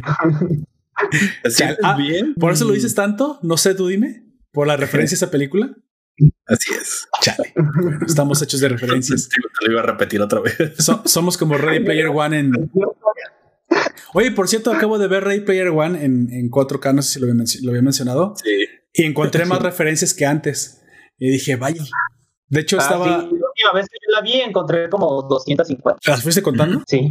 Porque a eso me dediqué solamente. Ya, ya había visto la película y me puse a buscar cuántas referencias poder. Y la, la, última vez que lo hice fueron 250. Y siento que se me escaparon muchas cosas. Fíjate, sobre todo en los personajes en la, en la guerra final, yo estuve pausando para checar. Y si le pausas, sí ves muchos personajes. De hecho, hay personajes que. Que, se, que, seguro recuerdas o que seguro tú, tú reconoces, que muy probablemente la gente de los 90 no reconoce porque estoy seguro que muchos personajes son más nuevos. E incluso hace trampa Ready Player One porque no es completamente los 90. Está esta, ¿cómo se llama esta personaje de Overwatch tan icónica? Esta Tracer, ajá, y Tracer no es de, de los 90. No. Y hay muchos personajes muy modernos. También remakes de, de, los personajes que sacaron después de los 90. De hecho, vi a Ninja Gaiden en una parte que se ve muy, muy poquito, pero alcanza a ver su icónico como.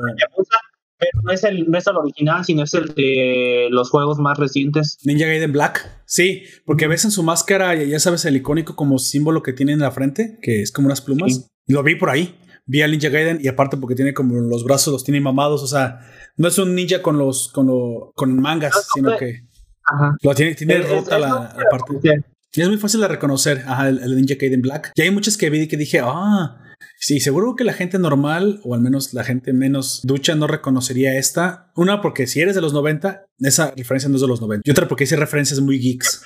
Muy, muy, muy geeks ahí dentro. De hecho, viste a, vi a Raynor. Bueno, eso mucha gente lo reconocerá. Vi al, a Raynor de StarCraft. Nada más que la primera vez no lo había reconocido. O sea, vi, vi un traje parecido y a Raynor porque la cara se le parecía mucho y ahí lo pausé tanto y dije, ah, mira, y por ahí debe andar un Zerg también que no he visto, o sea, hay varias, varias referencias que puedes buscar. En la última guerra también vi un Silot de los Protos, pero se ve como atrás de, de varios personajes y no lo alcanzas a reconocer si no le ves las espadas que trae. dije, oh, mira, si realmente te pones cuadro con cuadro, sí vas a sacar muchas, muchas referencias. Seguro que hay un, un video de YouTube donde hay un youtuber ya ha hecho eso. Ha de contabilizar acerca de. Bueno, aquí la madre de los rostros, después de decirles la, la, las direcciones, hace que obviamente An y Zuko lleguen a la casa de Aiken primero y Aiken básicamente les dice, los estaba esperando. No con esas palabras, pero básicamente es lo que les trata de decir.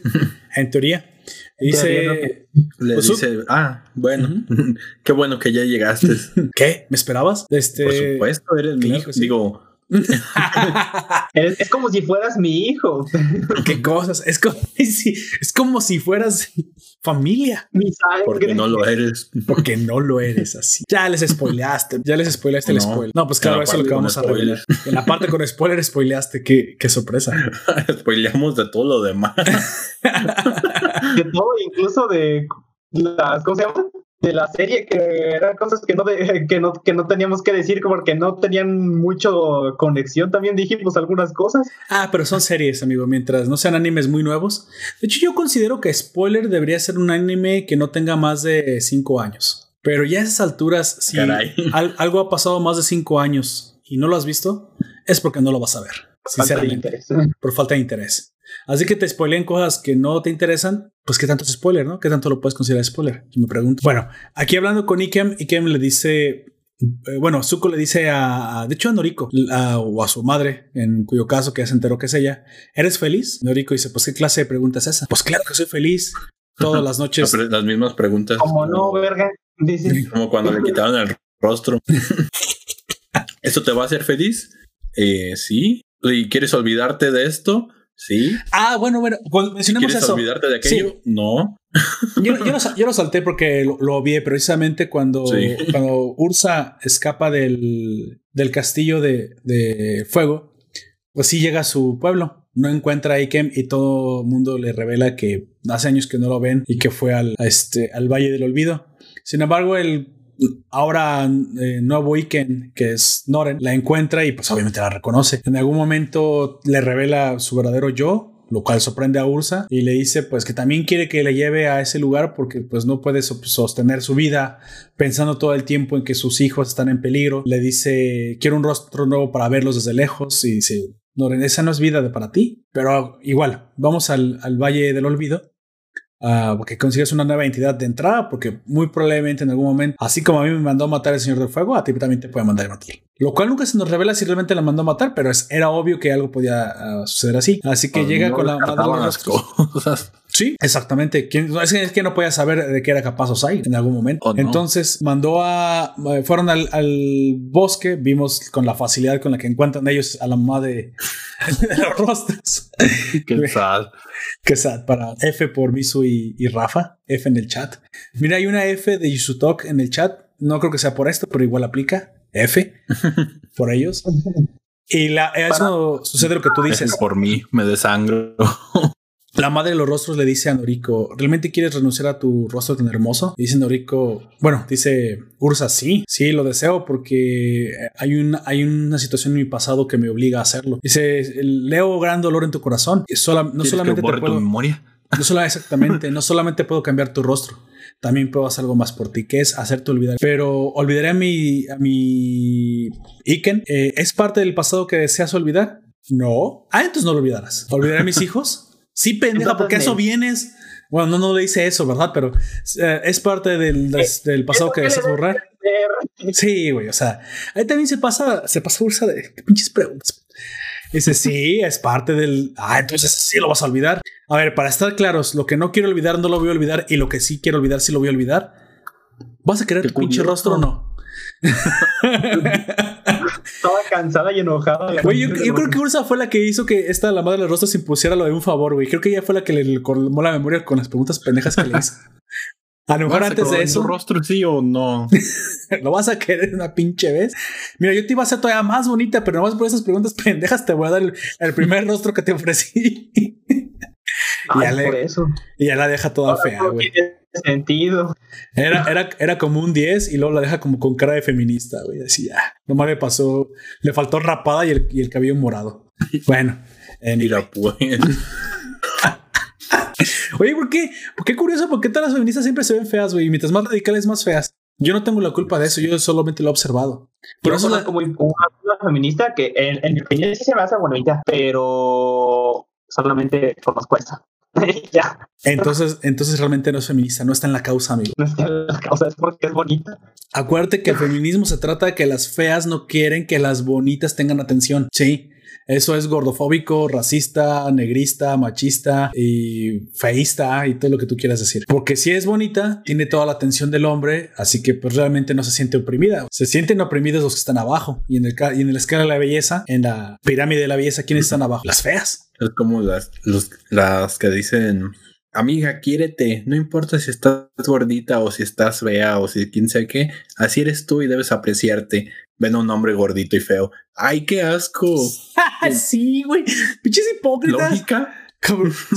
No, y aparte, así como que quiere, te pesas 200 kilos. Igual vas a morir de, eh, de, este, de diabetes o alguna enfermedad causada de hipertensión juvenil, pero quiérete, porque eso está bien. Güey, no, está bien que normalices la, la- el descuido personal. Una cosa es que el estándar de belleza sea una, una situación que se aplique para ciertos casos. Y otra cosa es que una situación de salud la normalices solo por el hecho de que piensas que, que eso causa opresión. Que te digan que no está bien que tengas un exceso de, peso porque te puede causar una enfermedad. Eso no es ninguna clase de opresión, güey. Es- eso es una recomendación de salud que deberían de obligarte a seguir. ¿Quieres vivir más? Pues sí, o sea, es como decirte, no tomes tanto porque el alcoholismo puede matarte en una cirrosis hipótica. Me estás oprimiendo al impedirme tomar todo el alcohol autodestructivamente que quiero tomar. Ah, no, el alcohol es una droga que te puede matar en exceso. Ah, entonces me estás oprimiendo. Estás siendo alcoholofóbico. deja de inventarte preguntas pendejas y por favor pon atención a los hechos reales. Si pusiera atención a los hechos reales, no puedo inventarme preguntas pendejas. Que no entiendes que una va en relación a la otra, no es lo mismo, amigo. Si, si ellas hacen caso de la realidad, no pueden tener esa excusa que tienen. Entonces, pues, bueno, ¿te acuerdas lo que te dije hace rato? ¿Cuál es la solución? ignorarlas mientras hago una con mi mano un arcoíris tipo Bob Esponja, güey. Ignorarlas. Exactamente. Le muerde su manzana. Así es, como en el, como en el de Goblin Slayer. Así es. como en Le toma su agua. Le estoy tomando. Mira, tengo aquí un agua, tengo un. Le muerde a su papa. Una botella, una botella de tequila. Déjame tomo un traguito para poder la garganta. servilleta porque ahorita no tengo nada. Le su servilleta, güey. La, la, pobreza y el hambre son horribles. Eres un tonto. Con mi mano izquierda mato criminales eternamente buscados, mientras con la derecha hago mi tarea. Ahora tomo una papa y la muerdo. Y con la otra mano tomo una papa. Espera, tres manos. Oye, no hemos hecho crónica de Death Note, ¿verdad? No, pero. podemos comenzar. En el capítulo 1 hay un joven en Japón que ve caer a través de su ventana una libreta que resulta que le pertenece a un dios de la muerte, el cual a su vez le revela que se ha aburrido y que ahora le va a conferir el poder que solamente él tiene. Matar a las personas con solo escribir su nombre. ¿Te acuerdas qué es lo que le dice la ah, Bueno, no, ya después lo seguimos porque ya me di cuenta que es muy larga, güey. Y creo que no puedo hacer una crónica embebida en otra crónica. No sería una buena idea. Mm, lo que sí me gustó es que, sobre todo esa serie, al principio, es que va a atraparte. Te seré sincero que la primera vez que vi Death Note me pareció una premisa ridícula. Dije, esto no iba a pegar. Como un dios de la muerte y una libreta que mata gente, güey. Ya pinches anime. Eh, creadores de anime ya no tienen ninguna clase de, creatividad. Pero la primera vez que la vi fue me la, me la mostraron en la prepa. Me dijeron, ah, bueno, me comentaron, ah, mira este anime y que no sé qué, está muy chido. Yo sin internet en la casa. Ah, sí, lo voy a ver. Eh, ahorita lo veo. ¿O no tienes los capítulos para que me los pases? Ah, sí. y te pasan un millón de disquets. En la memoria y me pasaron toda la serie. Entonces, el primer día dije, a ver, una libreta que mata. Como Sí, igual yo, igual yo, créeme, exactamente. Y veo el primer capítulo y va, caray. A la madre. A ver cómo continúa. Yo 12 capítulos después, a la madre. yo agárralo, L, agárralo. Yo, yo cuando, yo cuando comencé también a tomar como mucho, ya no me puedes pegar. Es decir, que ya me atrapó fue cuando apareció L. Yo me aventé los 12 capítulos en el primer día.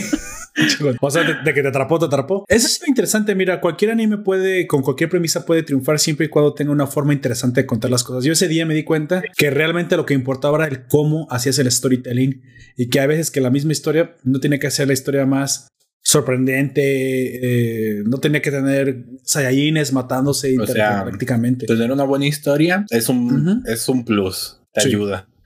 Pero el cómo cuentas esa buena historia Así es, lo que te da todo lo demás. De hecho, creo que es, es lo que lo hace una buena, historia. y la cuentas mal. es como contar un chiste. Exacto, exacto. Iba a hacer la comparación con eso. Precisamente el chiste puede ser gracioso, pero mal contado puedes arruinar la gracia completamente. Del mismo. Del mismo, así es, exactamente. Bueno, volvamos a Avatar. Precisamente aquí sucede una de las escenas que más me gustan, que es que, es, bueno, Zuko le revela a su madre que él es el señor del fuego, ahora ha vuelto para buscarla y que se ha enterado que él es su hijo. Eh, ella pues es tomada por sorpresa, no, no, no da crédito a lo que escucha. Sin embargo, pues en algún momento escuchan eh, pasos en la, azotea. Y no es que tuvieran caspa. Escuchan cómo... Eran gatos peleando. Eran gatos... Eran gatos peleándose. Eran gatos peleándose en la azotea de la casa. Y en un momento Zula, Azula atraviesa el techo y el techo. Estaba todo el tiempo escuchando la conversación. En película hollywoodense que cae desde el cielo. Como Hitchcock, ¿no? Que no tenía respeto por los techos de las casas y, y entraba rompiendo paredes y todo. Entonces, Azula, ya enterada de la situación, precisamente acorrala a su madre, ¿no? Dice, ahora sí, por fin obtendré mi venganza. Ya, ahora sí te tengo donde te quería. Pero primero, antes que nada. Y la señora como de, ¿y tú quién eres? ¿Tú quién eres? Revélame por qué demonios has estado, has estado, todo el tiempo operando contra mí. ¿Por qué me has estado eh, poniendo el pie a cada, a cada vez en mi vida? ¿Por qué has estado todo el tiempo a cada paso que doy. Exactamente. En cada paso que doy has estado presente, has estado ahí para arruinar el momento. ¿Por qué, madre? ¿Qué es que no me amas? Eres. Güey, se me hizo tan triste. Y ahí es donde también puedes empatizar un poco con Azula, ¿no? Ponerte en su lugar. Eh, el hecho que realmente Azula estuviera enojada todo el tiempo y que le causara estos episodios psicóticos, traumas, era precisamente porque no hubo una madre eh, presente que ella necesitó para tener la guía. Digamos que la personalidad de Azula era psicópata, obviamente. Pero todos sabemos que la psicopatía no es un camino recto. Tú puedes tener un grado de psicopatía, pero crecer como una persona sana, porque al fin y al cabo la crianza es igual a destino. Una buena creencia puede hacerte una persona de bien aunque tenga ciertas tendencias naturales. Pero aquí sabemos que no solamente tenía ciertas tendencias naturales a la psicopatía, sino que aparte tenía un padre psicópata y que, aparte incorporó muchísimo odio al corazón de Azula. Y aún así, y aún así el resentimiento de no haber tenido una madre se hace presente en este momento. La pone contra la pared y le dice, ¿por qué? Noriko supone pues que esta es la otra hija, básicamente que tiene, y supone que es lo que respondería de recordar quién es. Básicamente, eso no cambia en Noriko. Noriko es Ursa a todos usos y razones. Simplemente tiene ciertos eh, recuerdos borrados, pero es la misma personalidad de la Ursa de la cual este. Es su misma actitud. Es la misma actitud, exactamente. Y sigue siendo la mamá de, ambos. Y dice, pues no te recuerdo, pero la mera verdad, si, si creciste para ser así, mi más sentida disculpa, creo que debía haberte amado más. Y eso causa un problema en la psique de, de, Azula. Porque esperaba eh, una respuesta como, ah, es que todo el tiempo urdí este plan para destruirte. no, pues no, obviamente no era el caso. Y no solamente eso, su madre se disculpa. Y fíjate las palabras que utiliza, haberte amado lo suficiente, haberte amado más. No quiere decir que no la amara, pero tal vez le falló en la cantidad o en la forma lo cual impide que Azula pueda odiar completamente a su madre, porque entonces su madre es la que está, está confesando un fallo de origen, el cual no es ni siquiera voluntario. Exime a Ursa de toda culpa, digamos, no responsabilidad, pero culpa hacia lo que Azula eh, concebía como un sabotaje desde el lado de su madre y empieza a agarrarse la cabeza, ya sabes, a la no, pero eso no puede ser así. Y ataca, a, bueno, se vuelve loca, empieza a atacar a todo el mundo y, y Susu la, la detiene, ¿no? En algún momento eh, le, amenaza, bájale a tus, a tu desmadre morra, yo te puedo regresar el rayo. Eso no, que no se te olvide. Y vemos que sí, le, le, dispara el ataque trueno que puede hacer esta azul. el no es un, trueno, es un thunder, ¿no? Creo que en español lo, traducen como Attack Trueno. Y vemos la, la, mismo. la famosa V. ¿Recuerdas cuál es el proceso que, que el maestro, el maestro, Airo le enseña a, a Susu para poder eh, regresar los, los, truenos? Que pase por la pan. Si no dice, siente cómo fluye el, eh, a través de tu chi, entra por una mano, hace como una V. De hecho, dibujan como una V a través del estómago, corazón, estómago de, de Zuko y luego sale por la otra mano, ¿no? es por eso que le dice Airo, el, tío Airo, le dice que es tan peligrosa la técnica porque un breve fallo, una duda en su corazón puede hacer que su corazón reviente, ya que toda la energía pasa por él. Si no eres capaz de redirigirla, lo que vas a hacer es que vas a recibir de golpe en tu organismo, en tus órganos internos, un poder, un poder tremendo, ajá, haciendo estallarte por dentro. Destino bastante cruel. Sabemos, sabemos por las palabras de Airo que él ha sido testigo de eso antes entonces. Ya ha sucedido antes. Alguien ya ha tratado de redirigir el rayo y no lo ha logrado y pues acá Ahí sí. ¿A Zuko le pasó? Así es. Nada, nada, más que, pues bueno, afortunadamente no explotó como caja de regalo sangrienta. No, no afortunadamente. Y no ¿Te imaginas la reacción de Katara después de haber visto eso en medio de la pelea? no, la reacción de todos, ¿Te imaginas que de, de, repente escuchemos de Toff? ¿Qué acaba de pasar? Oh, huele a barbacoa. Toff, no mames. acaba de explotar Zuko. Pinche ciega. A la verga. Bueno, ¿se lo van a comer ¿Cómo quieres que lo vea? Dice ella. ah, sí. Allí está. ¿Dónde? Soy ciega, les recuerdo. Chale. Oye, ¿crees que, eso sería como algo? Sería algo como. Mira, déjate lo planteo. Toff se burla de su propia ceguera. Legends. Ella, ella se, se burla de su propia ceguera. Y entonces sabemos que los ofendiditos dicen, ah, normalmente no te burles de la gente ciega y hay que ser incluyentes. Y respeta, por ejemplo. Es su, palabra, es su palabra favorita. Respeta, güey. Aunque no saben lo que significa el respeto. La gente pero, Ajá, no los veo reír. Exactamente, Toph se burla a sí misma porque sabe que la naturalidad, incluso la comedia sobre lo que supuestamente es sagrado, lo normaliza. No quiere que la traten como alguien especial. Toph todo el tiempo que la traten como una de ellos. ¿No está siendo incluso entonces más racista y más elitista y más fóbico cuando tratas a alguien de forma especial en aras de un supuesto respeto exagerado? Probablemente. ¿No es incluso una contradicción e hipocresía por parte de los ofendidillos? yo, yo, te lo dejo en la mesa, ¿eh? O sea, me parece que incluso es un callejón sin salida, es una incoherencia total.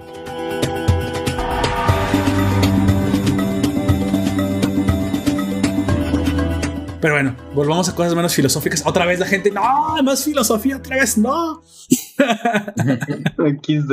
Recuerda que también eh, manejamos filosofía en el bastante profunda, ¿no? En la de mí, en el parásite ah, de Maxim.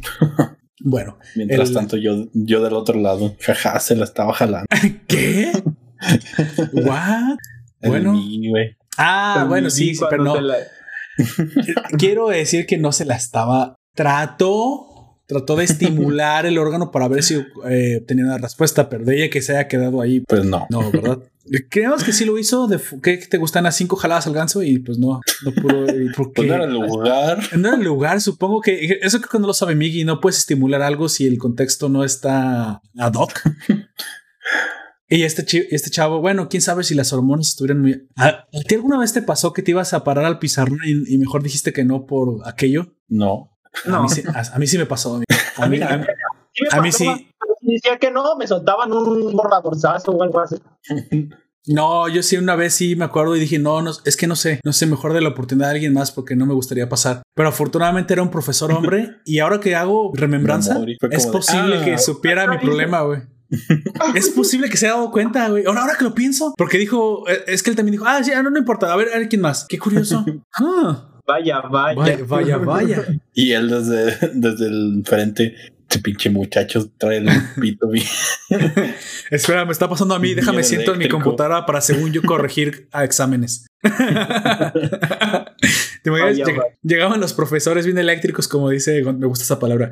Llegan bien eléctricos. Este muchachos saquen su libro, pónganse a estudiar. ¿Va a haber examen? No, ahorita no. ¿Cuándo? Cuando se me baje, digo, cuando, cuando mañana. Cuando se me baje. Es que acabo de ver a la profesora de, biología. Está. trajo. Yo tenía profesoras que de repente iban con, con traje, con vestido pegado. Eso, de, eso, eso no debería estar prohibido. No deberían de verse todas como con falda así de, monja o de testigo de Jehová y suéter. No sabría decirte eso pues, honestamente. Pues es que estás en la prepa, estás en la secundaria, están las hormonas. Eso, eso lo hace para provocar, ¿no? Supongo. Es que a, algunas les gusta que las chulien. Yo en la en la prepa, no era una maestra, pero una morra que a propósito no hacía caso de las reglas que nos ponían nosotros en la escuela para que los morros le, le dijeran cosas, no, no estoy seguro, porque eh, una vez la escuchamos platicar, no me acuerdo con quién estaba platicando, pero era con otra morra, que dice, a mí me gusta que me digan algunas cosas, pero creo que obviamente depende de qué cosas le digan. Me gusta que me hablen sucio. No, o sea, no que le hablen sucio, sino que le digan cosas como de que se ve bonito, cosas así, pero obviamente, pues los hombres algunas veces sí decimos muchas cochinadas. Güey, pero las mujeres ya saben que vamos a decir eso a los hombres, güey. Ya lo saben. Es más, güey, se les hace hasta raro que no lo digamos. Es más, no es como las pendejadas que dicen las feministas ay, me ofende. No es cierto, güey. Si tú pasas enfrente de unos albañiles y no te dicen nada, te sientes fea. Claro, no es cierto, no es tan así, pero si no levantas ninguna clase de reacción cuando según tú, según tú te arreglas, te sientes mal. Y eso me lo puede decir cualquier mujer que esté escuchando este podcast. Si necesitas ver reacciones en los hombres, porque sí, sí te gusta hacer, como dice eh, eh, Gunther, alguna clase de reacción eléctrica. No te estoy diciendo que sean cochinadas lo que le tengas que decir, pero si no hay reacción, ¿Qué crees que va a pasar? ¿Se les va a bajar la autoestima?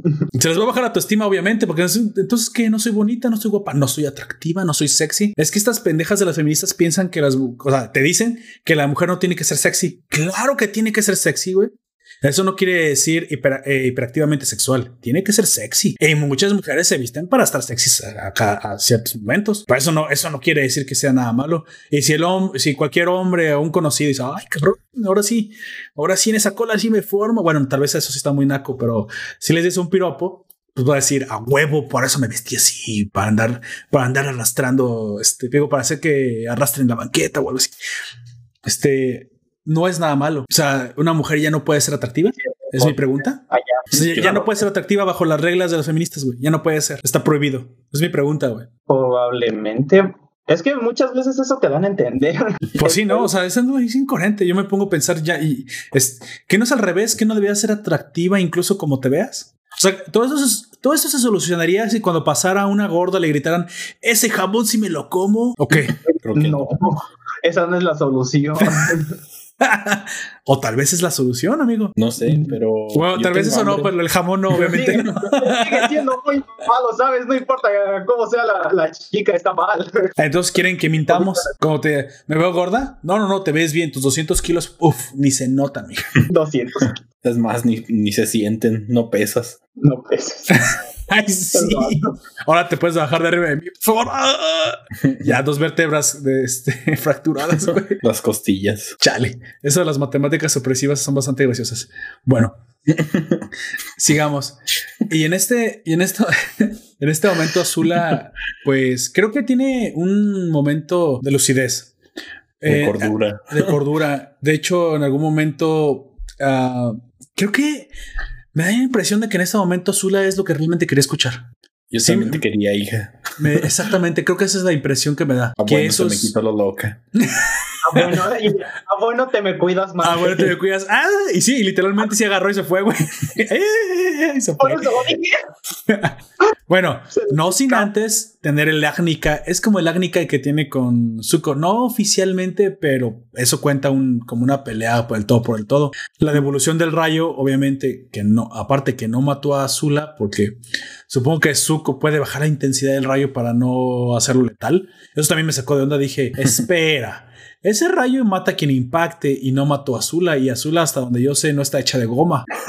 Así que Zuko tuvo que haber bajado la intensidad de ese rayo para no matarla. Redirigí el rayo por las nalgas. sí. ¿Qué pedo, Un pedo eléctrico. Es tan pro que, debe, creo. y mató al perro que estaba atrás de él, güey. Probablemente. Se le paró el nepe, güey. Estamos hablando de Azula, güey, Gunter. Ah. No, pero por eso. Ah, yo, yo pensaba que tú habías dicho que, que había redirigido el, rollo por las nalgas era este Zuko, amigo. Ah, Azula. No, yo estoy diciendo que no redirigió nada, sino que le bajó la intensidad Zuko, güey. Porque hasta sabemos Azula no se sabe la técnica de redirección por ningún lado. No. Y ya, entendí por dónde piensa Gunter que redirigió. Yo voy a ser más lógico, creo que lo redirigió por talones. Sí, y hizo tierra. Como los rayos verdaderos. Como, la, como la electricidad verdadera. Así es. Más cercano a, la tierra. Me puse a pensar por, por el nepe, güey, te imaginas. Sale por ahí. Por, andar eléctrico. Y deja ciega. Deja ciega Azula, güey. ¡Ah, Es andar eléctrico y no mamada. bueno, Azula deja caer en algún momento la carta que le quitaría el trono a, a Susu. Y no nos queda muy claro si es realmente el momento de lucidez de, de, fraternidad que tiene Azula para con su hermano o simplemente se le cayó. Me gusta pensar que sí es un momento de lucidez, que Azula en ese momento tal vez piensa, el daño es demasiado ya, no puedo retractarme de quién soy, pero al menos ya no seguiré causándole dolor a Susu. ¿Quieres que lo pensemos así? Yo me quiero quedar con esa, es una, historia más, más amable. Supongo. es más amable. Porque que se le caiga... Que se le caiga a Azula así como es, así, un error de su parte. No mm. creo.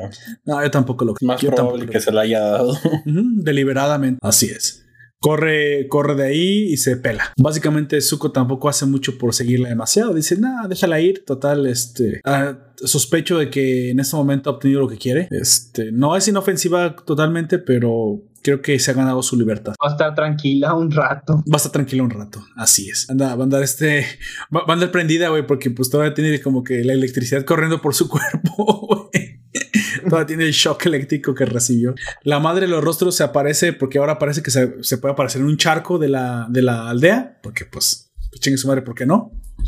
Se aparece ahí en medio de todo el mundo y le dice a Ursa, bueno, a Dodico, ¿quieres que te regrese tus, tus recuerdos? Por ninguna aparente razón, pero deseo hacerlo. Después de haber dicho que no quiero hacer más favores. Exactamente. como terminó haciendo tres en un solo día, si los, si los cuentas. Está pues bien. Y sí, le devuelve sus poderes, no le devuelve su cara, lo cual dije, ay, pues una vez ya devuelve la cara, ¿no? Pues ¿para qué le dejas así toda, toda fea? No, sí se la regresa. ¿La cara original? Sí. No me acordaba. Bueno, yo la vi diferente después de, que le regresa los. Original, güey. y se le ven los ojos también diferente. ¿Sí de cara original? Mierda. Entonces no me acordaba de eso. Ah, qué bueno. Qué bueno, qué bueno. Porque dije, oye, pues ya quítale esa pinche cara de perro que le pusiste y dale una, la cara bonita que tenía. Digo, al menos al final de sus años que, que luzca una cara de Pons. Una cara. ¿Cómo, ¿Cómo se llama esta cara? Esta crema cara? Este que anuncia. No. no. Dove. No, no son caras, esas son comerciales. No, de diseñador. No sé. eh, te iba a decir Head and Shoulders, tienes un champú. ¿Cómo, se, cómo se nota que no haces el súper amigo? ¿Qué pedo? No, es que casi no uso cremas. ¿Te imaginas que te pidan una, una, una crema, una crema de vaca para, una, para un platillo o una comida y tú regresas con, con crema para el rostro? Son cosas que solamente te pasan cuando estás muy morrito. No fuiste específica, madre. Crema. Ah, a ver. Para piel. Carolina Herrera, ¿no? De ese tipo de diseñadores. Es que hay, hay marcas muy caras. Eh, que Dolce Gabbana. Ándale, puede ser una Dolce Gabbana, por ejemplo. Dubride, Do, no, lo vi, lo vi. Esa güey. Ese Secret me parece que es una estafa, güey. es, es, de Genoma Labs, esa que acabas de decir, ¿eh? Y sí, esa, esa empresa es conocida por ser estafadora, güey. Qué raro. Güey, eh, hace mucho tiempo, mucho, mucho tiempo, bueno, tanto cuando estaba en la universidad, tuvimos un, no me acuerdo si fue un debate o algo así, o un trabajo que presentamos. No me acuerdo por qué surgió el, el, tema, pero estábamos hablando de la ley, era, algo con ley. Entonces, algo de ley mercantil. No me acuerdo qué dijo el maestro que los productos que tengan publicidad engañosa son sujetos a la ley de demandable por bla, bla, bla, bla, pues bla, Si tú ves algo que no es lo que dice que es, te pueden meter al bote, te pueden meter a la cárcel. Y entonces una morra va y dice, oiga, y entonces, ¿por qué en México hay tanto producto que no es este tan o sea, que, no es verídico y no, y no, y siguen saliendo en la televisión. Y todo el profesor, así todo es, es un profesor muy despistado, pero así no lo hizo con mala intención, pero así como que todo el grupo se quedó viéndole. Ah, sí, tú hablas de. ¿Cómo se llama el que cura las. las el acné? Este. Ah, eh, ¿Cómo dijiste? Ah, sí, dijo, ah, y tal, tal cual. Ah, tú dices sepsia. Güey, la, la, morra era una de las morras más cacarizas del salón, güey. tenía la cara picadísima por el acné. Yo me quedé viendo. Ay, güey, qué gacho. Así como. Güey, se puso toda roja, toda roja y dijo, sí, profe, ese. Y el profe así como que reaccionó, yo cagué este. ah, mira, lo que pasa es que lamentablemente pagan un lobby muy grande, o sea, pagan este por corrupción, entonces los multan con un millón de dólares. Y, el mercado les supone 100 millones. ¿Pagan la multa? Pagan la multa. Entonces, ese es el problema. La ley no, la, pues no lo cierra. Es negocio como mentir. sucedió con eh, Red Bull, que los, que los denunciaron por. Porque no da balas. da balas. Güey, pero eso es una pendejada, amigo. Eso sí se puede entender como. Güey, pero ese, eso se llama. Eso no es mercadotecnia engañosa. Eso es una clase de metáfora. La gente debe de saber distinguir en metáfora sentido común. Pero otra cosa es que te diga que literalmente te cura el cáncer y no te lo cure. No. Eso sí, güey. Eso, eso sí. es un problema grave porque la gente se lo cree. Pero sí, así lo pusieron la gente, pues, de que era publicidad engañosa porque no te daba alas y ellos decían que sí. Pero entonces, pues supongo que es menos grave a que te digan que te curan el cáncer. Mm, yo creo que ese, ese extremo en el que se interpreta literalmente las metáforas también son una, una clase de como de efecto secundario de una sociedad demasiado pendeja, güey.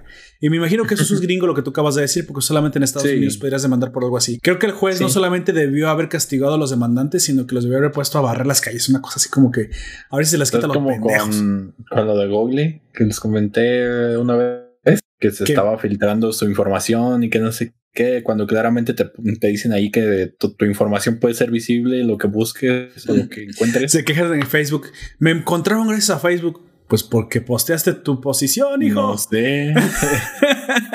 Les dijiste, hola a todos, amigues. Amigues. Estoy en el Starbucks. Desde la esquina de San Mateo con la Pujagua. Con López Obrador. Con López Obrador, güey. Güey, si una calle se llama López Obrador, que se esquina con cacas. Chale, ya se nota quién, quién, por quién no voy a votar. Que no debería poder votar por Álvaro, porque no se debería poder reelegir. Güey, yo ya asumiendo que se va a reelegir a lo, a lo, mal que he llegado las cosas. Sí, güey. Bueno, hablando de cosas menos tristes y más, y más, este, más divertidas, aquí hay, una, hay un momento en que, pues, la madre de Zuko, al, recuperar la memoria, eh, es la escena como muy bonita, ¿no? En la que comienzan a hablar. Le dice, este. ¿Cómo te lo digo? Me siento orgulloso y digo, orgullosa de que seas un muchacho. No te conozco, pero Estoy orgullosa de ti. Pero en teoría sí lo conoce porque lo fue su hijo mayor, entonces estuvo al menos con él 5 o 6 años. De hecho, no se veía tan ah, chico. pero desde entonces, desde que se desapareció. Sí, claro. Claro, dice, no tengo el derecho de exigir nada, pero este, de, sentirme orgullosa de ti, pero me siento orgullosa, que me parece que creciste para ser un muchacho de bien, bastante guapo. Pareces buena persona. Aunque tienes un bújero en la cara que, de quemado, pero no importa. Este, no ocupa ser modelo, solo ocupa ser el señor del fuego. y mira, eh, creo que el, trono no podría ser en mejor manos. Y dice Izuko, pues listo que me quiero, me gustaría que me contaras todo. Todo, todo. Bueno, por ti, hijo, lo haré. Y eso, curiosamente, es lo primero con lo que arranca este, este cómic.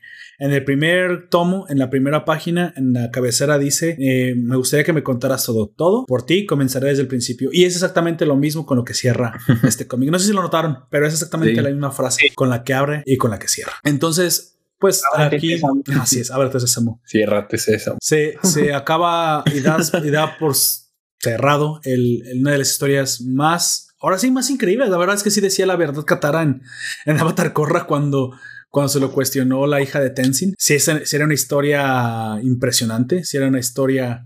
Ah, era la hija de Tenzin la que le había preguntado, ¿eh? Hace rato les dije que no me acuerdo de quién. Fue, fue la hija de Tenzin, la mayor. La que sabemos que es más poderosa que el mismo Avatar. este. o no. pero como se fue por lo espiritual, ya no va a hacer nada en combate. Oye, puede destruir las almas. ¿Tú crees que no va...? Es, un poder más fuerte que el de Amon, güey. Amon manipulaba el cerebro, esta te manipula el espíritu, güey. ¿Cómo ves a alguien así? Así es. Entonces ella le dice, ah, le pregunta a, a Katara cuál ¿Qué, ¿Qué, historia había sucedido? ¿Qué le había pasado a la Masuko? Y dice, uy, es una historia impresionante. Ya vemos que sí, porque Katara fue precisamente testigo de primera. con Ankh 100 veces esa vez. Eh, mi hermano le dio un, un eso, cierto, muchas veces en el cómic sí. Bueno, a quien le pega la cabeza con el boomerang, si es, si es Azula, ¿eh? Si es que se está burlando del, ah, campesino, tu boomerang nunca me pegará. ah, no, entonces, ah, y, viene de regreso, güey. güey. Güey, si la puede haber matado la desnuca con esa madre, güey. No, pegó con la parte que no tiene filo, pero para los que no sepan, la parte que se ve con un color más blanca ah, es porque tiene ¿Te imaginas que le hubiera decapitado, güey? Le saca el relleno. Es el gore de este. este capítulo tiene un episodio gore en el que realmente sí le rebanda la cabeza. No, no te creas. Pero te hubiera estado muy curioso. Entonces. Ah, bueno, a, mí me encantó. Fue, fue un cierre bastante digno. Creo que le da una, una coherencia a la historia que realmente hace cuadrar con todo lo demás sí parece bastante justificable el hecho de que la Ursa haya desaparecido. Y incluso me gusta porque también mezcla eh, elementos que habíamos visto de la serie. No, no se la saca por sí mismo y hace una historia completamente aparte, nada más para justificar el por qué no está. No, involucra muy bien aspectos, incluso que no conocemos de la serie, como el hecho de que Osai había asesinado a su propio padre. Recordemos que comete parricidio. No sabemos hasta ese momento cómo es que se había dado la sucesión del trono, puedes haber eh, supuesto que Azulón había muerto de muerte natural o habían perdido en la guerra.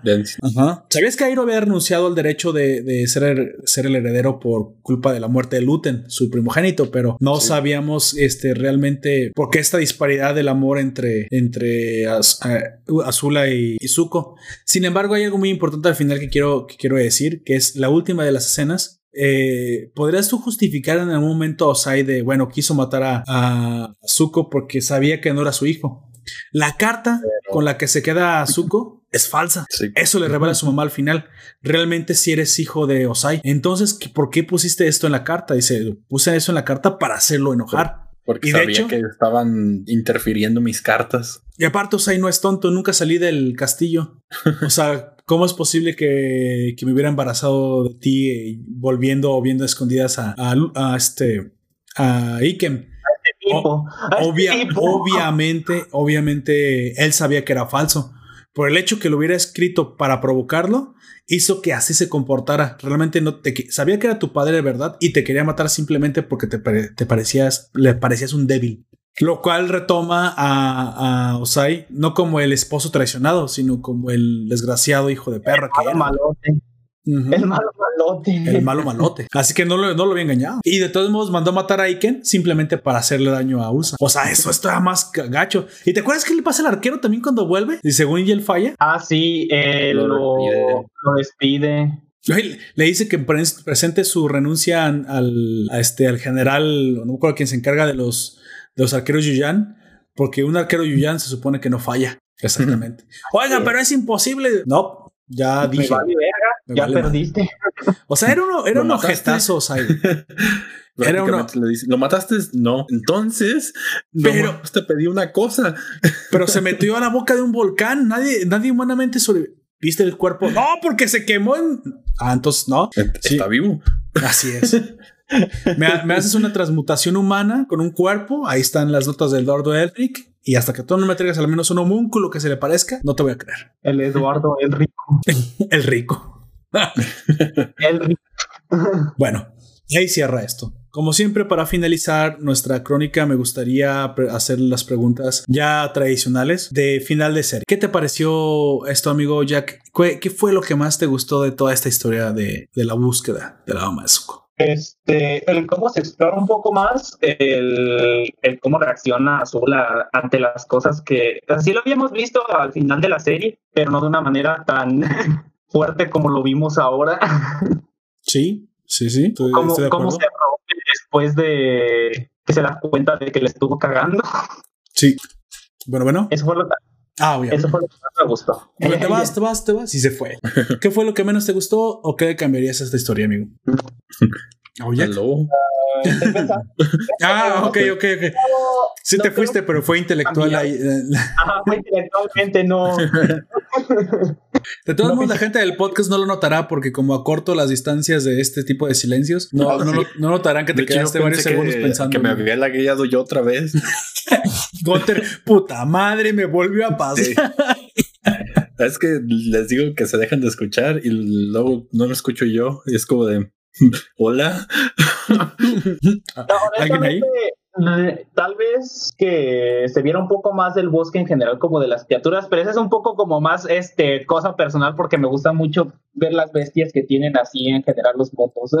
Ya tu gusto, ok. Bueno, ¿cuál fue el animal híbrido que te gustó más en esta ocasión? De una vez, sobre ese... Esa pregunta nada más para ti, porque se desprende de esto. ¿Cuál fue el, ser que más te gustó, amigo? El murciélago, yo, eh, yo creo. Me gusta mucho cómo se ve, eh, aparte porque es del tamaño casi de Ang, esa madre. ¿El mariposo murciélago? Sí. Murciélago sopón. que tiene en la espalda que parecen caras, pero eso es más por la. No sé si sea porque está la dama de, la de los rostros ahí o porque así sean las especies. Creo que así son dentro de su bosque. Aún así me gusta mucho por eso. Porque si no, el, el. De hecho, todos los animales que vimos, todo lo tenían.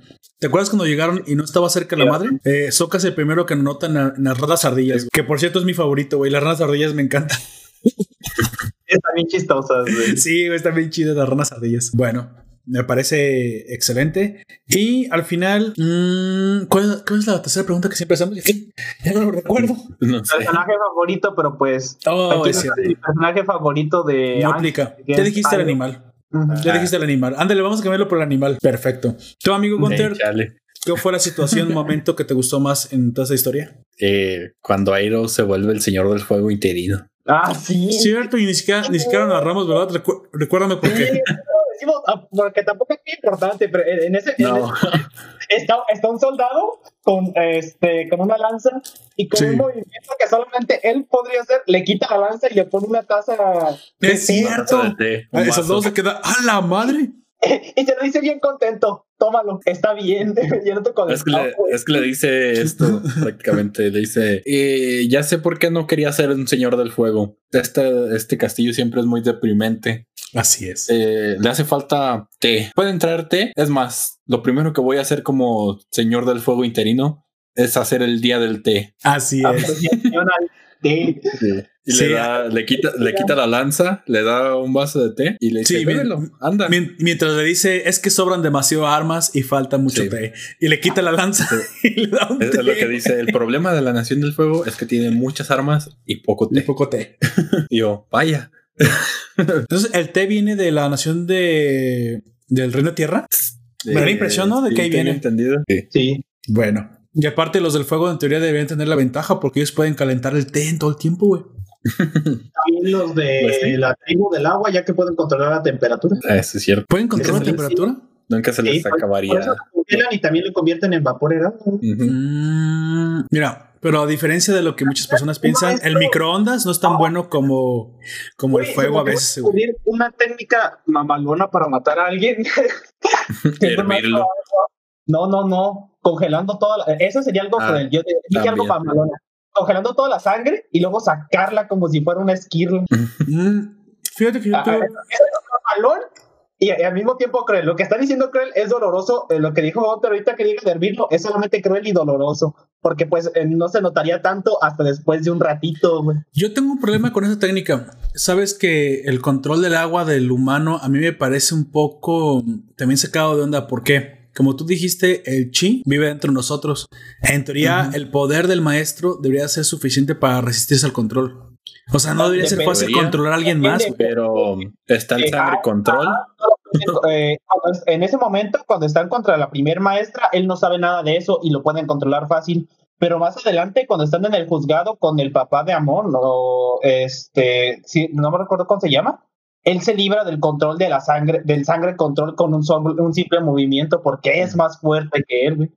Sí, es a lo que me refiero. De hecho, una persona fuerte, una, una, persona como generamos calor, tampoco debería ser fácil congelar dentro de nosotros las cosas, amigo. O sea, ese es mi problema que tengo con esas manipulaciones dentro del cuerpo humano. Fuera del elemento no, no, te, no te pongo ninguna limitación. Habría que extender ya más la, la, la, la, filosofía sobre el control, pero yo siempre he tenido problemas con este control dentro del cuerpo porque entonces estás ignorando la capacidad de las mismas células o si quieres de los canales de chakra dentro del cuerpo humano que en teoría deberían impedir el control sobre ti mismo. Porque el agua dentro de ti mismo, la sangre dentro de ti mismo pues sí, es, también se líquido. se demuestra que con suficiente entrenamiento no solamente se limita al agua, sino que también a otros líquidos como el perfume. Sí, no digo que no. No digo que no. Eh, fuera, del cuerpo, los líquidos, bueno, caerían en esta categoría de si tiene agua lo puedes controlar. Pero dentro del cuerpo debería ser, debería ser algo diferente. Básicamente, pues dentro del cuerpo debería ser tener resistencia para estar vivo. Es porque esa persona es más débil que tú, ya sea físicamente, espiritualmente, Eso sí podría ser. genéticamente con, el chi. Ahí sí, ahí sí te lo creo. En, teoría sí debería haber alguna clase de, dificultad extra. dificultad extra y dependiendo del problema. Y, y, va, y eh, yo, lo que yo pienso en ese sentido es que la gente no sabe que si son más fuertes en algún sentido que el otro maestro sangre, al, momento en el que los empiezan a controlar, les gana el miedo y el miedo hace que, que se debiliten. Eso sería como una mm. explicación porque el miedo inhibe muchos, muchos de nuestros sentidos y a veces el raciocinio también. No es posible, sí. Bueno, me quedo con esa teoría. ¿Y qué le cambiarías, amigo Gunter, o qué fue lo que menos te gustó en esta, en esta historia? El amor. El, amor. ¿Qué, no te creas. ¿Vosotros estabas eh, no yo? No, yo estaba shipeando a otras gentes. Eh, amor, si dado amor, lo habría quitado también, dice Así es. no sé, eh, o sea, en parte no está mal, porque pues sucede, es parte de su historia, pero siento como que algunos personajes.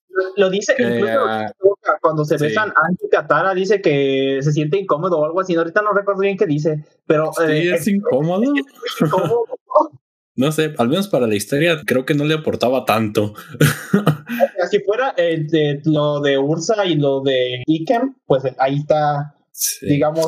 Pero sería ridículo que no lo hicieran ya que son novios. No, sí. Eh, por eso te digo. Es que eh, como que en, el momento de lo que lo pusieron fue como de que, mira, es porque son novios y están juntos. Ajá, sí, es por, es por eso. Se esfuerzan, güey, como por demostrártelo, como Ángel soy el vínculo entre el mundo espiritual y nuestro mundo. Soka, ya lo sé, me lo has dicho cien veces. ah, ella, es Katara, es mi novia. Lo sé, soy tu cuñado. No, y luego aparece la madre de los rostros. Vine porque el avatar me lo pidió. No sé si lo sabían, pero él es el vínculo entre los espíritus y, su mundo. ¿Ves? Te dije, hasta la madre de los rostros lo sabe. Está bien, pues ya. ya, me, ya, me, lo voy a aprender de memoria.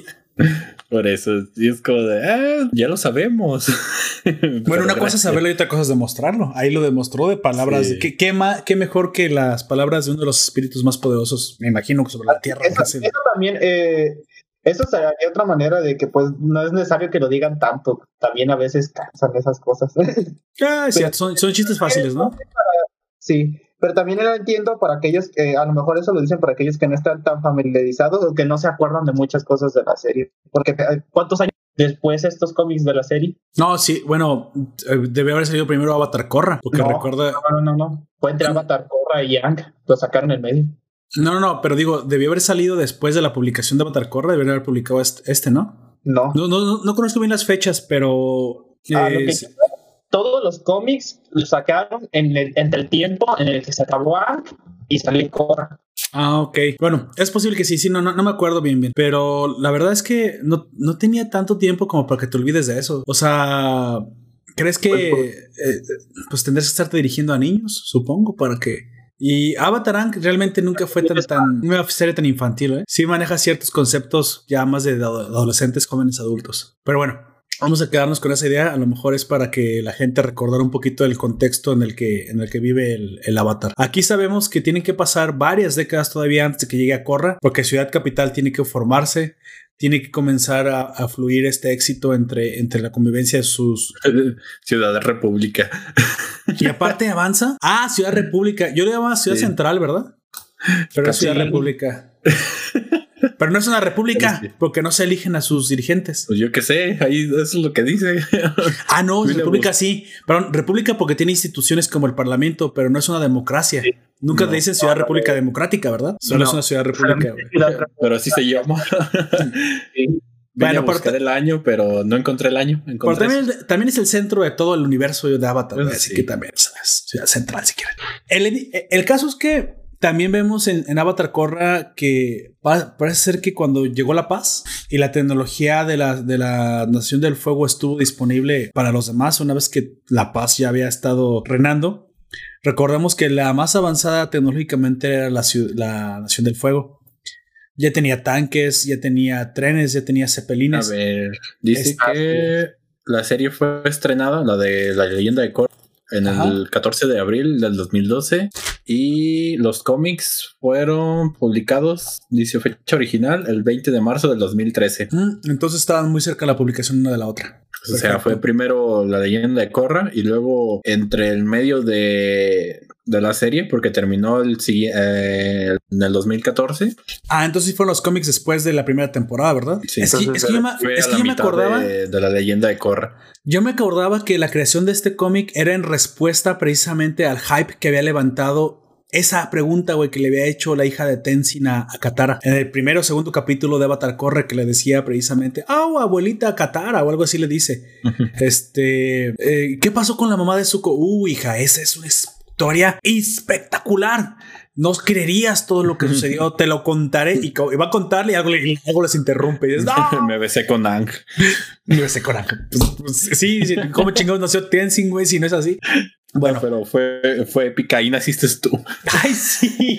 Mientras todos estaban persiguiendo a la loca de Azula, pues tu papá, digo, tu abuelo y yo, pues estábamos ahí, este, a un lado de la madre de los rostros. Al cabo no veía nada, no tenía cara. Chale. Bueno, ahí, ahí, en medio de todas las caras que los veía, es que era muy. tenía fetiches ese ángel. Es más, vamos a hacerlo ahorita mientras tengo esta cara sexy. Te venías el, el una cara así bien loca, Como calamardo guapo. no, te imaginas que, que a Katara le aprenden ese tipo de cosas. Chale. ¿O no? Bueno. Y amigo, ¿cuál fue el animal mezclado que más le gustó de esta, de esta serie de cómics? No lo recuerdo. el que eh, también está el lobo, eh, las polillas avispas, las ranitas, el murciélago. unos los cangrejos que estaban en el, en el lago. Oh, sí, tenían una mezcla rara, ¿no? Eran cangrejos con. Pues no sé con qué, parecían medusas, cangrejos. Sí, estaban raros, no me acuerdo bien. Sí, se estaban gigantescos esos cangrejos. Ajá. Sí, tienes toda la razón. Pero me, me llamaron mucho la atención porque cuando va cayendo Ang, pues nada más se ven como por la parte de arriba, sin los brazos ni nada. Y ya cuando lo atacan, ahora sí se ve que tienen pinzas y, y piernas y todo. Y dije, a la madre. sí, estaban chidos. Tienen también un color muy atractivo, morado, fuerte. y qué más? Pues eso. Pues están, aparte están bien diseñados, están chidos. Los más memorables para mí. Que normalmente eso de lo que primero te acuerdas, normalmente es lo que más te gusta. Es que hay veces que la gente lo piensa mucho, pero es que si lo tienes que pensar mucho, realmente entonces no es, no estás diciendo lo que más te gusta de buenas a primeras. Por eso, por eso te digo, el más memorable es ese y el que pues, más me gustó por diseño y todo lo demás es, son esos. Excelente. Bueno, ahí alguien debería hacerme las preguntas a mí entonces. Así es. ah, sí. Ojalá supiera las preguntas, no es cierto. ¿Cuál, fue tu momento lo que favorito? Te, te voy a responder como, como pensamiento profundo. Para saber la respuesta, hay que saber la pregunta. o no. Si no, tu respuesta es 47. ¿Cuál es tu nombre? Eh, Lord Poperto. Tal vez Lord solamente es, es presuntuoso, pero me puedes decir Poperto. Ok.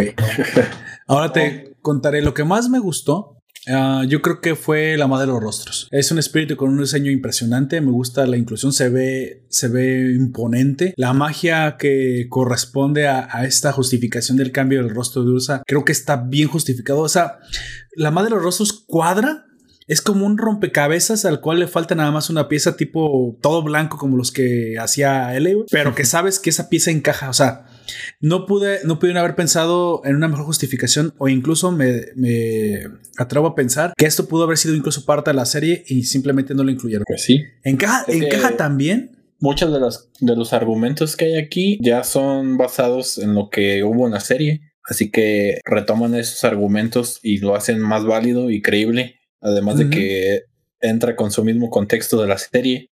Sí, no, me, parece que cuadra perfectamente. Está, está bien estructurada la, la, historia de la madre de los rostros. No sentí para nada, absolutamente nada forzado. De hecho, se siente como si fuera otro capítulo más, otra temporada más de, de Batarang. Esto pudo haber sido fácilmente tres capítulos en medio de la serie, Y te hubiera creído perfectamente. me, hubiera, me hubiera calzado perfectamente. Y es que no se siente forzada, sacada de las, de la, de la bolsa. E incluso da una justificación al espíritu de los rostros Co, lo involucra por ahí y, y fíjate, ¿sabes? es muy interesante cómo esa mitología viene a conectar con el misterio de la desaparición. Me parece que ata muchos cabos, no nada más uno. Entonces, por eso me gustó mucho. Todo, todo lo que representa la, la madre de los rostros. ¿Qué le hubiera cambiado? Mm, me hubiera gustado una... Eh, que Zuko sinceramente no hubiera estado tan traumatizado con todo lo que a la familia se corresponde. Sí es cierto que es importante y todo eso, pero estás viendo que esa familia está bien torcida y tú todavía ahí vas de... Sí, me pareció un poco... Es sí, la actitud de Zuko me pareció forzada. Me pareció muy, muy forzada. Creo que incluso me hubiera parecido que para este momento él ya hubiera tenido, hubiera comenzado a pensar en empezar su familia y hubiera tenido ahora sí su novia, que ya después vimos que no realmente no se hizo con esa novia y que al final de la serie es una de las amigas de, de Azula. Pero no sé, creo, creo que hacerlo así tan como medio, medio dependiente y depresivo, no me parece que esa sea la actitud que Zuko mostró al final de. Bien Nemo.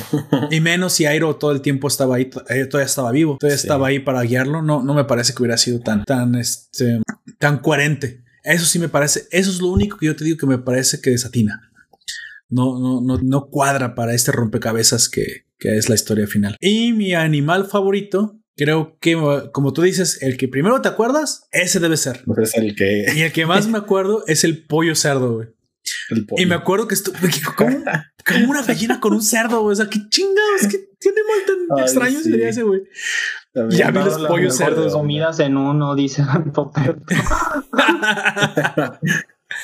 Aquí estoy comiendo este, carne blanca, ave, que es sana, con un poco de cerdo, que es delicioso. Es la comida perfecta, güey.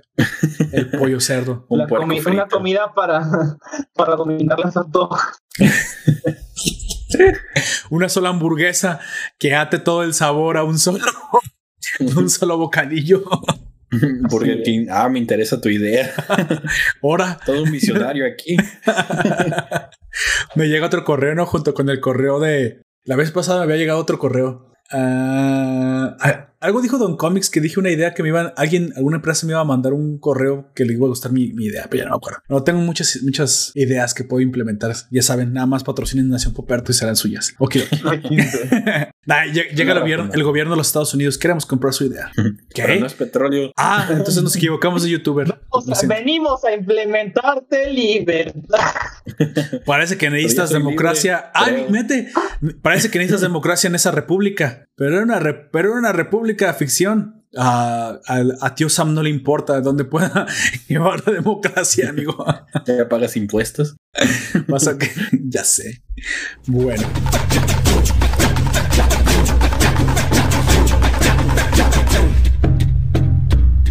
Entonces, ya nada más para acabar, me gustaría eh, mandar saludos a los podcast amigos, como siempre, a, lugares de, del entretenimiento que recomiendo a nuestros oyentes, que son el podcast amigo de la zona fronteriza, con los eh, conductores Psycho Site. Se los recomiendo mucho. Eh, tienen un podcast de, humor, básicamente cualquier tema. Ellos dicen manejan cualquier tema con mucho humor y, mucha, mucha dedicación. Se los recomiendo también a Life Anime Bo de las, la Sí, digo, Alan Marcells de, Alan Marcells de Life Anime Book que tiene un podcast de.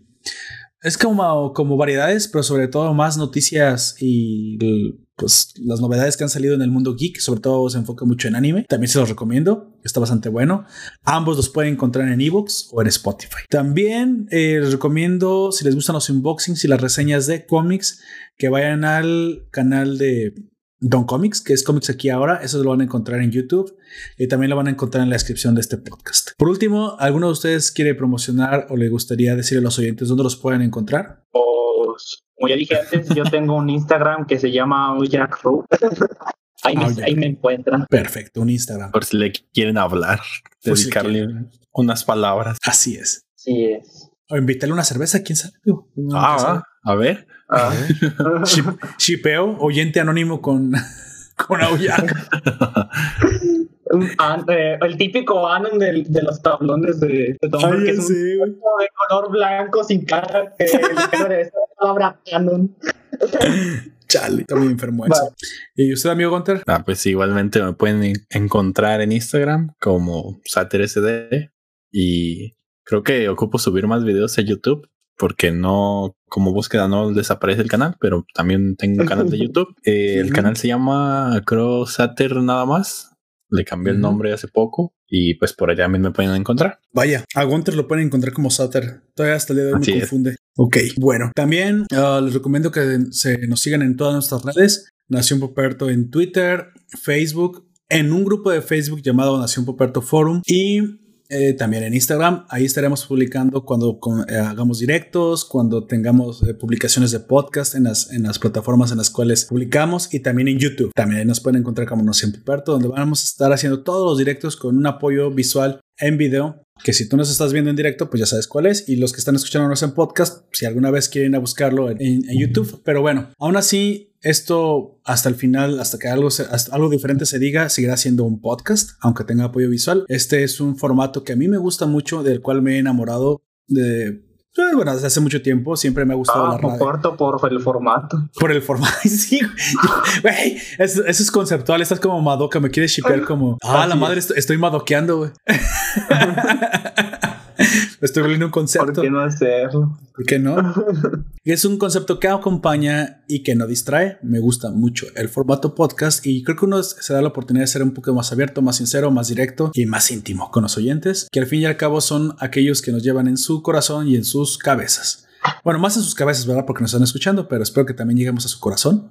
Mientras, yo siempre he dicho que mientras hagan algo productivo y no los distraigamos. Los videos secuestran los ojos y los podcasts secuestran el corazón. Ay, qué bonito. y, si, y si no, y si no hay, haya alguien dicho esa frase antes, me gustaría patentarla. Anyway, despídense por favor de los oyentes.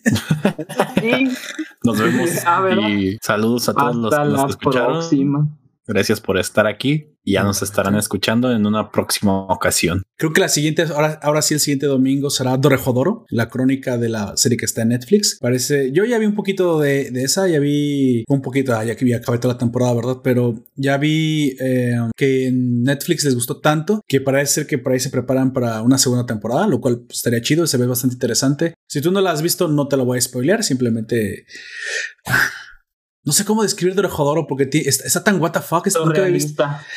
Ese rato no vi una serie tan random. Básicamente, no, no, puedo decir que tenga una, una, comparativa cercana, pero básicamente es un detective, no es un detective del mundo surreal que tiene la cabeza de, de, un lagarto que alguien se la cambió así y ahora busca venganza y busca su rostro. Y creo que no puedo decir nada más sin spoiler. Sí.